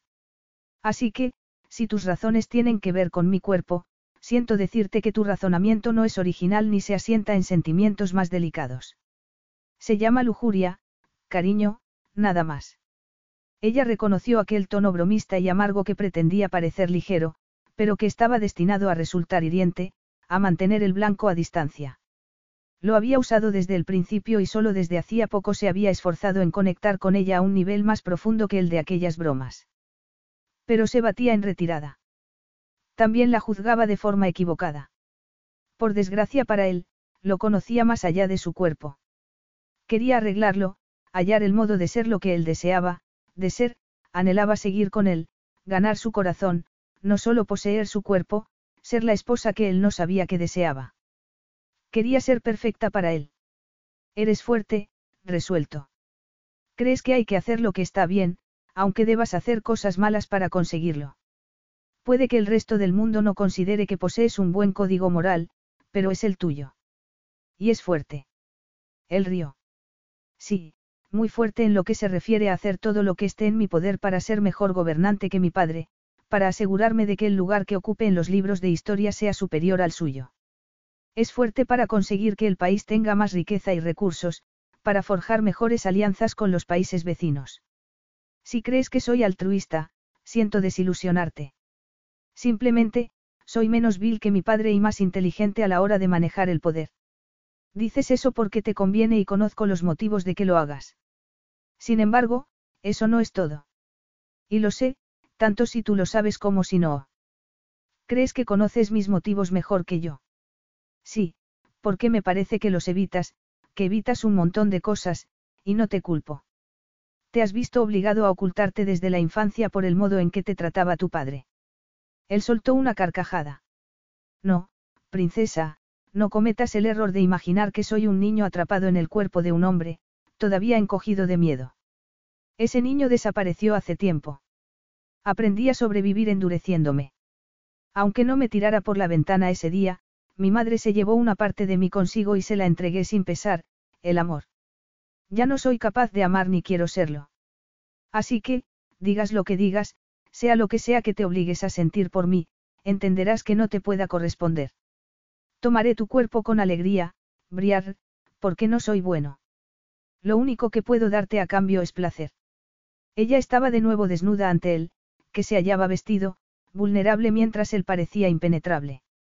Pero sabía que no era así, que era todo una ilusión. Estaba desnuda porque era fuerte. Se necesitaba ser muy fuerte para estar desnudo en cuerpo y alma ante alguien. Él, en cambio, ocultaba con desesperación lo que era, se esforzaba mucho en protegerse con el muro que había levantado entre ambos. Y ella lo entendía. A veces se preguntaba si se había mantenido alejada de sus amigos y de los hombres, si había dedicado tanto esfuerzo a ser perfecta y encontrar su sitio, porque tenía miedo de la pérdida, porque, aunque no recordaba su vida anterior a cuando se había ido a vivir con sus padres a Nueva York, ese sentimiento, ese vacío, habitaba en su interior. Era un recuerdo que no residía en su memoria, sino en su corazón. No te creo, dijo ella en voz baja. No me creo que eso sea lo único que tienes en tu interior. Tal vez sea lo único que te parece que puedes ofrecer ahora mismo, pero no pienso que vaya a ser lo que tengamos para siempre. Puedo esperar. Esperaré a que me quieras. No lo haré, contestó él en tono cortante. No puedo. Ella sintió una opresión en la garganta. Los ojos se le llenaron de lágrimas. Entonces, te querré por los dos. Te vas a casar conmigo, de todos modos. Por supuesto. El amor no ha sido el comienzo de esto, así que, ¿por qué iba a ser el final? Era fácil decirlo, pero estaba destrozada. Sentía que había destruido una parte de ella que ni siquiera sabía que existía. ¿Por qué? ¿Cómo podía tener la esperanza de que Felipe la quisiera? ¿Cómo habían llegado al punto en que se hallaban? Le desconcertaba haber pasado de sentirse aterrorizada, de odiarlo, a necesitarlo más que el aire que respiraba. Era un hombre extraordinario, muy fuerte, y al que nunca habían querido lo suficiente. En aquel momento, se sintió furiosa, pero no con el padre de él, sino con su madre, por haberlo abandonado. ¿Cómo era posible? ¿Por qué no se había quedado con él? No debería haberle bastado el amor para quedarse y proteger al niño, o para hallar una forma de escapar, pero con él. Ella se quedaría, sin importarle que le dijera que no podía corresponderla, porque sabía que, al final, él hallaría algo más en su interior para ella, que tendrían algo más. Nadie se había quedado a su lado ni le había demostrado verdadero amor. Pues sería la primera, a pesar de que sufriera al hacerlo. Sería lo que él necesitara porque era eso lo que ella necesitaba. Muy pragmática, observó él en un tono tan opaco como su expresión. En realidad, no lo soy. Más bien mantengo una ciega esperanza, pero creo que uno de los dos debe tenerla, Felipe. Quieres que tu país sea bello, que esté lleno de la luz que le falta. Por eso creo que uno de los dos debe creer en ello para conseguirlo, ¿no te parece? Él la agarró por la nuca y la atrajo hacia sí para besarla apasionadamente. Me parece bien que tengas esperanza, Briar, y que creas en ella. Pero no te sorprendas cuando solo encuentres oscuridad. A ella le resultó difícil hablar con Felipe los días siguientes, pero de noche seguía tan apasionado como siempre. Anunció la boda a los medios al día siguiente. Briar se sintió mareada al ver la rapidez con que un gran acontecimiento podía organizarse si se tenía poder y riqueza ilimitados. El vestido de boda se lo tuvieron listo en un tiempo récord, ya que solo modificaron el diseño para que fuese único. Se preparó el menú y se confeccionaron complejas tartas. Se elaboró una inmensa lista de invitados, muchos ya habían confirmado su asistencia. Todos habían reorganizado sus horarios rápidamente para tenerlo todo a punto. La boda de Felipe Carrión de la Viña Cortez con la princesa Talia se transformó en objeto de la curiosidad mundial. Era un acontecimiento en el que todo el mundo quería participar. Briard, por su parte, estaba como anestesiada. Sus padres, los biológicos y los adoptivos, estaban invitados a la boda y la idea de verlos le asustaba, sobre todo porque le daba la impresión de que intentarían convencerla de que la cancelase, a pesar de que todos sabían que era imposible. Además, ella no quería anularla. A pesar de lo que Felipe le había dicho días antes, lo seguía queriendo. De hecho, ser testigo de cómo organizaba la boda, de cómo se enfrentaba a los asuntos de Estado en su nuevo puesto, hacía que lo quisiera más. El día de la boda amaneció claro y despejado. Los preparativos en el palacio causaban admiración. Pero ella no tuvo tiempo de observar cómo se llevaba a cabo la decoración porque, a primera hora, se le acercó la estilista y la sometió a un régimen de belleza que la dejó como si hubiera corrido un maratón. La habían frotado, esfoliado y depilado, y la piel le brillaba de forma sobrenatural. Llevaba el cabello recogido en un complicado moño, el rostro empolvado y los labios pintados de color cereza, al igual que las uñas. Unos largos pendientes de oro le colgaban de las orejas y soportaba el extraño peso de una corona en la cabeza. El vestido tenía un cuerpo ajustado y una voluminosa falda de pliegues de satén que llegaba al suelo y que formaba una cola espectacular. Reconoció que parecía una princesa que se fuera a casar. Esperaba que fuera la novia con la que soñaba Felipe. Se retorció las manos. Tal vez fuera una estupidez, él, desde luego, creía que lo era, pensar que aquello podía ser algo más que una transacción que él necesitaba para ganar la reputación que deseaba mostrar al mundo. Pero tenía que creerlo. Alguien debía creer en los dos y en él. Ella lo hacía y lo seguiría haciendo hasta que él no le dejara otra opción. Al fin y al cabo iban a casarse e iban a estar juntos en lo malo y en lo bueno, hasta que la muerte los separase. Tenía los nervios agarrados al estómago y se lo apretó con la mano, respirando hondo con la esperanza de tranquilizarse un poco, de hallar algo de paz. Entonces, la puerta de su dormitorio se abrió y su mirada se cruzó con la de Felipe. La calma se había acabado. Una oscura excitación la golpeó como un tren en marcha. No había nada que la preparara para el impacto, ni siquiera después de semanas de ser su amante. Se preguntó si Felipe llegaría a convertirse en algo corriente para ella, aquel hombre que tenía el rostro de un ángel caído, el cuerpo de un dios griego y un alma plagada de oscuridad que hacía que aquel glorioso cuerpo mortal, porque mortal era a pesar de su perfección, pareciera estar a punto de quebrarse por la fuerza de esa oscuridad. Como un hombre así podría ser corriente. ¿Cómo iba a dejar de hacer que sintiera cosas, que lo sintiera todo? ¿Cómo iba a renunciar a él? Era inconcebible. No deberías verme antes de la boda, dijo ella. Él rió mientras se sentaba en una silla.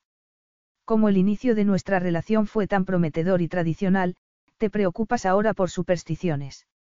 Ella se encogió de hombros. Supongo que, llegados a este punto, estamos blindados contra todo. La expresión de él se oscureció. Nadie lo está. ¿Estás preparada para esto? No lo sé. Hay alguien que lo esté para algo que no ha hecho antes. Como un compromiso de por vida. Si te casas conmigo, afirmó él en tono inflexible, el compromiso será de por vida. En sus duras y airadas palabras había algo más que ella no era capaz de percibir. Pero con él siempre había algo más, lo había habido desde que lo había conocido. Lo revestía todo con aquel cinismo, con aquellas burlas crispadas, destinadas a matar al receptor a base de miles de pequeños cortes. Sin embargo, había algo más que intentaba ocultar con desesperación. Ella quería sacarlo a la luz, pero, probablemente, eso traería mala suerte antes de la boda. Si lo hacía, podría suceder que él se quebrase y dejara salir toda la oscuridad de su interior. A ella no le daba miedo. Sabía que ese día acabaría por llegar. Sin embargo, pensaba que no sucedería antes de que pronunciaran los votos matrimoniales. De todos modos, aunque a ella no le daba miedo, tenía la impresión de que a él sí. Ya lo sé, Felipe. Por si no lo recuerdas, te quiero, así que no me va a resultar una pesada carga unirme a ti para toda la vida. En realidad, cuando se quiere a alguien, se considera, más o menos, una meta. Él se estremeció al oír sus palabras, como si lo hubiera golpeado. Si tú lo dices. ¿Quieres que me tire al suelo gritando que no me casaré contigo porque eres un animal y no me imagino el futuro contigo? Sería violento y falso. Además, se me estropearía el peinado. Tendría más sentido que esto, afirmó él mientras se levantaba. Estás muy tranquila, muy resignada a tu suerte. Tú lo llamas suerte, yo, destino. Al final, es lo mismo, princesa, dijo él con voz crispada. En cualquier caso, me esperaba que estuvieras histérica en este día tan señalado. ¿Por qué? No te he demostrado durante las últimas semanas que estoy contigo. Echaste a todos del salón de baile, Felipe. Les dijiste que se fueran, pero yo me quedé. Me hablaste de tu madre, y estuvimos juntos. Te enseñé el trabajo que había hecho con las obras artísticas del palacio. Te entregué mi cuerpo y lo he seguido haciendo todas las noches desde entonces, y lo seguiré haciendo. Eres tú el único al que la boda parece perturbar, el único que atravesó el mundo y cometió un delito para que tuviera lugar. Él la miró con el ceño fruncido. No me perturba. Lo que me sorprende es tu falta de emoción, cruzó la habitación y se detuvo frente a ella. Deberías sentir algo, hacer algo. Siento amor por ti. No es culpa mía que a ti eso no te parezca un sentimiento, Felipe, pero hay otros más allá de la rabia, la pena y el odio, y no son menos válidos. Claro, por eso pareces loca de alegría. Ella parpadeó. No estoy segura de estarlo, dijo con sinceridad. Me asusta un poco cómo serán las cosas entre nosotros, qué sucederá de ahora en adelante, de qué forma podrás hacerme sufrir. Pero te quiero. Y he tomado una decisión. No voy a fingir, no voy a obligarme a sonreír cuando mis sentimientos son tan complicados. Eso pareció avivar la ira de Felipe. Así que reconoces que no te entusiasma casarte conmigo, por mucho que hables de amor para siempre. ¿Por qué no luchas contra ello? ¿Por qué no haces algo más que limitarte a cumplir con tu deber? ¿Por qué te mientes y me mientes sobre tus sentimientos para justificar lo que va a ocurrir? ¿Por qué tienes que ser siempre tan condenadamente perfecta? La agarró de la cintura y la atrajo con fuerza hacia sí. No lo soy, dijo ella con voz ahogada. Y no sé qué tengo que hacer para demostrarte que no se trata de eso. No fue suficiente desnudarme en el museo, decirte cómo me había esforzado toda mi vida para que me quisieran. No fue bastante. No, contestó él con aspereza, no es suficiente. Estás aquí porque quieres estar con tu familia, porque ahora tienes miedo de marcharte, porque te da miedo el estado en que se encuentra el país. Eres una mártir, afirmó con desprecio, y te comportas así para satisfacer tu conciencia, para sentirte importante, especial. Y, si tienes que llamarlo amor para sentirte mejor, lo haces. Pero eso no va a protegerte de toda una vida conmigo, princesa. Pronunció esas palabras como si quisiera apartarla, pero la apretó contra sí con más fuerza mientras salían de sus labios. Y ella no era tan estúpida como para no darse cuenta. Lo agarró de la corbata. No necesito protegerme. No te atrevas a decir que soy débil ni a acusarme de mentirme y mentirte sobre mis sentimientos. Me he pasado la vida tratando de no causar problemas, de pasar desapercibida, de ser digna del sacrificio que mis padres biológicos habían hecho y de los padres que me criaron. Tienes razón, me he pasado la vida intentando ser perfecta, hacer las cosas bien, lo mejor posible, esforzándome en que mis padres no se arrepintieran de haberme adoptado. Pero eso no es lo que estoy haciendo contigo. No me das miedo ni me da miedo enfrentarme a ti ni presionarte. No te equivoques, rey Felipe. Cuando afirmo que estoy dispuesta a ser tu reina, no lo digo para convertirme en un accesorio y aparecer recatadamente a tu lado. Pretendo cambiar las cosas, no solo en el país, sino en tu vida. Si tengo que presionarte, lo haré. Si debo enfrentarme a ti, también lo haré. Nunca serás como tu padre, Felipe, porque no lo consentiré. Veo que hay más en ti y que puedo hacer que mejores. Tal vez tú no lo veas, pero yo sí. Yo sí. Él la agarró de la muñeca y le tiró del brazo hacia atrás para que le soltara la corbata. ¿Acaso crees que mi madre creía que mi padre la aplastaría? Francamente, dudo que ese fuera su objetivo. Y sin embargo. Yo no soy tu madre, dijo ella acariciándole los labios con la punta de los dedos, satisfecha de que él se sobresaltara ante el contacto. Ni tú eres tu padre. Tienes tanta confianza en mí, afirmó él separando los labios y arañándole los dedos con los dientes. ¿Por qué? Porque te quiero, Felipe, por eso que insistes en rechazar alegando que es mentira, que es secundario. No lo es, sino que lo es todo. Es lo que hace que esté aquí, contigo. Quiero estarlo. Quiero ser lo que necesitas. Quiero ser perfecta para ti. Sus palabras resonaron entre ambos y a ella se le encogió el estómago. Era un círculo vicioso. Había intentado con todas sus fuerzas ser perfecta para sus padres y al llegar al palacio, había hallado la libertad al dejar de preocuparse de serlo.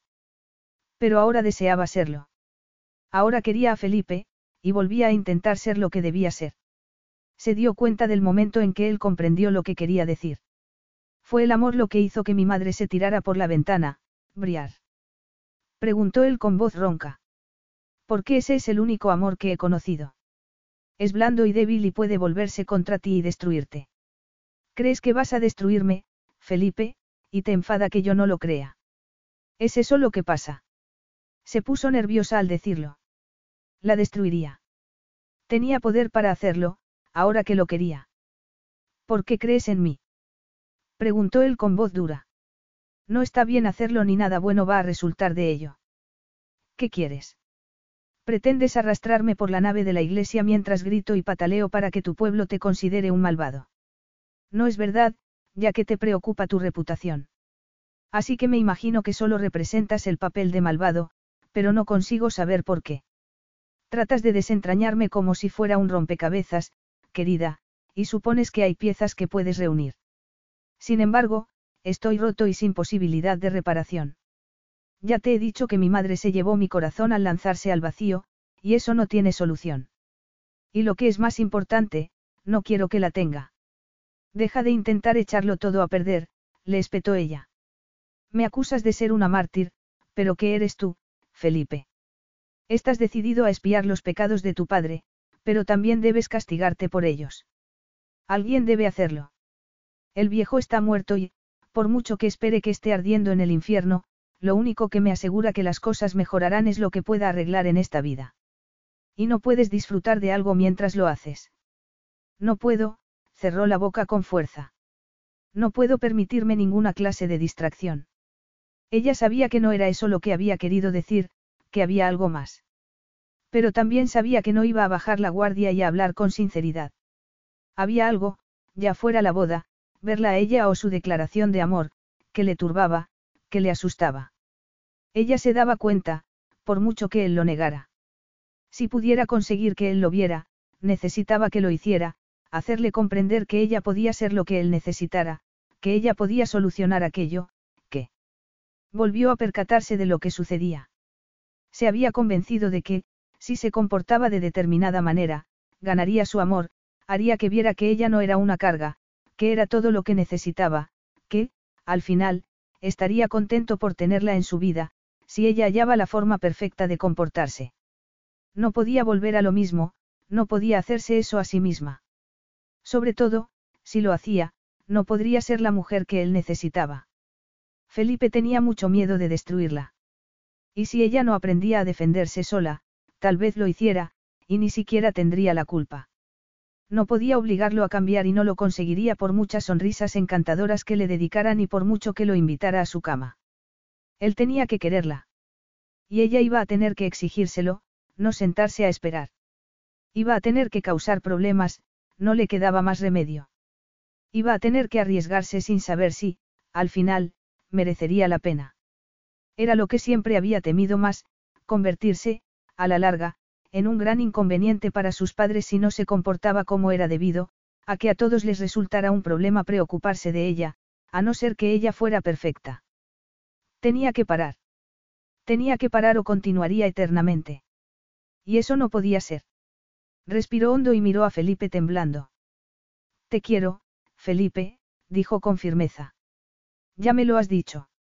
¿Me quieres? Ya te he contestado. Lo sé, pero tengo que volver a preguntártelo porque quiero estar completamente segura. No puedo quererte, dijo él con voz ronca. No está en mi mano. Ella asintió despacio. Entiendo, y quiero que entiendas esto, no puedo casarme contigo, si no me quieres. Ah, así que, de repente, exiges amor.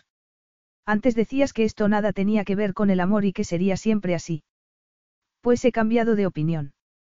¿Qué quieres de mí? Que te mienta, que pronuncie las palabras que tendrán el poder mágico de obligarte a recorrer la nave hasta el altar. Ella comenzó a respirar con dificultad, las manos le temblaban y la pena amenazaba con abrumarla. Deseaba, con todo lo que era y tenía, arrojarse a sus pies y decirle que no era eso lo que había querido decir, que se casaría con él sin condiciones, que se quedaría a su lado esperando que todo saliera bien. Y que se iría difuminando lentamente, que él la consumiría. Al final, eso sería firmar la pena de muerte para los dos. Al menos, la de su felicidad. No, me daría cuenta. Si ahora mismo me lo dijeras, sabría que no era verdad. Entonces, me has conducido a una situación sin salida. Tú nos has conducido a una situación sin salida, Felipe, porque no eres el monstruo que crees ser, ni el que desearías. Me secuestraste y me trajiste aquí contra mi voluntad. Y, si te hubieras comportado de forma horrible conmigo, me habría sido fácil resistirme. Pero lo cierto es que no lo has hecho. Simplemente, estás roto. Y, digas lo que digas, eres más el niño que perdió a su madre hace muchos años que un dragón. Pero yo no puedo solucionarlo. Lo he intentado, pero acabaría también yo destruida en el camino. Tienes razón. No voy a convertirme en mártir por esta causa. Me has pedido que lo reconsidere. Has venido a eso, a apartarme de ti, a hacer lo posible para que me vaya, parpadeó con fuerza para no verter las lágrimas que le llenaban los ojos. Enhorabuena, has ganado. Hay una sala entera llena de invitados que esperan oírnos pronunciar los votos, princesa. Vas a decepcionarlos. Prefiero decepcionarlos que quedar destrozada después. Tengo que irme, debo hacerlo. Y sí, cuando me haya marchado, eres capaz de mirar en tu interior y hallar el corazón que crees que no tienes podrás ir a buscarme. Si te marchas, dijo él haciendo una mueca desdeñosa, ya sabes que les pondré las cosas muy difíciles a tus padres. Ella asintió lentamente y una lágrima le rodó por la mejilla. Lo sé. Y les habrás fallado a todos, prosiguió él en tono duro y cruel. Me habrás fallado a mí, a Santa Milagro, a tus padres adoptivos, a los reyes y a Berloren. ¿Es eso lo que deseas? Ella negó con la cabeza. No, no es lo que deseo. Es lo último que desearía. Pero, por desgracia, no puedo ser la princesa Talia, no puedo ser la persona que me correspondería por nacimiento. Solo he podido ser Briar Arcourt, que no desea nada de eso, sino que la quieran. Y creo que se lo merece. Volvió a negar con la cabeza luchando contra el ridículo de hablar de sí misma en tercera persona. Pero era muy difícil decir lo que debía. Merezco que me quieran. Me lo merezco, no tengo que ganármelo.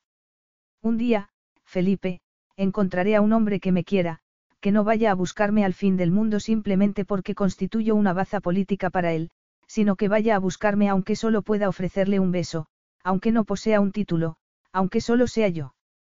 Nunca, nunca he sido capaz de decir que creía merecer tal cosa, que poseía suficiente valía para merecerla. Sin embargo, ahora soy capaz de hacerlo. Se miró el anillo, que le brillaba en el dedo. El anillo que representaba una promesa que no se cumpliría. Se lo quitó y se lo tendió. Supongo que ahora el monstruo soy yo, dijo depositándolo en la palma de él. Pero un monstruo que tú has creado. Soy más yo misma que nunca gracias a ti. Pero temo que, si me quedo, no durará. Se evaporará mientras intento hacer todo lo posible para complacerte, para hacer que me quieras como te quiero. Los dos nos merecemos más. ¿Por qué? ¿No ves que sería una profecía que acarrea su propio cumplimiento? Comenzaría a pensar que no merezco tu amor porque no puedo ganármelo. Y tú te convertirás en el monstruo que siempre has temido ser mientras me vas haciendo pedazos. No voy a hacerte eso ni voy a hacérmelo a mí misma. Se levantó y esperó porque, a pesar de lo que le había dicho, si él se arrojaba a sus pies, si la abrazaba y le confesaba que la amaría eternamente, se quedaría. Aunque fuera mentira. No sería necesario mucho, un latido de su corazón, un parpadeo, un movimiento de sus labios, solo una señal, aunque fuera pequeña, y ella se desmoronaría y sus buenas intenciones quedarían reducidas a cenizas. Fuera, dijo él con voz dura. ¿Cómo? Ya me has oído. Fuera de mi vista. Vete del palacio, echó el brazo hacia atrás y lanzó el anillo con una ferocidad que le asustó. Era una piedra preciosa de valor incalculable y él la había tirado como si fuese un desperdicio. De todos modos, no lo obedeció.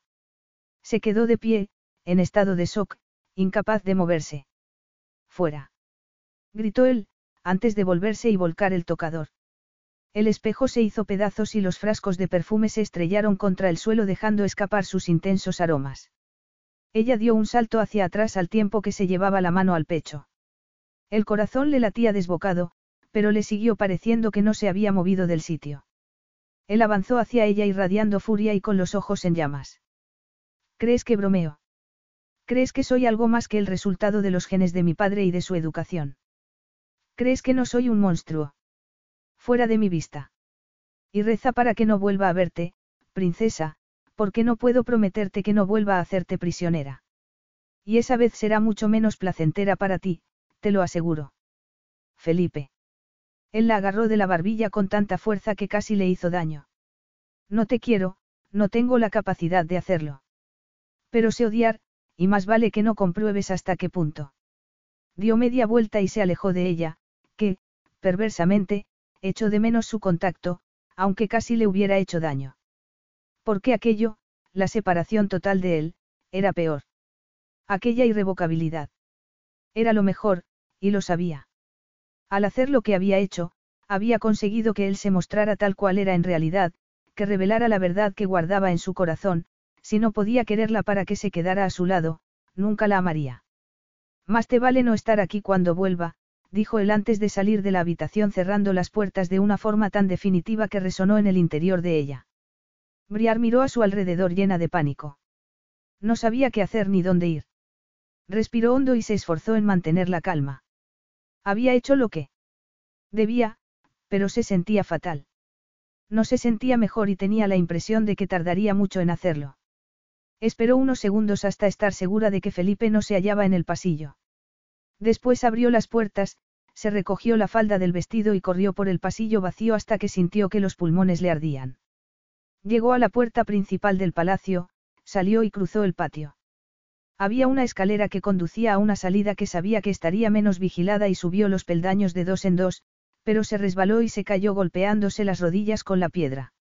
Se quedó inmóvil durante unos segundos y le pareció que aquel momento se adecuaba perfectamente a cómo se sentía por dentro. Pero se dio impulso y se puso de pie. No podía hacer nada más. Había tomado una decisión y no había vuelta atrás. Había decidido que era digna de que la quisieran, sin importar a lo que se sometiera o a lo que se negara a someterse. Ella tenía que ser algo más que el pago de la deuda de su padre. Tenía que ser algo más que el rostro humano que Felipe quería presentar a su pueblo, más que la hija perfecta.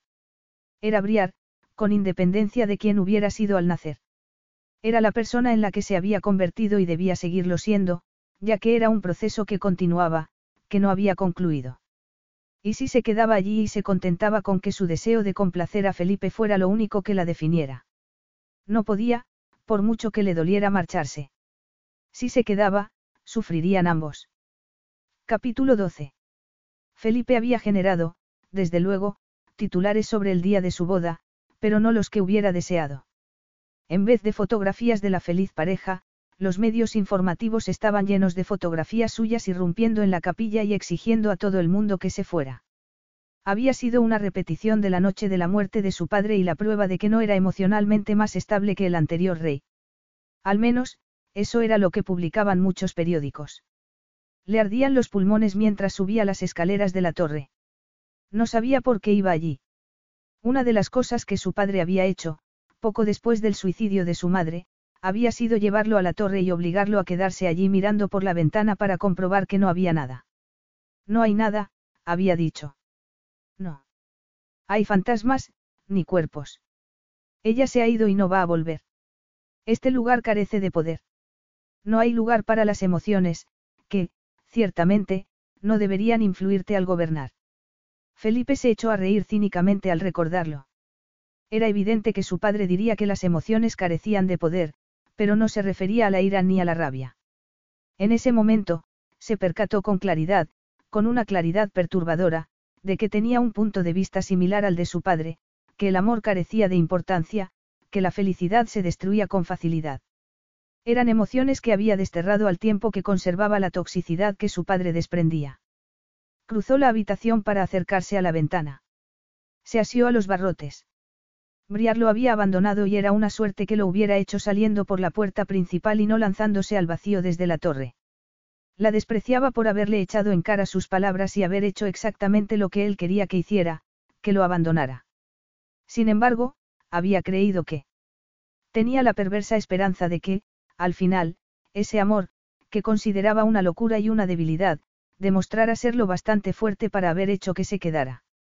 Era un error, sobre todo cuando su objetivo había sido que ella cancelara la boda. Y, sin embargo, una parte de él lo había esperado. La había incitado y presionado. Y, al final, ella había tomado la decisión correcta. Él lo sabía porque no poseía la blandura que ella se merecía. Solo sabía destrozar cosas y destruir a las personas. Metió la mano entre los barrotes y la apoyó en el cristal. Lo siento, mamá, de verdad y dio un puñetazo al cristal. Observó cómo se quebraba y se le introducían los trozos en la piel. Disfrutó del dolor, como había hecho antes, como llevaba haciendo muchos años, castigándose porque su padre ya no podía hacerlo. Y cuánto le gustaba romper cosas. Porque al anciano le gustaba el orden. Y Felipe quería desafiarlo. Se golpeó la frente con el puño ensangrentado y después lo bajó lentamente. El corazón amenazaba con salírsele del pecho de la rabia. Por primera vez se preguntó si no era como su padre, sí, sencillamente, el anciano lo seguía controlando. No, él iba a mejorar el país e iba a espiar las culpas de su padre. Pero, con todo el miedo que te inspiraba, dejaste que te robara la capacidad de amar. Has dejado que te privara de briar. Apretó los dientes hasta que le rechinaron. No, dejar que Briar se fuera había sido un acto bondadoso, ya que, como ella le había dicho, al final, si seguían juntos, sufrirían los dos. Pensó en ella, en todo lo que le había dicho sobre el modo en que se había criado, sobre su miedo a no ser digna de que la quisieran, sobre su desesperación por demostrar su valía. Lo único que ella tenía que hacer por él era respirar. Pensar en ella le produjo un dolor en el pecho tan intenso que hizo desaparecer el de la mano. ¿Por qué todo ese dolor? Se suponía que no debía sentir nada. Se había asegurado. Se lo había prometido a sí mismo. Volvió a agarrarse a los barrotes de la ventana. Se lo había prometido a ella, a su madre. No había tenido el valor de seguirla, por lo que había hecho lo que consideraba lo mejor. Le había entregado su parte más vital para que se la llevara a la tumba, porque le había fallado. Al final, su muerte había sido culpa suya. Se agarró el pecho, incapaz de respirar. El corazón. Por supuesto que sabía que su corazón se hallaba físicamente allí. Era del corazón metafórico del que se había deshecho hacía tiempo. Entonces, ¿por qué le dolía tanto en aquel momento? ¿Por qué le parecía que le iba a dejar de latir por no tener a Briar a su lado? ¿Por qué al estar en aquella habitación, en la que había sido testigo de la muerte de su madre, le parecía hallarse sumergido en el agua sin poder respirar? Era como si el pecho le fuera a estallar. Si no tenía corazón, ¿por qué se le estaba partiendo? ¿Por qué seguía allí imaginándose días llenos de oscuridad? Días en los que las suaves manos de ella no lo acariciarían, en que no lo miraría como si fuera alguien de valía, en que no le diría que él era importante. ¿Por qué se imaginaba eso y no la pérdida de sus alianzas políticas, ya que eso era lo único que ella debería significar para él? Debería estar preparando un ataque, planeando vengarse de ella por haberse marchado y arruinado sus planes. Él no permitía tales cosas, nunca lo había hecho. Pero el problema era que ella ya era perfecta para él, que ni siquiera tenía que esforzarse. Y que sin ella, sin ella, él no era nada. Se sacó el teléfono del bolsillo y, sin pensar, marcó el número de Adam. Felipe no era de esos hombres que dependían de la bondad de los amigos o los desconocidos. De hecho, había intentado por todos los medios no depender de la bondad de nadie, sobre todo porque había crecido sin que nadie se la demostrara, por lo que había supuesto que no la tendría cuando la necesitara. Sin embargo, en aquel momento necesitaba algo. Y no sabía a quién más recurrir. Adam, dijo.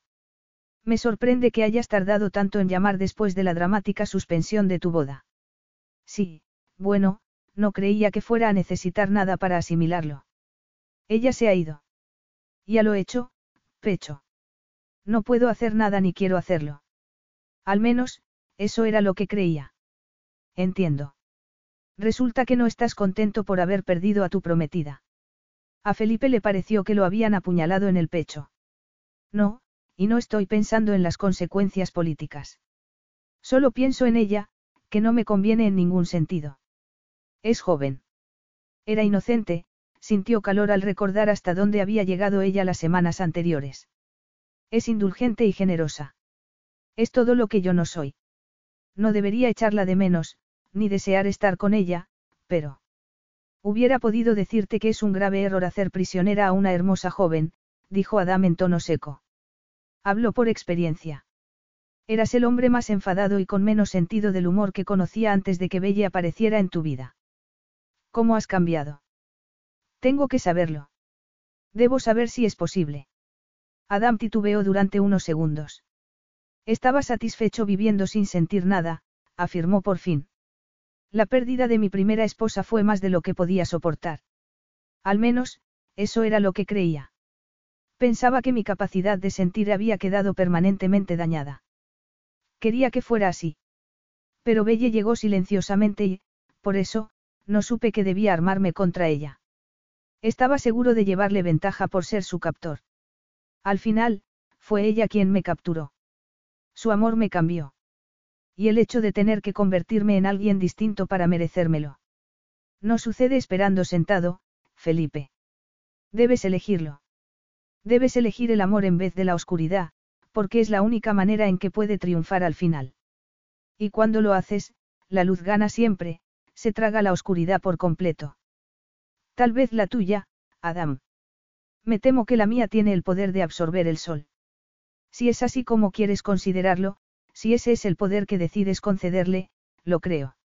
En el mundo existen la luz y la oscuridad, Felipe, el bien y el mal, el amor y el odio.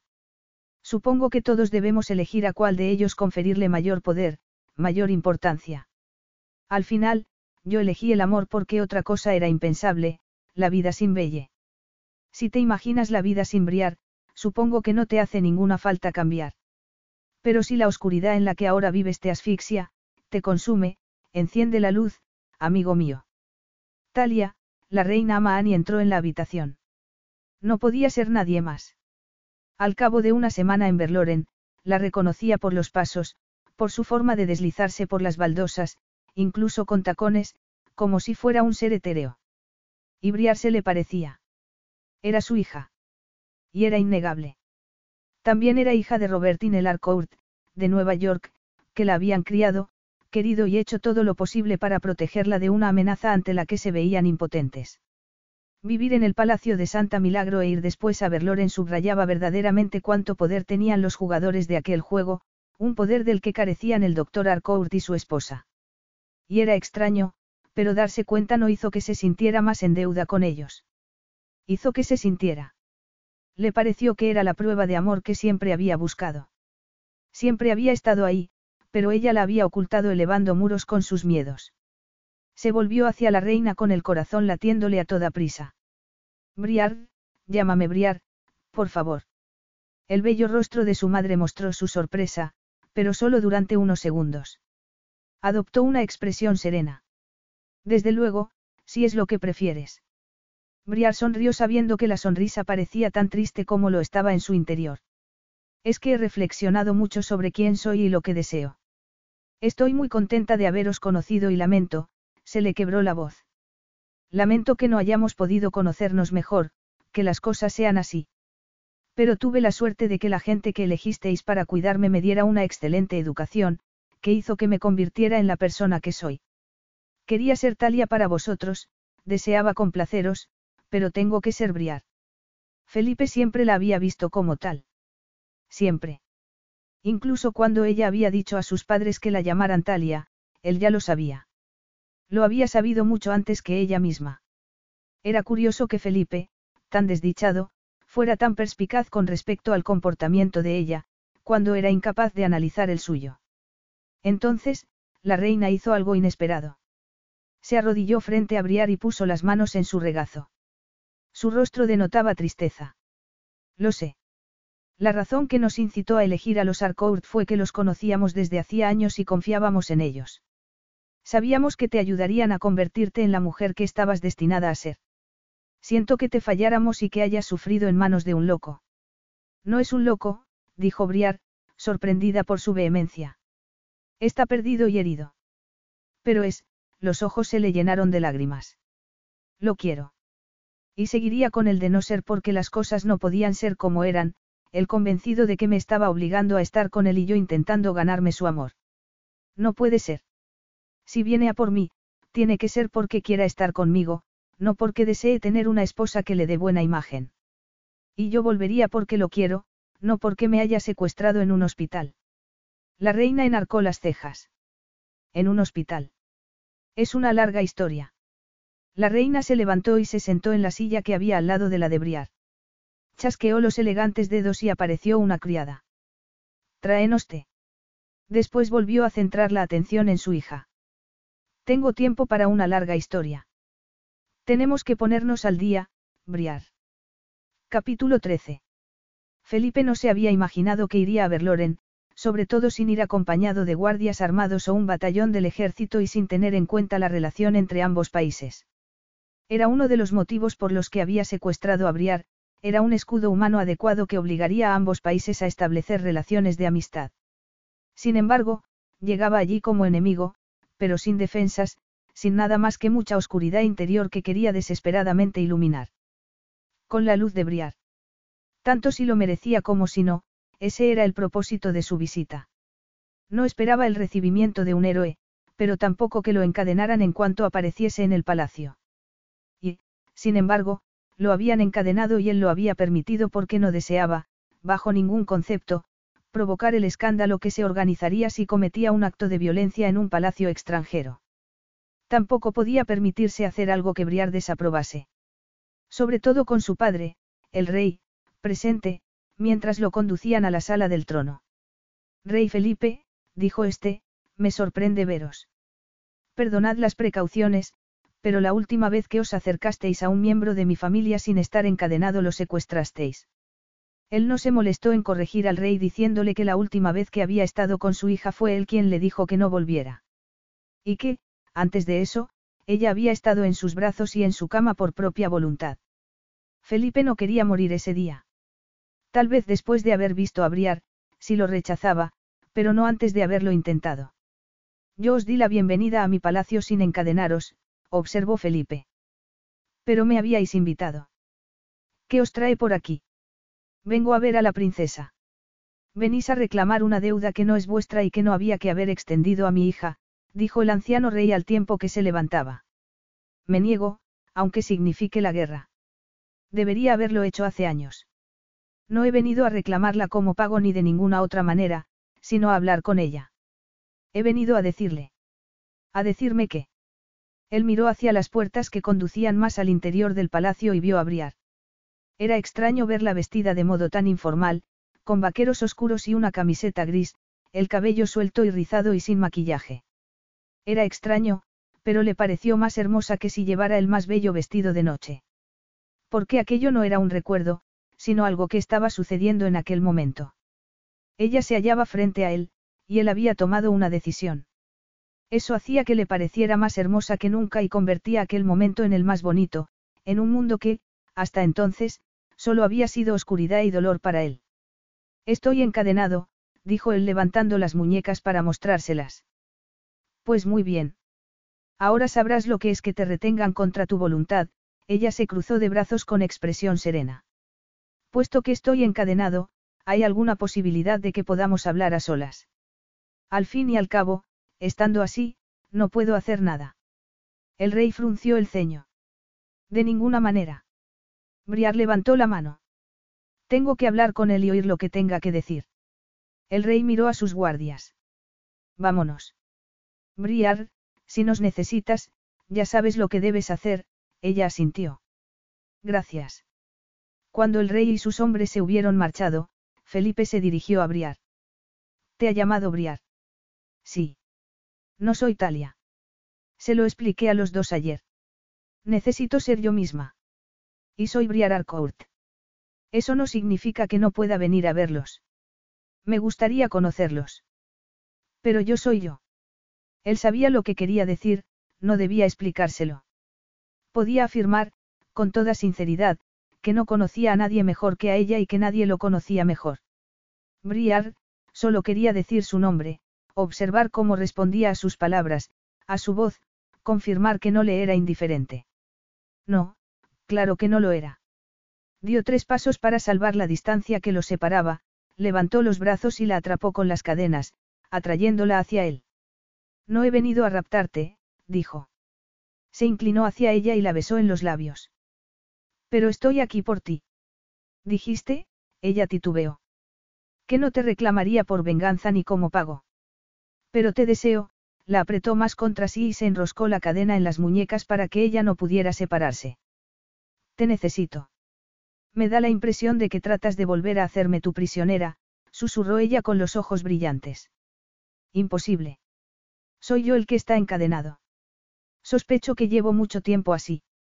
Pero me ha hecho falta desear ser libre para darme cuenta de mis limitaciones. Deseaba mucho retenerte, pero sabía que no podía porque nos haría daño a los dos, ya que, si yo estaba encadenado, retenerte era encadenarte también. Tenías razón, nos hubiera destruido a los dos. Eso es lo que siempre he temido, ser capaz de destruir, pero no de construir, ser hijo de mi padre y ser únicamente capaz de destruir, incluso lo que quiero. Ahora me tienes encadenada, apuntó ella.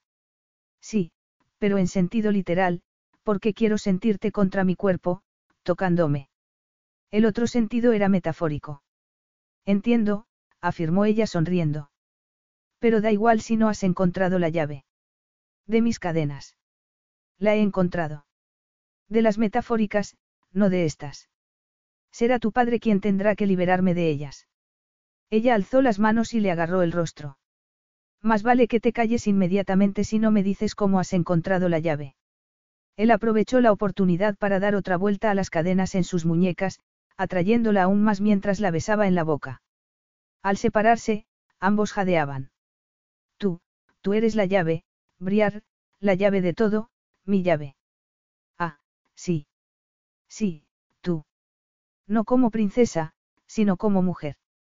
Me has hecho ver por primera vez en muchos años. Has iluminado mi oscuridad con tu luz. Además de permitirme ver, me has visto. Me has visto y no me has dejado esconderme. Y tú me has visto a mí, afirmó ella con voz ronca. Me has hecho más fuerte y has conseguido que luche.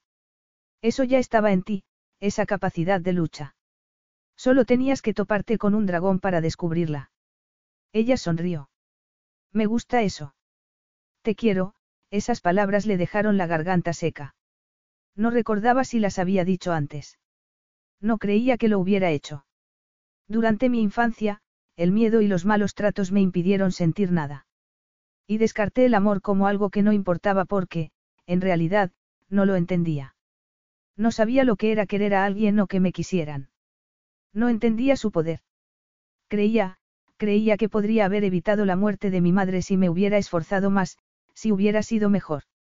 No, dijo ella presionándole los labios con los dedos. No, eras un niño, Felipe. Por supuesto que no podrías haberla evitado. Me parecía que era yo, dijo él con voz tensa. Que era yo quien la había destruido. No, Felipe, fue él. Lo sé. Ahora lo sé. Solo había una persona que podría haber acabado con el infierno en que vivíamos, y era mi padre. Y esa cosa insignificante que me enseñó que no significaba nada, el amor. Hubiera servido para cicatrizar las heridas, Briar. Si él lo hubiera sentido por mí, por mi madre, por alguien que no fuera él mismo. El amor no es algo insignificante. Ahora creo que es lo único que importa. Te quiero, Felipe. Ella le sonrió y fue como si el sol hubiera salido después de la noche más oscura y hubiera iluminado los ocultos rincones de su alma. Volvió a besarla y sintió que algo se desprendía de él, un peso, una oscuridad que llevaba en su interior desde que tenía memoria. Había intentado librarse de ella con la rabia y el odio, con la venganza, pero nada había conseguido hacerla desaparecer hasta que había conocido aquello, el amor de ella. El amor era más fuerte. Así mató la princesa al dragón, sin espada y sin conjuros mágicos. Con amor. Y fueron felices y comieron perdices. Fin.